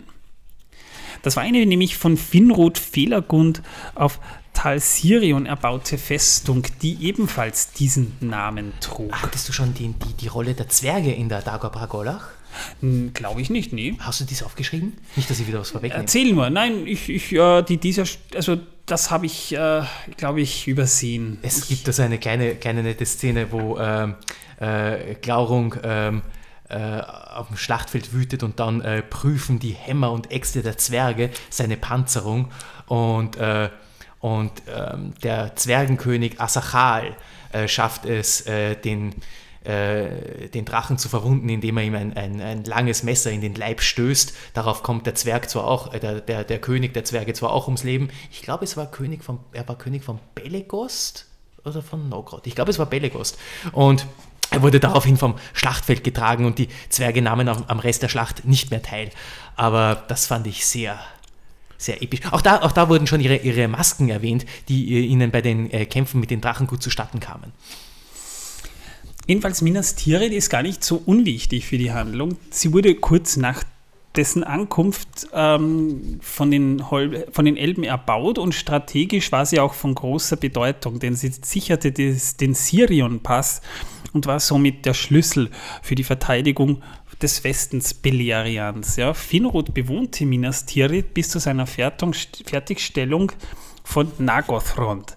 Und danach befand sie sich in der Obhut seines Bruders Orodreth. Das war ja auch wieder ein Bruder von Galadriel, wollte ich nur gesagt haben. Ja. Und bis zur Dagor Bragolach wurde die Festung von den Noldor ja auch gehalten, aber einige Jahre später griff Sauron sie an und ihre äh, Verteidiger, Orodres eingeschlossen, mussten sich zurückziehen. Und fortan gehörte die Festung Sauron und dieser sperrte den Pass. Und zwar für Elben und Menschen. Und er beobachtete vom höchsten Turm der Feste aus alles, was im Tal vor sich ging. Also da haben wir das auch schon wieder, was wir mit dem Baradur auch schon erlebt haben. Ne? Der steht oben und guckt mit seinem flammenden Auge alles durch. Ne? Und ähm, so hat er auch Bären, Finrod und ihre Gefährten auf der Fahrt nach den Silmaril gesehen. Ja, und ähm, dort hat er sie auch gefangen genommen. Jedenfalls alle bis auf Bären starben in diesen Verließen der Festung. Da haben wir schon drüber gesprochen. Jedenfalls wenig später kamen dann Luthien und der Hund Huan die Sauron bezwangen und Bären befreiten. Hinterher brachte Luthien mit Hilfe ihrer Zauberkraft die Mauern der Festung auch zum Einsturz. Im Jahre 460 stirbt Barahir. Die Frau war so badass. Ja, die, also die, ich sage ja, also Bären kriegt immer auf die Fresse und, und sie holt ihn da immer raus. Ah ja, ich meine, sie hat. Boah, ist ja nicht erst einmal passiert. Sie, ja. jemand, die, die, die, sie hat Morg auf den Stiefel an die Kehle gesetzt. Das war. Oh, die Frau ist echt badass, ja. Ähm, Tod von Bara hier im Jahr 460. Baragund und Belegund und äh, seine restliche Bande werden durch Saurons Truppen vernichtet. Nach der, Drabo, nach der Dagor Bragoloch gründete nämlich Barahir mit zwölf anderen Männern aus Dorthonien Barahirs Bande. Das klingt schon so. Barahirs Bande! Baby eben. Fröhliche Baby. Bande. Habt ihr, habt ihr Shrek gesehen? Fröhliche Bande. Hey, ich erinnerte sich ja an Otherland. Gab es da nicht auch eine? Die böse Bande. Die böse Bande, ja, die das war die böse, Bande. Die stärkste Bande. Die böse Bande, oh, stärkste ja. Bande, ja, genau. Geiles, geiles Buch, also ich kann es euch nur empfehlen, liest das Buch unbedingt. Ich finde das so toll, das Buch. Ähm, jedenfalls, äh, er gründete diese Bande, welche sich zum Ziel machte, die Orks aus den Wäldern und Dörfern Dorthoniens zu vertreiben und sieben Jahre kämpften diese Männer im Verborgenen, bis sie schließlich im Jahre 463 von Gorlim, dem Unglücklichen, verraten und von Saurons Truppen unter dem Befehl von Gorgol getötet wurden. Also auch da haben wir eigentlich wieder äh, eine, eine Verwandtschaft in diesem Fall. Ne? Und der einzige Überlebende der 13 Gefährten war Beren, der Sohn Barahirs. Im Jahr 462 wird Galdor bei der Belagerung von Barad, von Barad äh, Eitel getötet und Hurin wird neuer Herr von Dorlonin. Im Jahr 464 wird schließlich Turin Turamba geboren. Beren begegnet in diesem Jahr übrigens auch Luthien und Hurin heiratet Morwen. Und ich muss da an ein Zitat denken, und zwar ähm, Turin Turamba. Sohn Hurin, Ta Sohn Hurin Talions und Morwin Eledvens, Morgoths Fluch am Tage der Dagor Bragor, der Dagorath äh, und von Elrond als Elbenfreund geehrt. Darauf streckte Morgoth seinen langen Arm gegen Dorlonin aus, und er verfluchte Hurin, Morwen und ihre Nachkommen und rief, Merke, der Schatten meines Trachtens wird über ihnen lasten, wo immer sie sind, und mein Hass wird sie bis ans Ende der Welt verfolgen. Über allen, denen deine Liebe gilt, wird mein Gedanke liegen, wie eine Wolke des Unheils, die sie in Finsternis und Verzweiflung stürzen wird. Wo immer sie auch gehen, wird das Böse sich erheben. Wann immer sie sprechen, werden ihre Worte schlimme Folgen haben. Was immer sie tun, es wird sich gegen sie selbst richten. Sie werden ohne Hoffnung sterben und sie werden ihr Leben und ihren Tod verfluchen. Also ungefähr das, was ich als Hoffnung, äh, als, als Hochzeitsgelübde äh, auch aufgesagt habe, wenn du dich erinnerst, Torben. Ja, auf jeden Fall. Ja. Ich würde gerade sagen, das hat er auch gesagt und danach hat er seiner Frau den Ring angesteckt. Ja, also Es war ein sehr bewegender Moment. es haben alle geweint, ja. Aus die Bis, Kinder. ja, es haben alle geweint, bis auf die drei, die geflohen sind. Aber ja, die waren halt nicht hart genug. Übrigens, das ist aus Die Kinder Hurins, drittes Kapitel, Wortstreit zwischen Hurin und Morgoth. Oh, ich hoffe, da machen wir mal eine eigene Folge über diese, über, über, äh, über Turin, äh, be beziehungsweise über die Kinder Hurins. Na, das wird schwierig, weil das mit dem Herrn der Ringe sehr, sehr wenig zu tun hat. Ach ja? Naja, Barahirs Ring, ja. Ich meine, Ja, da, da gehen wir dann noch in diese, in diese Richtung rein. Da können wir dann auf jeden Fall in diese Richtung gehen, aber das dauert noch so ein bisschen, ja. Haben wir nicht Da mehr Schnaps da? Das ist ja unglaublich. Wir haben einen, wir haben einen Schrank, hol dir. Hm, Hol dir, wir ich haben möchte Schnaps. keinen Schrank haben, ich möchte einen Schnaps. Naja, da.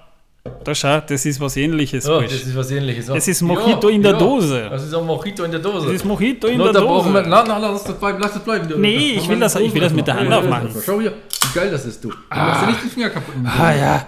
Ich habe da noch, ich hab da noch von Marks Spencer so ein paar Dosen von, von Dosen Mojito und den kann man sogar trinken. Der ist nicht mal, nicht mal so widerlich. Den kann man. Ich habe einen Himbeer Mojito, der ist wirklich gut. Ich hab einen, ich hab einen, ich hab einen, ich hab einen, ich hab einen. Äh, Normalen äh, Mojito. Normalen, ja. Du bekommst, du bekommst das Arschloch. Ich bekomme die guten Sachen nicht, verdammt, mein Ring immer an die blöde Kante. Das ist unglaublich. Im Jahr 465 circa bricht Beren von Doriath auf, um einen Silmaril zu erobern. Also die Geschichte kennt ihr wahrscheinlich schon, ne? Im Jahr 465 Kelegorn und Kurofin werden aus Nagothrond verbannt und reisen zum Himring. Warum werden die verbannt? Weil sie sich äh, vergriffen haben an ähm, Ehrenlufien. Ich glaube, sie haben sich an. Nein, an Bären. Bären. Sie haben einen Mordanschlag auf, auf Bären verübt. Ah, ja, genau, da war ja was. Stimmt. Ich, ich tue mir da schon teilweise ein bisschen schwierig, das Ganze einzuordnen, wenn man sich auf so viele Sachen kon äh, konzentrieren muss. Finrod und Bären werden im Tal in Gauroth gefangen gesetzt. Ähm, Finrod wird von einem Werwolf getötet. Also, also das ist nämlich spannend, denn ähm, es gibt eine nette Parallele mit Wolfsverletzungen. Ich wollte es nur anmerken. Ja? Und Beren wird von Luthien schließlich befreit. Im Jahr 466 erobern Beren und Luthien schließlich einen Silmaril, der jedoch von Kacharoth gefressen wird. Das ist der, der, der, der Hund Saurons. Der rote Rachen. Der rote Rachen. Und Beren wird, Beren wird tödlich verwundet. Wir haben darüber schon gesprochen. Das ist eine Geschichte für sich und das äh, haben wir schon besprochen. Also da müsst ihr, glaube ich, so um die, äh, da, da, das war in dieser ungefähr bei Minute 70 herum müsste das gewesen sein. Im Jahr 467 beginnt die Wolfsjagd und Rückeroberung des Silmaril. Beren bekommt dank Luthien von Mandos eine zweite Chance und wird zurückgeschickt und ist sozusagen der einzige Mensch, von dem wir wissen, dass der aus dem Tod zurückgekehrt ist. Ja, und jetzt sind wir übrigens bei Seite 15 angekommen. Äh, beziehungsweise fertig mit Seite 15 und kommen jetzt zu Seite 16 über. Ja. Von, von? Von 20. Es ist, man könnte fast meinen, du wartest, bis es, bis es aus ist, Torben. Viertel fertig. Ja, mittlerweile bin ich schon arg geschwächt, auch wenn ich nicht so viel geredet habe wie du. Äh, Aber ich passe die ganze Zeit auf, dass du auch alles richtig sagst und bin die ganze Zeit über meiner, wirklich, also der Hammer, den ich in der Hand habe, der wiegt bestimmt 60 Kilo und dann halte ich die ganze Zeit über Manu ins Kopf und das ist mir derzeit echt anstrengend. Es ist auch nicht Das- schön, mit einer, mit einer vorgehaltenen Waffe diesen Podcast zu machen, Torben. Ich habe auch keinen Spaß dabei. Ja, das ist nicht mein Problem. Irgendwie müssen wir das ja geregelt bekommen hier, ne? Aber es ist, es ist ich denke mir, wenn ich, wenn ich mir das teilweise durchlese, was da Turin und, und, und, und Co. durchmachen mussten, ist das ja sogar noch Urlaub. So viele Foki. Oh, ich will zurück in den Modus je, war. es gibt so viele Punkte, wo ich mir denke, okay, da sollten wir vielleicht jetzt wirklich doch dringlichst ins Detail gehen und vielleicht das Ganze noch mit ein paar äh, schönen Zitaten ausschmücken und dergleichen, aber das würde den Rahmen sprengen. Also Das schau- würde es wirklich, weil äh, eigentlich. auch hier. Äh, Ja, weil Will ich ja ein Wahnsinniger gemeint hat, ja, Okay. lasst uns doch heute das erste Zeitalter durchnehmen. Ja, Das- es ist, es ist, wir, wir reden ja im Prinzip nun darüber, was die Leute vielleicht gar nicht kennen und wissen. Das war eine altvordere Zeit, wie schaut's Ja. aus? Wir haben, wir haben einen ganzen Abend. Na dann. Ja, dann, ne, das ist, 471. also nachdem die Folge ja an einem Donnerstag hochgeladen wird, haben die Leute schön was fürs Wochenende. 471 oder Torben Das 6? Jahr 471. 471. Das ist dann die, die äh, Nirneith Armodiat. Die Die Schlacht, der Schlacht der Ungezählten drin. Da wird äh, Fingon getötet, Turgon wird hoher König der Noldor. Jedenfalls die Vorgeschichte ist die, ermutigt durch den Erfolg Berens und Luthiens, die ja den Silmaril äh, zurückbrachten, ja. begann Maedhros ungefähr im Jahre 470 neue Pläne für einen Angriff auf Angband zu schmieden. Er selbst und seine Brüder sollten Morgoth Festung von Osten, ähm, der Hochkönig Fingon und die Edain von Westen her angreifen. Also so eine Zangenbewegung, ja. Ja, und auch Angriff von mehreren Fronten, ja. ja, und auch zu den Zwergen der Ered Luin nahm Medros Kontakt auf und sie schickten tatsächlich eine Streitmacht und Waffen. Des Weiteren siedelte er einige Völker der Ostlinge, die ihn unterstützen sollten, in seinem Herrschaftsgebiet an. Und überraschend erschien auch Turgon mit 10.000 Kriegern aus Gondolin. Und der Plan sah vor, man muss dazu sagen, Gondolin hat sich eigentlich immer rausgehalten. Die haben sich bewusst immer rausgehalten, weil sie eigentlich nichts damit zu tun hatten, aber sie erkannten die Notwendigkeit, weil äh, sie natürlich auch den Standort von, von Gondolin nicht preisgeben wollten. Jetzt Und das war nicht, jetzt dadurch bin mir nicht sicher, ob die gefährdet. Verwundung, ob der Tod von Asachal vielleicht doch äh, erst bei der Arnediat und noch nicht bei der Bargolach war. Das kommt mir jetzt auch alles durcheinander. Nein, es ist schwierig, das hast du eh vorhin auch schon gesagt. Ja. Ja. Wie gesagt, ich, ich, ich könnte mich nicht erinnern, weil dass, die, dass da die Zwerge beteiligt waren, weiß ich. Der Plan sah jedenfalls vor, dass das Ostheer Morgoths Streitkräfte hervorlocken sollte. Das Westheer sollte in den Eret Vethrim verborgen bleiben und auf ein vereinbartes Zeichen, nämlich ein Feuer auf Dorthonien hin losschlagen, sodass die Feinde zwischen äh, die zwei Heere geraten sollten. Ja. Durch Verräter aber erfuhr Morgoth frühzeitig von diesem Plan und er veranlasste, dass das Ostheer durch das verräterische Volk Ulfangs der Ostlinge, es gab auch damals schon Menschen, die auf der Seite von Morgoth kämpften, mit Hilfe falscher Nachrichten aufgehalten wurde, während das Westheer aus den Bergen gelockt werden sollte. Jedenfalls die Anwesenheit Gwindors, eines Adligen aus Nargothrond, spielte hierbei die entscheidende Rolle. Denn vor den Toren der großen Festung Barad Ethel, in deren Nähe das Westheer versteckt lag, wurde sein Bruder Gelmir vor seinen Augen verstümmelt und getötet. Das ist eine grause, grausige Passage. Daraufhin jedenfalls stürmten er und die kleine Gruppe von Elben, die ihm aus Nagothrond gefolgt waren, gegen die Feinde. Ein Großteil des Westheers wurde mitgerissen und drang schließlich bis zu den Toren Angbans vor. Morgoths Truppen verließen die Festung jedoch über geheime Tore und umzingelten die Elben und Edain. Turgon, der seine Truppen zurückhalten konnte, befreite die Umzingelten. Das Ostheer kam später als vereinbart am vierten Tag der Schlacht zum Schlachtfeld und wurde von den verräterischen Söhnen Ulfangs im Rücken angegriffen. Gleichzeitig ließ Morgoth sein letztes Heer ausrücken in Begleitung vieler Drachen und Balrogs. Das Ostheer wurde aufgerieben und im Westen wurde König Fingon von Gothmog erschlagen.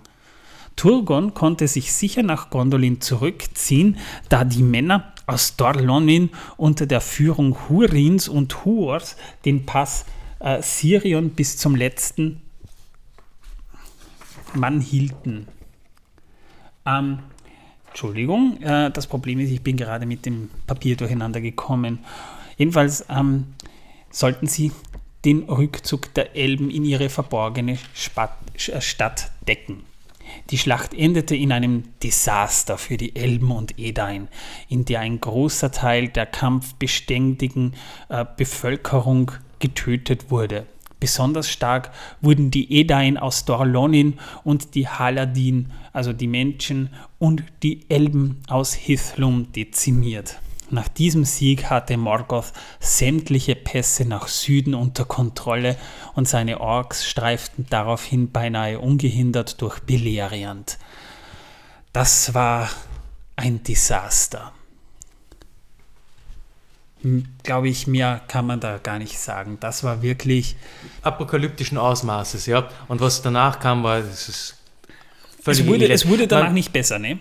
man, man, man merkt, dass äh, Tolkien äh, äh, in einer Zeit äh, auch äh, aufgewachsen ist und, und auch seine Zeit, Lebenszeit verlebt hat in einer Zeit voller, äh, wo es durchaus Krieg und Elend gegeben hat. Er war, war auch am Ersten Weltkrieg beteiligt und, ähm, und auch das Elend danach. Da ist, glaube ich, schon sehr viel eingeflossen. In diesem Jahr übrigens passierte, passierten aber auch noch andere Sachen, nämlich Tuor wurde geboren und Rian ist gestorben. Tuor wurde in Bergen westlich des Sees Mithrin geboren, wohin seine Mutter nach der Nimaeth Amodeat geflohen war.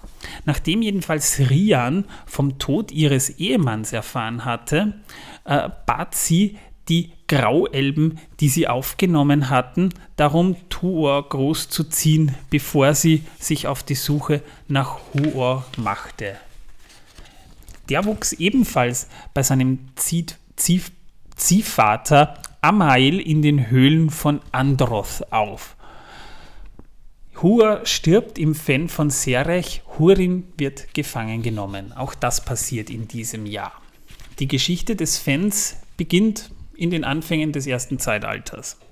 Und zwar in der Schlacht Dagor Ningilias, bei der die Elben einen ruhmreichen Sieg gegen die Truppen Morgoths feiern konnten. Als jedenfalls die Restbestände der Truppen der Orks von den ähm, Falas in nördliche Richtung damals flohen, ähm, ritt Kelegorn mit seinen Mannen von den Hügeln am Ethel Sirion herab, um die Orks ins Wasser des Fens zu treiben. Das heißt, das ist ein geschichtsträchtiger Platz. Um 455 in der Dagor Bragolach wurde dort Finrod Felagund von Barahir aus dem Fen befreit. Das war der Anfang einer langen Freundschaft zwischen Finrod und Barahir und damals gab Finrod Barahir auch seinen Ring, der ja auch später noch Barahirs Ring heißen sollte. Und den trägt ein nicht Unbekannter im Herrn der Ringe. Jedenfalls in der Nimrais Ammodiat, 16 Jahre später, stellte Fingon seine Kampftruppen entlang dem nördlichen Ufer des Sirion zwischen den Fen und dem Barat Ethel auf. Und hier wurde Gelmir von den Herolden Morgoth gefoltert und getötet, bis die elbischen Truppen und sein Bruder Quindor die Orks angriffen und um seiner Rache willen kämpften. Später als die große Schlacht das Ende fand, wurden Turgon und die Truppen von Gondolin zurück über das Fen gedrängt. Hurin und Huor und die Männer aus dem Hause Hador blieben an den Ufern des Rivil standhaft und erlaubten es somit Turgon nach Gondolin zu fliehen, damit das Ende der Elben noch nicht besiegelt werden würde. Huor und seine Mannen wurden nacheinander von den Orks überrannt. Doch Hurin brachte 70 Feinde zur Strecke, bis er gefangen genommen wurde und nach 28 Jahren Folter ließ Morgoth Hurin frei und überwachte ihn stets. Aber nachdem Hurin Turgon bat, ihm zu helfen, blieb dieser hart und ignorierte seine Klagen. Turgon, Turgon, denk an das Fen von Serech. O Turgon, willst du mich nicht hören in deinem versteckten Hallen? Und deshalb ist dieser Ort so prominent. Dann vergehen einige Jahre nach diesem Desaster.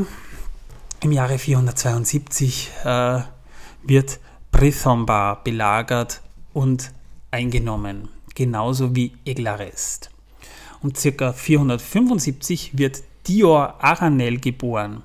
Dior ist der Sohn von Beren und Luthien und wurde auf der Insel Tolgalen geboren. Circa 490 wird Anglachel zu Gurthang umgeschmiedet. Im Jahr 495 kommt Tuor in Gondolin an. Das ist auch der Untergang von Nagothrond. Bei diesem Kampf sterben unter anderem Orodreth und seine Tochter äh, Findulias. Jedenfalls das Schwert Gurthang hieß ja ursprünglich Anglachel und wurde von Eol, einem in, im Namen Elmos lebenden Sindar aus Meteoriteneisen geschmiedet. Das finde ich nämlich ist ein, ist ein interessantes Detail, das wir in der Gondolin-Folge noch gar nicht erwähnt haben, dass es da tatsächlich Meteoriteneisen gab. Ähm, wahrscheinlich kam das mit dem Meteoritenmann zu, zu Erden. Ähm, Eol entrichtete es als Tribut an König Tingol, da, obwohl Nan Elmoth nichts im Gürtel Melian lag, es immer noch zum Königreich Tingols gehörte. Jedenfalls im Jahr 496 schickte Morgoth ein gewaltiges Heer gen Süden, angeführt vom Drachen Glaurung. Orodreth stellte sich dem Feind auf der Ebene von, von Tumhalat wurde jedoch in der darauffolgenden Schlacht vernichtend geschlagen. Die Feinde eilten nun den, den Narok entlang nach Süden und konnten den Pass dank der Brücke rasch überqueren. Die, denn die Verteidiger, die waren nach, Entschuldigung, die waren nach Doriath zu Tingol geschickt, da sie Angst hatte, er käme von den Ostlingen versklavt werden. Diese suchten nach der Nimaeth Amodiat. Äh, ich habe jetzt irgendwie den. Nirgends, Amodiat, großer An Zahl. Anoediat. Ja, es ist ein Zungenbrecher, ja. Äh, sie selber blieb jedoch in Armut im Haus Hurins, wo sie später Nienor zur Welt brachte. Sie war Morgens, äh, Morvens zweite Tochter, doch ihre andere Tochter Lalaith, eigentlich Urwen, Lalaith ist übrigens elbisch für Lachen, die starb im Alter von nur drei Jahren an einer Seuche. Das ist richtig süß, also, also dramatisch beschrieben im Buch Die Kinder Hurins, wo die Geschichte nochmal sehr schön beschrieben ist. Ah, und ich sage noch immer, wir sollten dem Ganzen eine eigene Folge, Folge widmen. Wenn wir die Connection schön zusammenkriegen, vielleicht kriegen wir ein Special zusammen. Ja, du, du. Wir haben, wir, wir haben ja eh noch äh, Specials, gibt es ja genug, ja. Ähm, in Doriath wurde Turin ein enger Freund Beleg ähm, und der Ziehsohn König Tingols. Und als Saeros, ein Berater Tingols, Turin als Waldschrat beschimpfte und die Frauen seines Volkes beleidigte, warf Turin einen Becher nach ihm. Jedenfalls am nächsten Tag fing Seiros ihn bewaffnet ab und forderte ihn zum Zweikampf heraus. Turin besiegte ihn und jagte ihn zur Demütigung nackt durch den Wald. Dabei stürzte Seiros eine Klippe hinunter und starb. Turin, der Angst vor Gefangennahme und Bestrafung hatte, der floh aber aus Doriath, schloss sich einer Gruppe Geächteter an, die ihr Lager in den Wäldern westlich des Teiglins aufgeschlagen hatte. Turin erschlug einen der geächteten Männer und nahm so dessen Platz ein. Na, das sind Zustände, das, ist, das sind Sitten. Ne? Turin ähm, war dann also quasi unter ihnen. Also jetzt mal eine Frage. Wenn ich dich jetzt erschlagen würde, Manuel, würde ich dann auch deinen Platz einnehmen? Willst du das, Torben? Nein, will ich nicht. Na dann tu's nicht. Deswegen will ich es auch nicht tun. Das wäre ja, oh, schrecklich. Nee, danke. In Doriath glaubte man indes jedenfalls, Turin hätte Saeros in den Fluss geworfen, aber Nellas klärte Tingol über das Unglück schließlich auf. Tingol schickte daraufhin Beleg los, um Turin von seinem Freispruch zu berichten und ihm zurückzuholen. Aber inzwischen war Turin Anführer der Geächteten geworden. Ja, Also er ist mittlerweile, er hat es weit gebracht. Der Typ weiß, wie man Karriere macht. Das war ein Führer der Geächteten. Ja. Ein Robin Hood-Verschnitt. Das ist, ja. Jedenfalls, naja, wir haben ja auch noch die 13er-Bande, von, wo, wo Bären als einziger überlebt hat. Ja, aber ich dachte, das wäre eher eine Anspielung auf äh, die 99 Räuber. äh, war das nicht, äh, ah na, Alibaba war mit den 40 Räubern. So, Ich rede hier von 99, nicht von 40. wo waren 99 Räuber? Äh, in irgendeinem Buch, das ich letztlich gelesen habe, da habe ich gedacht, hä, das sind doch irgendwie falsch. Ah ja, Das ist nämlich Sindbad und die 99 Räuber. Habe ich in einem Buch gelesen, Ja, ja, ja, das war ja. irgendein Ja, Buch einer mehr und das ist die nächste Steuerklasse wahrscheinlich. Ja, wahrscheinlich. Ja. Nee, aber das war sehr lustig. Da habe ich gedacht, haben die irgendwas am Märchen vorbei oder an der Geschichte vorbei erzählt. Aber naja, es Also, ist halt also mit anderen Worten, wir halten, wir halten, äh, wir halten den Bestand mit absichtlich niedrig, damit wir nicht mehr Steuern blechen müssen. Ja? Genau. Gut. Nach einer langen Suche fand Belek Turin schließlich, doch dieser wollte aus Stolz nicht nach Doriath zurückkehren. Und nachdem Belek Tingol alles berichtet hatte, bat er ihn, zu Turin zurückkehren zu dürfen. Turin hatte sich aber derweil mit seiner Bande, dem Kleinzwerg Mim, gefangen genommen, der ihm seinen, seine Heimstatt auf den Amon, Amon-Rud im Gegenzug für sein Leben anbot. Mim war ja, glaube ich, sogar der letzte Kleinzwerg, wenn mich das richtig erinnert. Er hatte noch, er hatte noch äh, zwei Söhne, Ibun und ah, noch einen zweiten. Ich glaube, die kamen beide ums Leben. Aber man weiß nicht, ob es der letzte war. Es ist auf jeden Fall der einzige, von dem noch gesprochen wird. Auf, auch hier fand Belek Turin, aber wieder konnte er ihn nicht dazu bewegen, nach Doriath zurückzukehren. Ja. Und deshalb blieb Belek bei den Geächteten und überreichte Turin den Helm Hadors. Zusammen führten sie von Amon-Rud aus viele Streifzüge gegen die Orks und bildeten mit weiteren Flüchtigen ein Heer. Äh, Das Gebiet, wo sie lebten, wurde fortan dann auch Dor ähm, Cuarthol, Land von Bogen und Helm genannt. Turin selbst nannte sich nun äh, Gorthol, nämlich Schreckenshelm. Mim jedoch, der eines Tages von den Orks gefangen genommen wurde, versprach auch diesen sie zum Amon-Rud zu führen und verriet so Turin. Also der Typ war nicht sehr vertrauensselig irgendwie oder ganz einfach ängstlich. Oder ganz einfach nur habgierig. Schwer zu sagen, aber ich glaube, er war ziemlich ängstlich. Jedenfalls, äh, die meisten seiner Bande wurden im Schlaf erschlagen. Turin und einige seiner Gefährten entkamen über eine geheime Treppe. Und nachdem Turin gefangen genommen wurde, versuchte Belek, der verletzt fliehen konnte, Turin zu retten, was ihm auch gelang.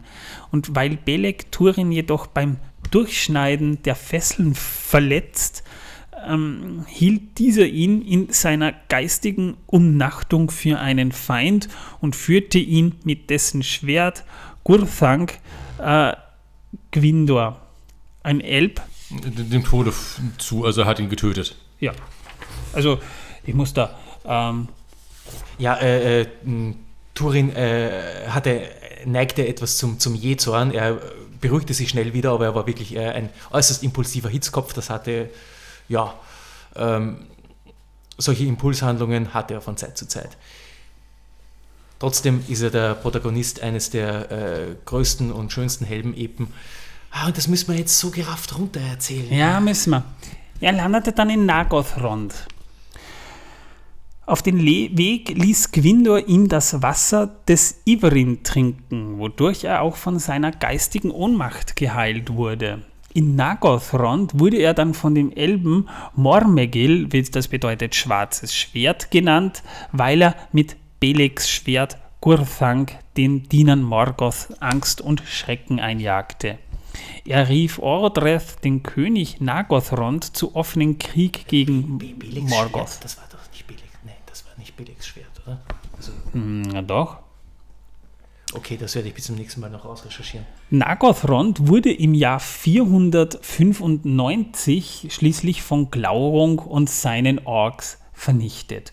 Turin floh in Angst nach Dorlonin, nachdem Glaurung ihn seinem Zauber, mit seinem Zauber belegt hatte und ihn so hatte äh, weismachen wollen, Morvel, Morven, also das war ja glaube ich seine Mutter, sei versklavt worden.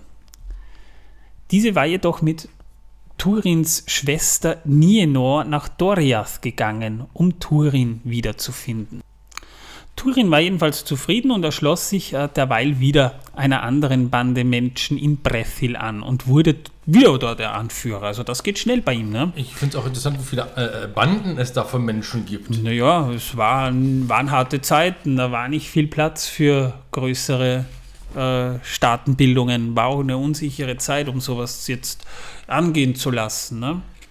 Ähm, jedenfalls ähm, fand er bei, Hau, bei Hauthen Eleth seine Schwester Nienor nackt und bewusstlos.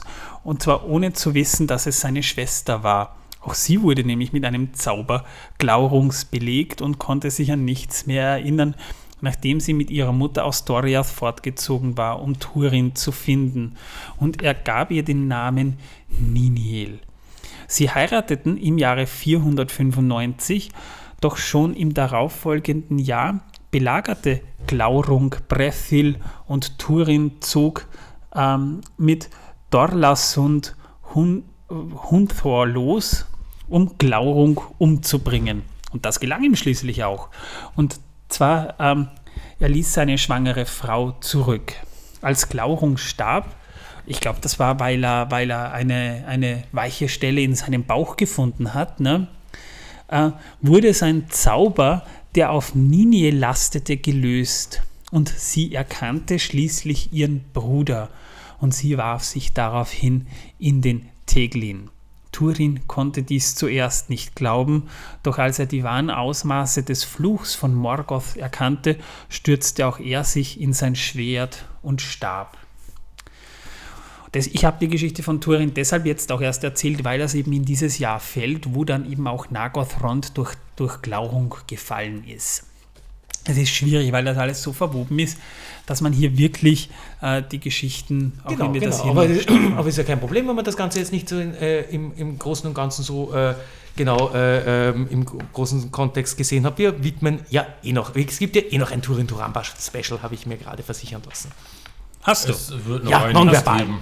Nonverbal. Ich wir konnte, haben noch ich über, sie noch in Augen gelesen. Wir haben noch über zwei Filme vor uns. Ja, wir haben noch genug Zeit. Und dann haben wir noch mal drei, naja gut, zwei Hobbit-Filme und einen Schlussteil. Es wird eine Episode geben, in der uns der Manuel nur mit irgend, nur, wo es wahrscheinlich nur Movie-Trivia geben wird, was auch hochinteressant ist, aber wo wir dann dringend Lore brauchen und da werden wir uns dann auf Turin stürzen. Ich hasse den Ausdruck Lore im Zusammenhang mit Tolkien. Ich hasse auf Leute stürzen. Ich wollte es nur gesagt haben. Ich, ich springe lieber auf Leute. Gut. Ah, meine Güte. Wir sind im Jahr 500.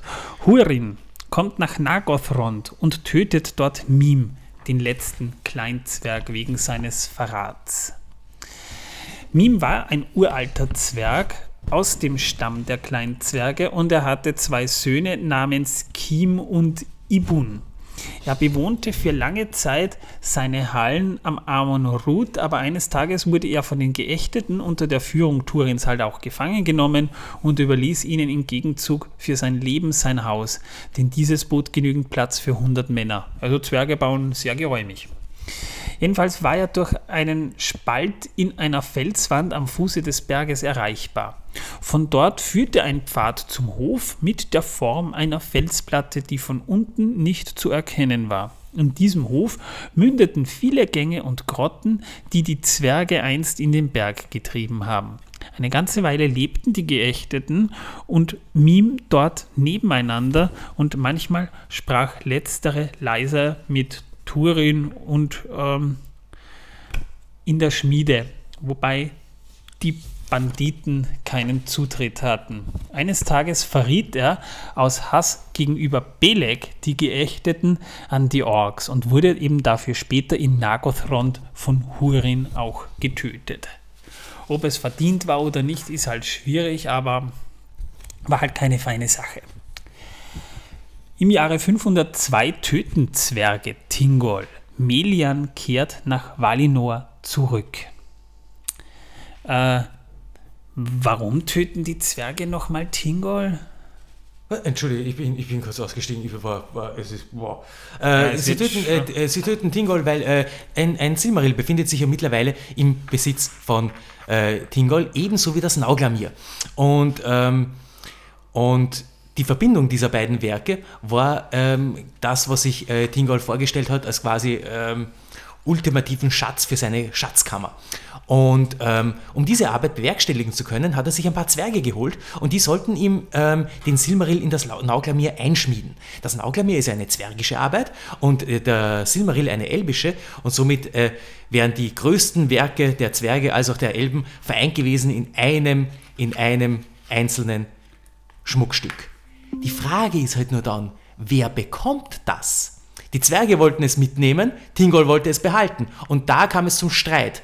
Und unschöne Wort, äh, ein unschönes Wort ergab das nächste. Und Tingol war ein stolzer König, ein sehr stolzer König geworden. Ich meine, äh, ja, er war äh, im Prinzip, ja, er hatte mit Abstand das mächtigste und zu dem Zeitpunkt, glaube ich, auch schon das einzige äh, noch übrige Königreich äh, der Elben in äh, Beleriand. Und es kam zum Streit. Und, zur, und ähm, die Zwerge äh, wurden äh, allesamt erschlagen, bis auf wenige. Naja, Gondolin gab es auch noch. Bis auf wenige, die, richtig, Gondolin gab es noch. Ähm, und bis auf wenige äh, kehrten zurück nach äh, ähm, Nogrod. Es war Nogrod und kamen mit einer gewaltigen Streitmacht zurück, um äh, Doriath anzugreifen. Und dann kam es zu einem großen Krieg zwischen Zwerge und Elben und zur Belagerung und zum Krieg in Doriath und Menegroth wurde verwüstet und, und, und, und äh, zerstört. Die Zwerge haben da knapp gewonnen und äh, Fingol wurde vor den Toren seiner Schatzkammer erschlagen. Also die Zwerge und die Elben mochten sich damals auch schon nicht immer. Das war der, Gro das, nein, das war, das war der große Bruch. Und ähm, die Zwerge haben daraufhin äh, das Nauglamir mit dem Silmaril an sich genommen und wollten es zurückbringen nach, äh, äh, nach Nogrod, wurden dann aber von einer Armee äh, überfallen, die bestand aus äh, Elben und Ents und angeführt wurden die von äh, Dior, von, vom ähm, Sohn von Beren und Lufien. Gut, äh, Mann, oh Mann, oh Mann, liebe, liebe Zuhörer, wir haben jetzt nicht mehr allzu lang und wir kommen jetzt eigentlich schon zu einem Punkt, da kann man sagen, dann neigt sich das erste Zeitalter seinem Ende wir, zu. Wir sind bei Seite 18 mittlerweile von 20. Also ja, also wir ja, neigen wir kommen uns zum Ende. zum Ende. Wir sind beim wir, Jahre wir, 503 und da wird Earendil in Gondolin geboren, ebenso wie Elwing in Ossiriant. Earendil, der Seefahrer, äh, der Strahlende auch genannt, ein Halbelb und äh, Gesegnete wird er auch genannt, war der Sohn von Tuor und Idril, also so wie Dior, ein Spross einer, einer Verbindung zwischen einer Elbin und einem Sterblichen. Ähm, also, Hur, Sohn, äh, äh, Hur, der Bruder von Hurin, Entschuldigung, nur damit man ein bisschen ja, den Überblick bitte, behält. Ja, ja. Hur, ist, Hur und Hurin, Bruder, Brüderpaar. Äh, Hurin eben äh, äh ähm, dessen Sohn Turin. Ähm, und bei Hur eben äh, sein Sohn Tuor. Das ist äh, etwas verwirrend. Ja. Und ja. Tuor jetzt gemeinsam mit Idril, Eltern von Erendil. So. Gut, danke, dass du nicht schläfst, weil ich, ich ja äh, schwitze schon. Es ist, äh, liebe Zuhörer, das ist die anstrengendste Folge, die ich je gemacht habe. Wollte ich nur gesagt haben. Ähm, äh, mit sieben Jahren entkam Earendil mit seinen Eltern äh, dem Fall Gondolins über den wir ja schon gesprochen haben, den lasse ich hier wirklich so weit aus wie geht, weil wir darüber schon zwei Stunden mal gesprochen haben. Nur darüber. Und er wuchs an den Mündungen des Sirion auf. In ihn vereinigten sich das Geblüt der Eldar und der Menschen. Und so kann man ihn eigentlich auch als Stammesvater der Könige von Numenor betrachten, denn seine Söhne kennt man unter den Namen Elrond und Elros oder auch Tar Miniatur, Miniatur, wie er später genannt wird. Also Elros. Elros, mhm. genau. Und Elwin, Elwing ist die Tochter von Dior, Aranel und Nimloth. Das ist die Enkelin von Beren und Luthien. Und damit haben wir jetzt im Prinzip, weil, weil die später heiraten werden, eine Verbindung in beide Häuser, die Halbelben hervorgebracht haben. Sie wurde auf der grünen Insel Tal Gallen die vom Fluss Andurand eingeschlossen wurde, geboren. Und sie hatte auch zwei Brüder namens Elored und Elorin. Also, ja, immer diese ähnlichen Namen. Das ist schlimm bei denen. Und das ist schwer, die zu lesen, weil sie merken kann man ja sich die schwer. Auch göttliches Blut. Äh, immerhin war die ja, Melian, äh, Ur ja. Urgroßmutter war Melian. Ja? ja, also kann man sagen, ist Elrond, hat äh, Elrond. Ist eigentlich. Na, nicht nur die, die ganzen Numenora, Ja, die davon abstammen, genau. von der Königslinie Ganz jetzt bis genau. Aragorn, haben im Prinzip göttliches Blut in Einen sich. kleinen, ein, äh, ja, ein ganz klein wenig, ja, haben sie. Ja, also, also göttliche DNA sozusagen, ja. Die äh, macht Leute scheinbar alt. Im Jahre 504 gewinnt Beren das Nauglomir mit dem Silmarin bei einer äh, Schlacht gegen die Zwerge. Und da haben wir ja gerade auch schon ein bisschen darüber Ah, das war gesprochen. noch Bären und noch nicht Dior, okay. Ja. Ähm, jedenfalls, äh, das können wir theoretisch dann auslassen. Aber ich will nur ganz kurz doch ein bisschen was über das Nauglomir noch, das Zwergenjuwelen. Ja? Das war ja die, die berühmteste und sogar die größte Arbeit der Zwerge aus den Städten Nagothron, äh, Nogrod und Belegost. Ja? Ja, ich glaube, ob es nicht sogar Telcha äh, war, der Sie fertigten das für Finrod an ja, und es bestand aus purem Gold und war mit unzähligen Gemmen aus Valinor sogar bestückt. Ja. Trotzdem hing es leicht um den Hals und saß immer genau. Und bei der Eroberung Nagothrons ähm, durch eine von Glauron angeführte Armee Morgoth geriet das Nauglamir äh, zwischenzeitlich ja tatsächlich mit allen anderen Schätzen der Stadt in den Besitz des Drachen. Und Drachen mögen sowas.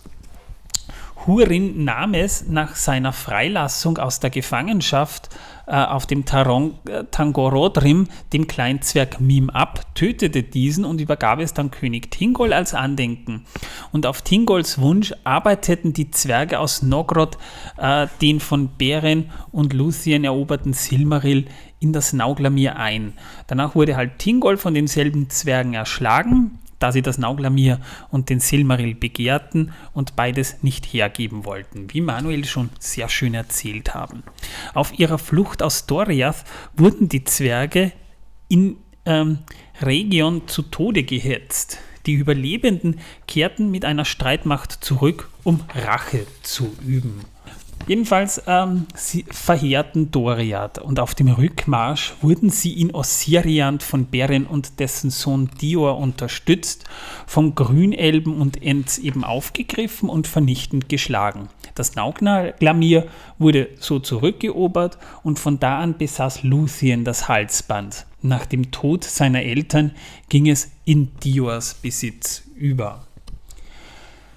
Im Jahr 505 äh, war dann der, der zweite Tod Berens und auch von Luthien. Daher erhielt Dior dann auch den Silmaril, den sie zuvor noch hatten. Jedenfalls äh, im Jahre 506 griffen Fëanors Söhne auf Menegroth. Ähm, also Angriff von Fëanors also Söhnen auf Menegroth. Dior, Kelegorn, Kurufin und Karantir sterben. Elwin, die Tochter Diors, entkommt mit dem Silmaril zur Mündung des Sirion. Im Jahre 510 verrät schließlich Mäglin den Ort von Gondolin. Morgoth überfällt die Stadt und Gondolin fällt. Das haben wir in unserer Gondolin-Folge auch sehr ausführlich besprochen. Ein sehr äh, übler Fall. Ja, das war natürlich auch eine tragische Geschichte, wie vieles im ersten Zeitalter. Tuor führt ähm, Earendil, Idril und die restlichen Überlebenden zur Mündung des Sirion, wo sie sich schließlich ansiedeln. Eine schöne Parallele auf die Geschichte von Troja, wie ich Ja, finde. und äh, Turgon stirbt. Wieder Und äh, da wird auch ein Balrog, der, der Fürst der Balrogs getötet, ne? Genau. ja, aber das ist ja unwichtig. Ich meine, Naja, wir, wir Tod, eigentlich Tod ist tot, egal wie. ein das- De- Ja, das, hat, das hatten wir schon erwäh- erwähnt, Manuel. Vor circa fünf, fünf oder sechs Stunden haben wir das äh, kurz angerissen. Wir haben am Nachmittag angefangen, wir hatten Tageslicht und jetzt haben wir 21.15 Uhr. Wir haben in der Zwischenzeit gegessen und ich bekomme schon wieder Hunger. Also, liebe auch. Leute, es ist, ähm, es ist, eine, es ist eine, eine lange Zeit. Wir müssen da alle durch, nicht nur ihr. Wir, Wir auch, hatten ja. bis jetzt zwei, äh, zweimal äh, großes Gemetzel äh, äh, von, äh, zwischen Elben, wo Elben Elben ermordeten. Einmal am Schwanenhafen in Alqualonde auf Tol Eressia, ähm, wo äh, die Noldor, äh, vor allem äh, Feanors äh, Gefolge, ähm, äh, Teleri abgeschlachtet hat. Dann waren wir, äh, haben wir gerade jetzt eben die Belagerung und die, den endgültigen Fall von äh, Doriath erlebt durch äh, wiederum die Söhne Feanors. Und jetzt so haben wir, äh, Elwing ist geflohen zu den Falas an der Sirion-Mündung. Und da Also wir sind im Jahr 525 angelangt.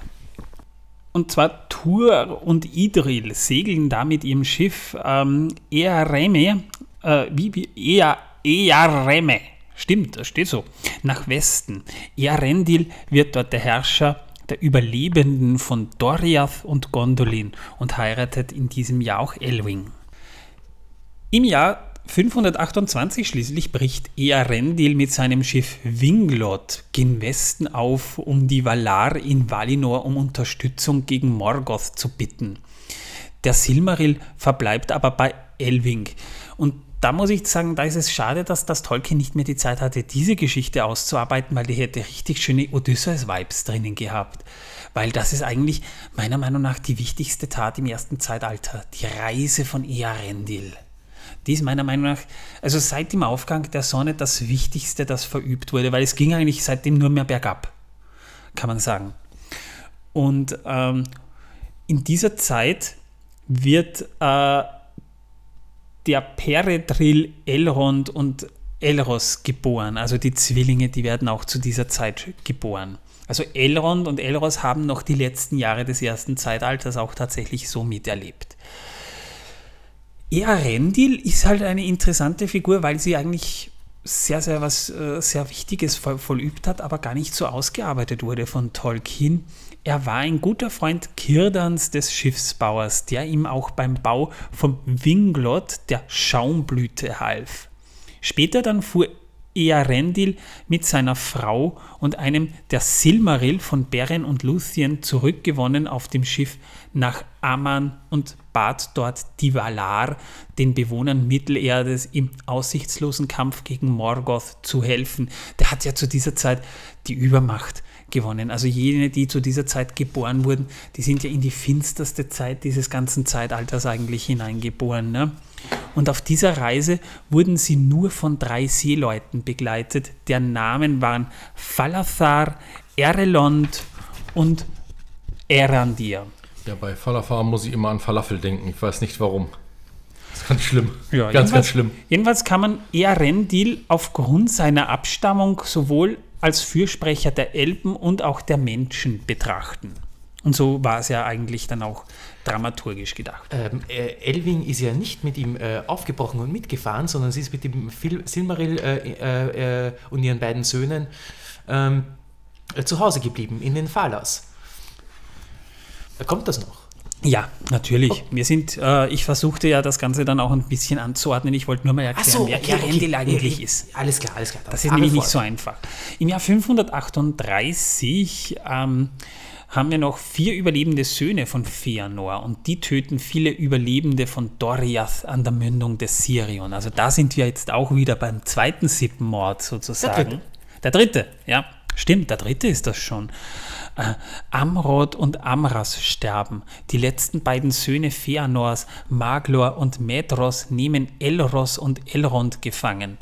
Äh, Die waren ja gerade mal zehn Jahre alt, das waren noch Säuglinge verhältnismäßig für Elben eigentlich. Äh, oder 20 waren die. Also sie waren auf jeden Fall noch im Kindesalter, ja. Elwing rettet sich und bringt mit Hilfe Ulmos den Silmaril zu Ja, Earendil. Team Ulmo. Team Ulmo, ähm, der mit seinem Schiff Winglot Valinor erreicht.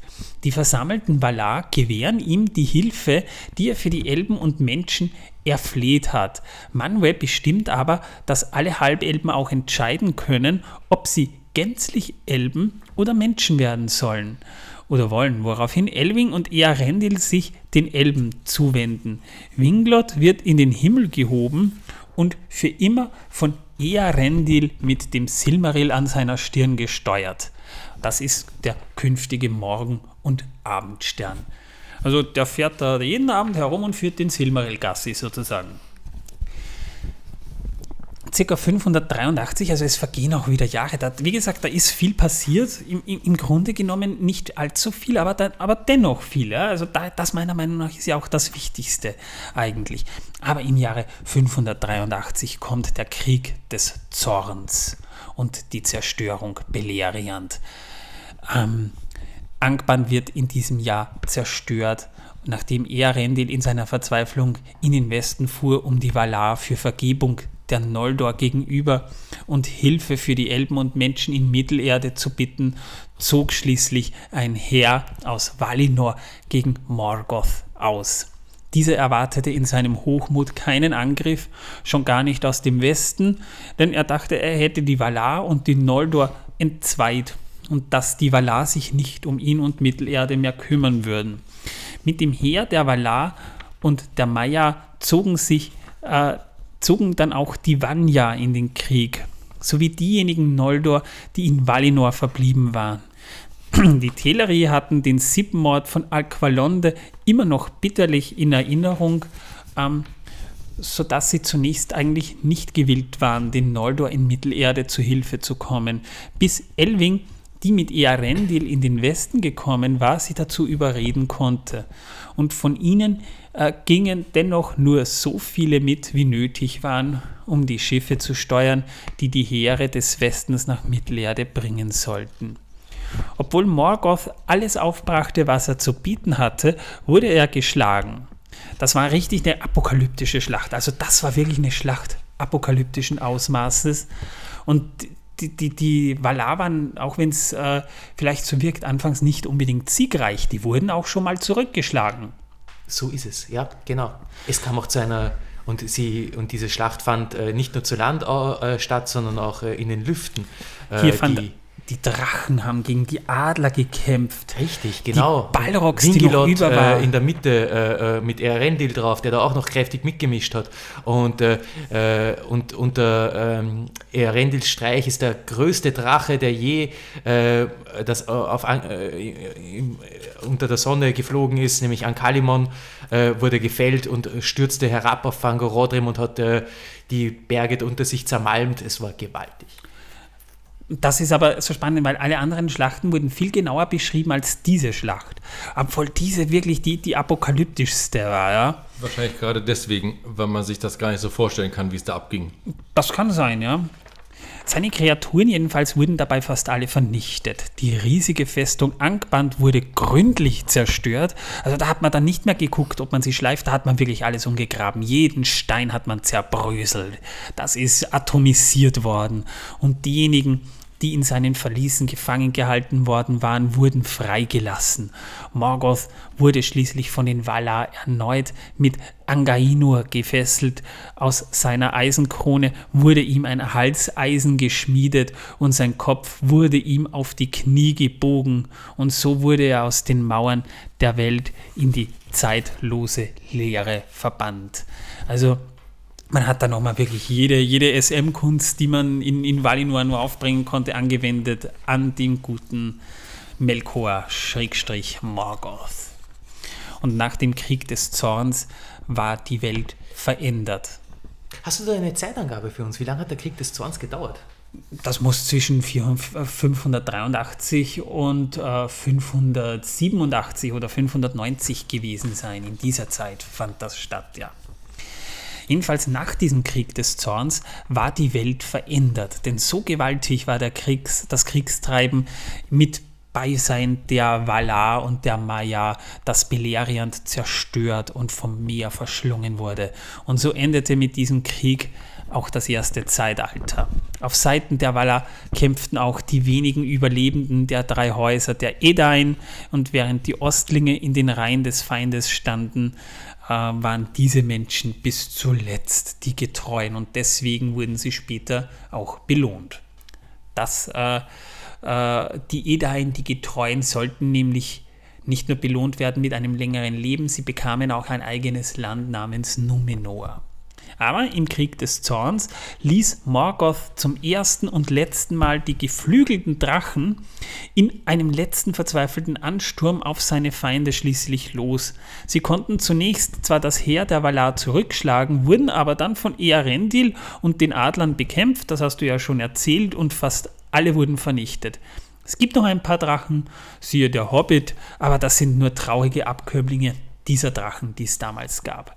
Der einzige Teil von Beleriand, der noch, der nach der Schlacht nicht im Meer versunken war, das waren Vorlindon und Harlindon.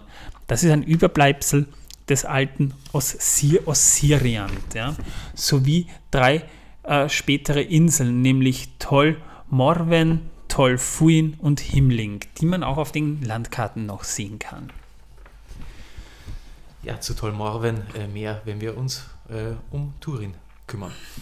Jetzt fragen sich vielleicht manche, ja, was ist aus dem Silmaril geworden? Ja, Im Jahr 587 starb Medros und das war auch das Jahr, in dem die Silmaril verloren gingen. Denn die anderen beiden Silmaril, die wurden nach dem Krieg des Zorns zurückerobert und im Heerlager der Valar aufbewahrt. Da Eonwe, der äh, die Herausgabe der zwei Steine verweigerte, da, Entschuldige, wenn ich da unterbreche, aber das muss man sich auch nochmal auf der Zunge zergehen lassen. Es, sind nur noch zwei Söhne Feanos übrig: äh, äh, Maedros und Maglor. Übrigens, Maglor war derjenige, äh, der sich auch. Ähm, äh, Elros und Elrond angenommen hat und sie großgezogen hat, nachdem sie die Falas verwüstet haben. Ähm, und nachdem äh, Elwin geflohen ist und in Gestalt eines Schwans ähm, äh, mit dem Silmaril zu Erendil geflogen ist. Also man kann nicht sagen, die haben sie schlecht behandelt, die haben sie ja, sie haben sie schon großgezogen, sie haben sich schon um die Burschen gekümmert. Ja, sie haben sich um sie gekümmert. Magla war, hatte aber auch, ähm, ja, hatte das weichste Herz von all denen. Und, ähm, und auch Maedros war, äh, war müde von all dem Leid und dem Tod und dem, dem ganzen Elend. Aber da ist halt der Eid. Und ein Eid oder ein Schwur im Tolkien-Universum ist nicht etwas bloß dahergesagtes, sondern das ist bindend. Äh, wir, äh, auch, auch Flüche sind bindend und haben eine gewaltige Macht und eine große Kraft. Ähm, wir merken es ja noch, sogar noch im dritten Zeitalter wirkt das ja noch nach mit den Eidbrechern. Also äh, da merkt man erst, was für eine äh, mit Isildurs äh, äh, Fluch, den er ihnen da angeheftet hat. Ja? Also Flüche haben eine gewaltige Macht und Eide. Und, und, das ist in diesem Fall auch so, denn die haben sich wirklich, obwohl schon alles eigentlich, so nach dem Motto, ey Leute, seid doch einfach zufrieden, jetzt ist es vorbei. Aber die Silmaril, die wollten sie immer noch haben, weil das der Eid verlangte. Und sie haben sich verkleidet und sind nachts, ähm, wollten sie in das Lager einbrechen und das von Eonwe stehlen.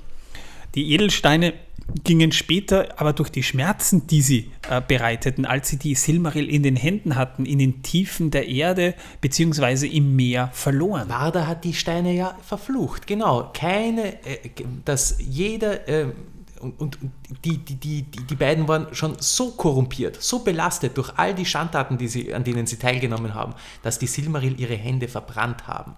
Und äh, Maedros hat sich, hat sich mitsamt des Silmarils in, einen, in eine Feuergrube oder in einen offenen Vulkan gestürzt und Maglor, der hat seinen Silmaril ins Meer geworfen und den Deswegen Rest haben wir Tage, einen in der Luft, einen im Feuer und einen im Wasser. Genau so ist es, richtig, genau. Und für den Rest seiner Tage ist er depressiv an den Stränden entlang gewandert und hat das Leid der Welt besungen.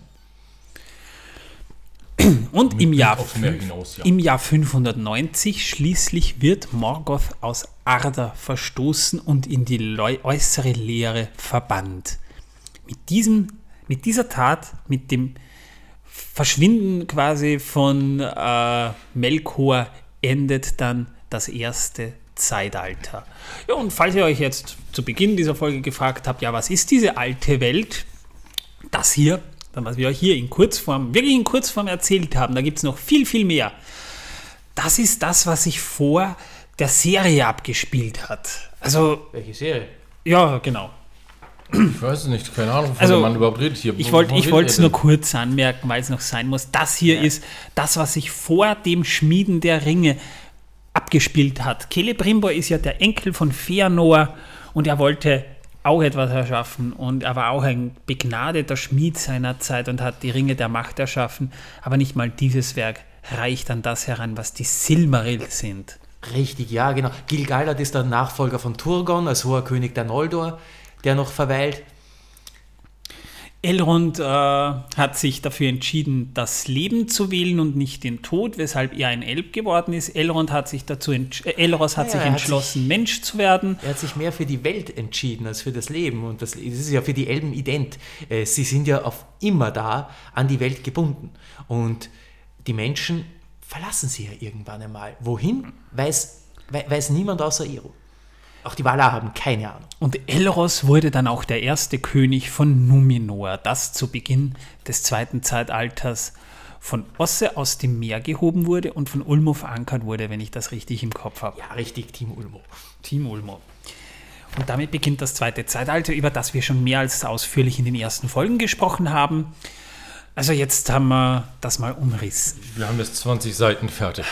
Nur für Noch euch. nicht ganz, weil ein kleines Wissen über diese Szene Ja, aber das Gibt's ist ja im Grunde genommen nicht mehr dazugehören. Das ist jetzt Naja, naja, naja, naja, naja. Ich meine, die Szene, in der man da den Ballrock einführte oder, oder ja, ankündigte, ja, die sollte eben ruhig und gruselig vonstatten. Ja, geh jetzt, ja, jetzt auf, halt mir nicht schon- nicht schon wieder das Schild vor. Jetzt sind wir froh, dass wir den Schmarrn jetzt einmal hinter uns haben da und jetzt kommst du da schon wieder mit dem depperten Schild daher. Du, du, du Lump, du. Ich Ja, sag das, eh. wenn das die Oma hört, du, die Oma, die kommt zu dir, du, die sagt, Bur, Bur, jetzt lass doch einmal den Manuel in Ruhe da. Die Szene, in der man den Ballrock quasi ankündigt, die sollte ruhig und gruselig vonstatten gehen. Peter Jackson meinte, sie sollte ein bisschen so diesen, diesen Vibe und die Bedrohlichkeit zum Beispiel von Indiana Jones 2 einfangen. Erinnert ihr euch an Indiana Jones 2 noch? Was soll das denn sein? Ich dachte, wir reden nicht über Serien und Filme. Kalima. Der Film ist furchtbar. Ich finde, ich mag den zweiten Indiana Jones nicht. Ich finde, er ist misogyn. Ich finde, er ist. Er, er, hat, er hat keinen, keinen Flair in dem Sinn. Ich meine, die Bilder sehen gut aus. Ja? Er macht schon irgendwo Spaß. Aber im Vergleich zu 1 und 3 mag ich auch den zweiten Teil eigentlich überhaupt nicht. Ähm, wenn man sich den Feuerschein aber so ansieht, erkennt man da diese Parallelen tatsächlich ein wenig. Und deshalb macht das schon Sinn, da diese Parallele zu finden. Und damit wären wir durch mit der Minute. Äh, war, Also, war ja easy peasy, was? jo, also ich kann nur sagen, meine Oma interessiert nicht, was ich mit ihr mache. Da bin ich mir ganz sicher. Naja, verstehe ich. Torben, hast du denn Wissen, dass die Welt versaut für uns? Ja, aber da ich jetzt mittlerweile schon drei oder viermal eingeschlafen bin, ähm, muss ich es erst kurz rauspicken. Leute, Leute, es ist für mich auch nicht leicht und wir haben stundenlang diese Sendung ge gemacht. Ich, ich bin Stunden dabei bei der Recherche gesessen. Ein bisschen könnt ihr meine Arbeit schon honorieren. Das ist viel Arbeit gewesen, die da drin steckt. Das ist wirklich viel Arbeit gewesen und dieser, der Alkohol hier, der war gut. Der hat mir ein bisschen die Zunge gelockert, das war schön. Wenn, wenn das vorbei ist, werde ich gut schlafen. Da wir so viel Ja, wunderbar, das, war, das konnte ich auch einen Beitrag leisten. Sehr schön. Ja, da wir aber so viel von Blut und Tod geredet haben, ne, ähm, kann ich euch heute etwas Schönes darüber erzählen. Und zwar braucht das Blut im menschlichen Körper vom Anfang des Herzens bis es wieder beim Herzen ankommt ungefähr eine Minute. Das ist, äh, ja, wusste ich nicht, aber ich werde das nächste Mal stoppen und gucken, ob es stimmt. Ja, du kannst dir gern mal äh, äh, etwas äh, äh, reinspritzen und mal sehen, ob die grüne Flüssigkeit dann da auch ankommt als Indikator, ne? Ich will jetzt da, es ist, äh, kommt drauf an, also was, was da momentan in meinem Hirn abgeht, das ist nur mehr reine Erschöpfung. Liebe Leute, wenn ihr uns persönlich auch mal begegnen wollt, könnt ihr das an den Tolkien-Tagen tun, zwischen 2. und 4. September. Wir sind heute zum ersten Mal, seit dass diese? Ankündigung kam, äh, 2. und 4. Juni 2023. Schon besser. So, wir sind heute zum ersten Mal in dieser, in dieser Konstellation hier auch versammelt. Also wir drei, wir werden an den Tolkien-Tagen teilnehmen. Wir werden da auch einen Podcast machen dort. Auch das noch. Mir bleibt nichts erspart. Ja, wenn Es ihr... wird episch, dort kann man Bogen schießen und, und oh, ich habe mir, ich hab mir da schon ein bisschen reingelegt, Ja, es ist da ja geil, kann. was, das- was da alles dort ist. Das wird... Äh und wir haben den Wohncontainer gemietet, ja. Also ich freue mich dann schon, wenn wir dann so abends irgendwie draußen sitzen und mit so ein paar Fans so ein paar Bier oder was trinken und dann einfach unseren Spaß haben. und einfach, einfach plaudern über diverse Sachen, über Gott und die Welt. Also ich, ich freue mich schon wahnsinnig drauf. Ich bringe selbstgemachten Likör mit. Das äh, gut zu wissen. Torben bringt selbstgemachten Likör mit. Also wenn ihr mal meint, ich habe noch nie Torben selbstgemachten Likör getrunken, dann könnt ihr das dort nachholen. Das ist eure einzige Gelegenheit, nächstes Jahr das zu tun. Und ich eine Topfengulatsche und werde dann drüber streiten mit Leuten, was, dass das eine Topfengulatsche ist und keine Quarktasche. Das, das ist aber lustig. eine Quarktasche. Oder, oder, oder ich fange dann mit den Leuten über, über, über, über Marünkropfen zu reden. also Marünkropfen, das sind keine Berliner mit, mit Aprikosenkonfitüre und Puderzucker, das sind Marünkropfen. Ja, ey. Und ihr hört, das muss ich jeden Tag ertragen. Hier in Österreich, jeden Tag. Ja, also Torben hat es als Deutscher in Österreich nicht leicht. Ja, nein, ich habe es nicht leicht hier, vor allem mit Wir denen. machen es ihn aber auch mit Absicht schwer. Ja, das tun er soll es nicht so leicht hier haben. Ja, das äh, denken Sie. Schlägt sich ganz gut. Also ich glaube, das ist doch schon eine... Ich, Wann es so weitergeht, würde ich das als eine gelungene Integration bezeichnen. Also in den zehn Jahren, in denen ich jetzt hier bin, habe ich bereits graue Haare bekommen. Damit hast du schon den ersten Schritt getan. Das fängt bei mir auch schon an. Nach Österreich und hol dir was Bleibendes. Drei graue Haare auf der Brust habe ich. Drei graue Haare auf der Brust, ja. Schon vier seit heute Morgen. Und Liebe jetzt Leute, wahrscheinlich acht. Nachdem jetzt die Stimmung doch gelockert ist, weil jetzt ist es endlich vorbei. Ah, was, vielleicht hört ihr die Erleichterung heraus, ja? Liebe Leute, wenn ihr uns Sterne auf Spotify, Apple Podcasts und Co. geben wollen würdet, würden wir uns wahnsinnig freuen, weil Feedback ist immer gut, auch eine nette Rezension. Äh, eine gute Rezension bekommt als kleines Dankeschön dann sogar ein Autogramm von uns zugeschickt. Da würden wir uns dann sehr freuen, das kündigen wir entsprechend dann noch an. Und ihr könnt mit uns plaudern. Wie? Über Discord. Und diesen Link findet ihr in den Show Notes. Und falls dieser nicht aktuell ist, Hört die aktuelle Folge rein, da findet ihr auch immer den aktuellen Link. Ich weiß, die Dinger laufen ab, das ist Discord, ich kann auch nichts dafür. Und ich auch nicht. Äh, sollte es Fragen geben, äh, äh, haut es in äh, Discord, wir beantworten die. Äh, Manuel, schick mir die. Die Fragen? Ja, die Fragen. Achso, ich, ich dachte schon den Link. Schickte, ich schicke die Antworten. Ich bin noch nicht so, ich muss mich erst in Discord reinfuchsen. Das ist nicht anstrengend, äh, Manuel, das ist wirklich nicht anstrengend. Das hat Martin geschafft, du schaffst das auch. Alles klar. Ja. Ja, Martin hat es geschafft. Du schaffst es auch. Genau. Liebe Leute, ich hoffe, euch hat diese über, über, über, über, über lange Folge gefallen. Ich gehe jetzt, äh, ich, ich, ich will nicht mehr. Ich, ich, ich, ja. Ich sag mal Tschüss, liebe Leute. Danke. Bis zum nächsten Mal. Und Tschüss. Danke euch. Bis bald. Ciao. Ach, Schnauze auf den billigen Regen.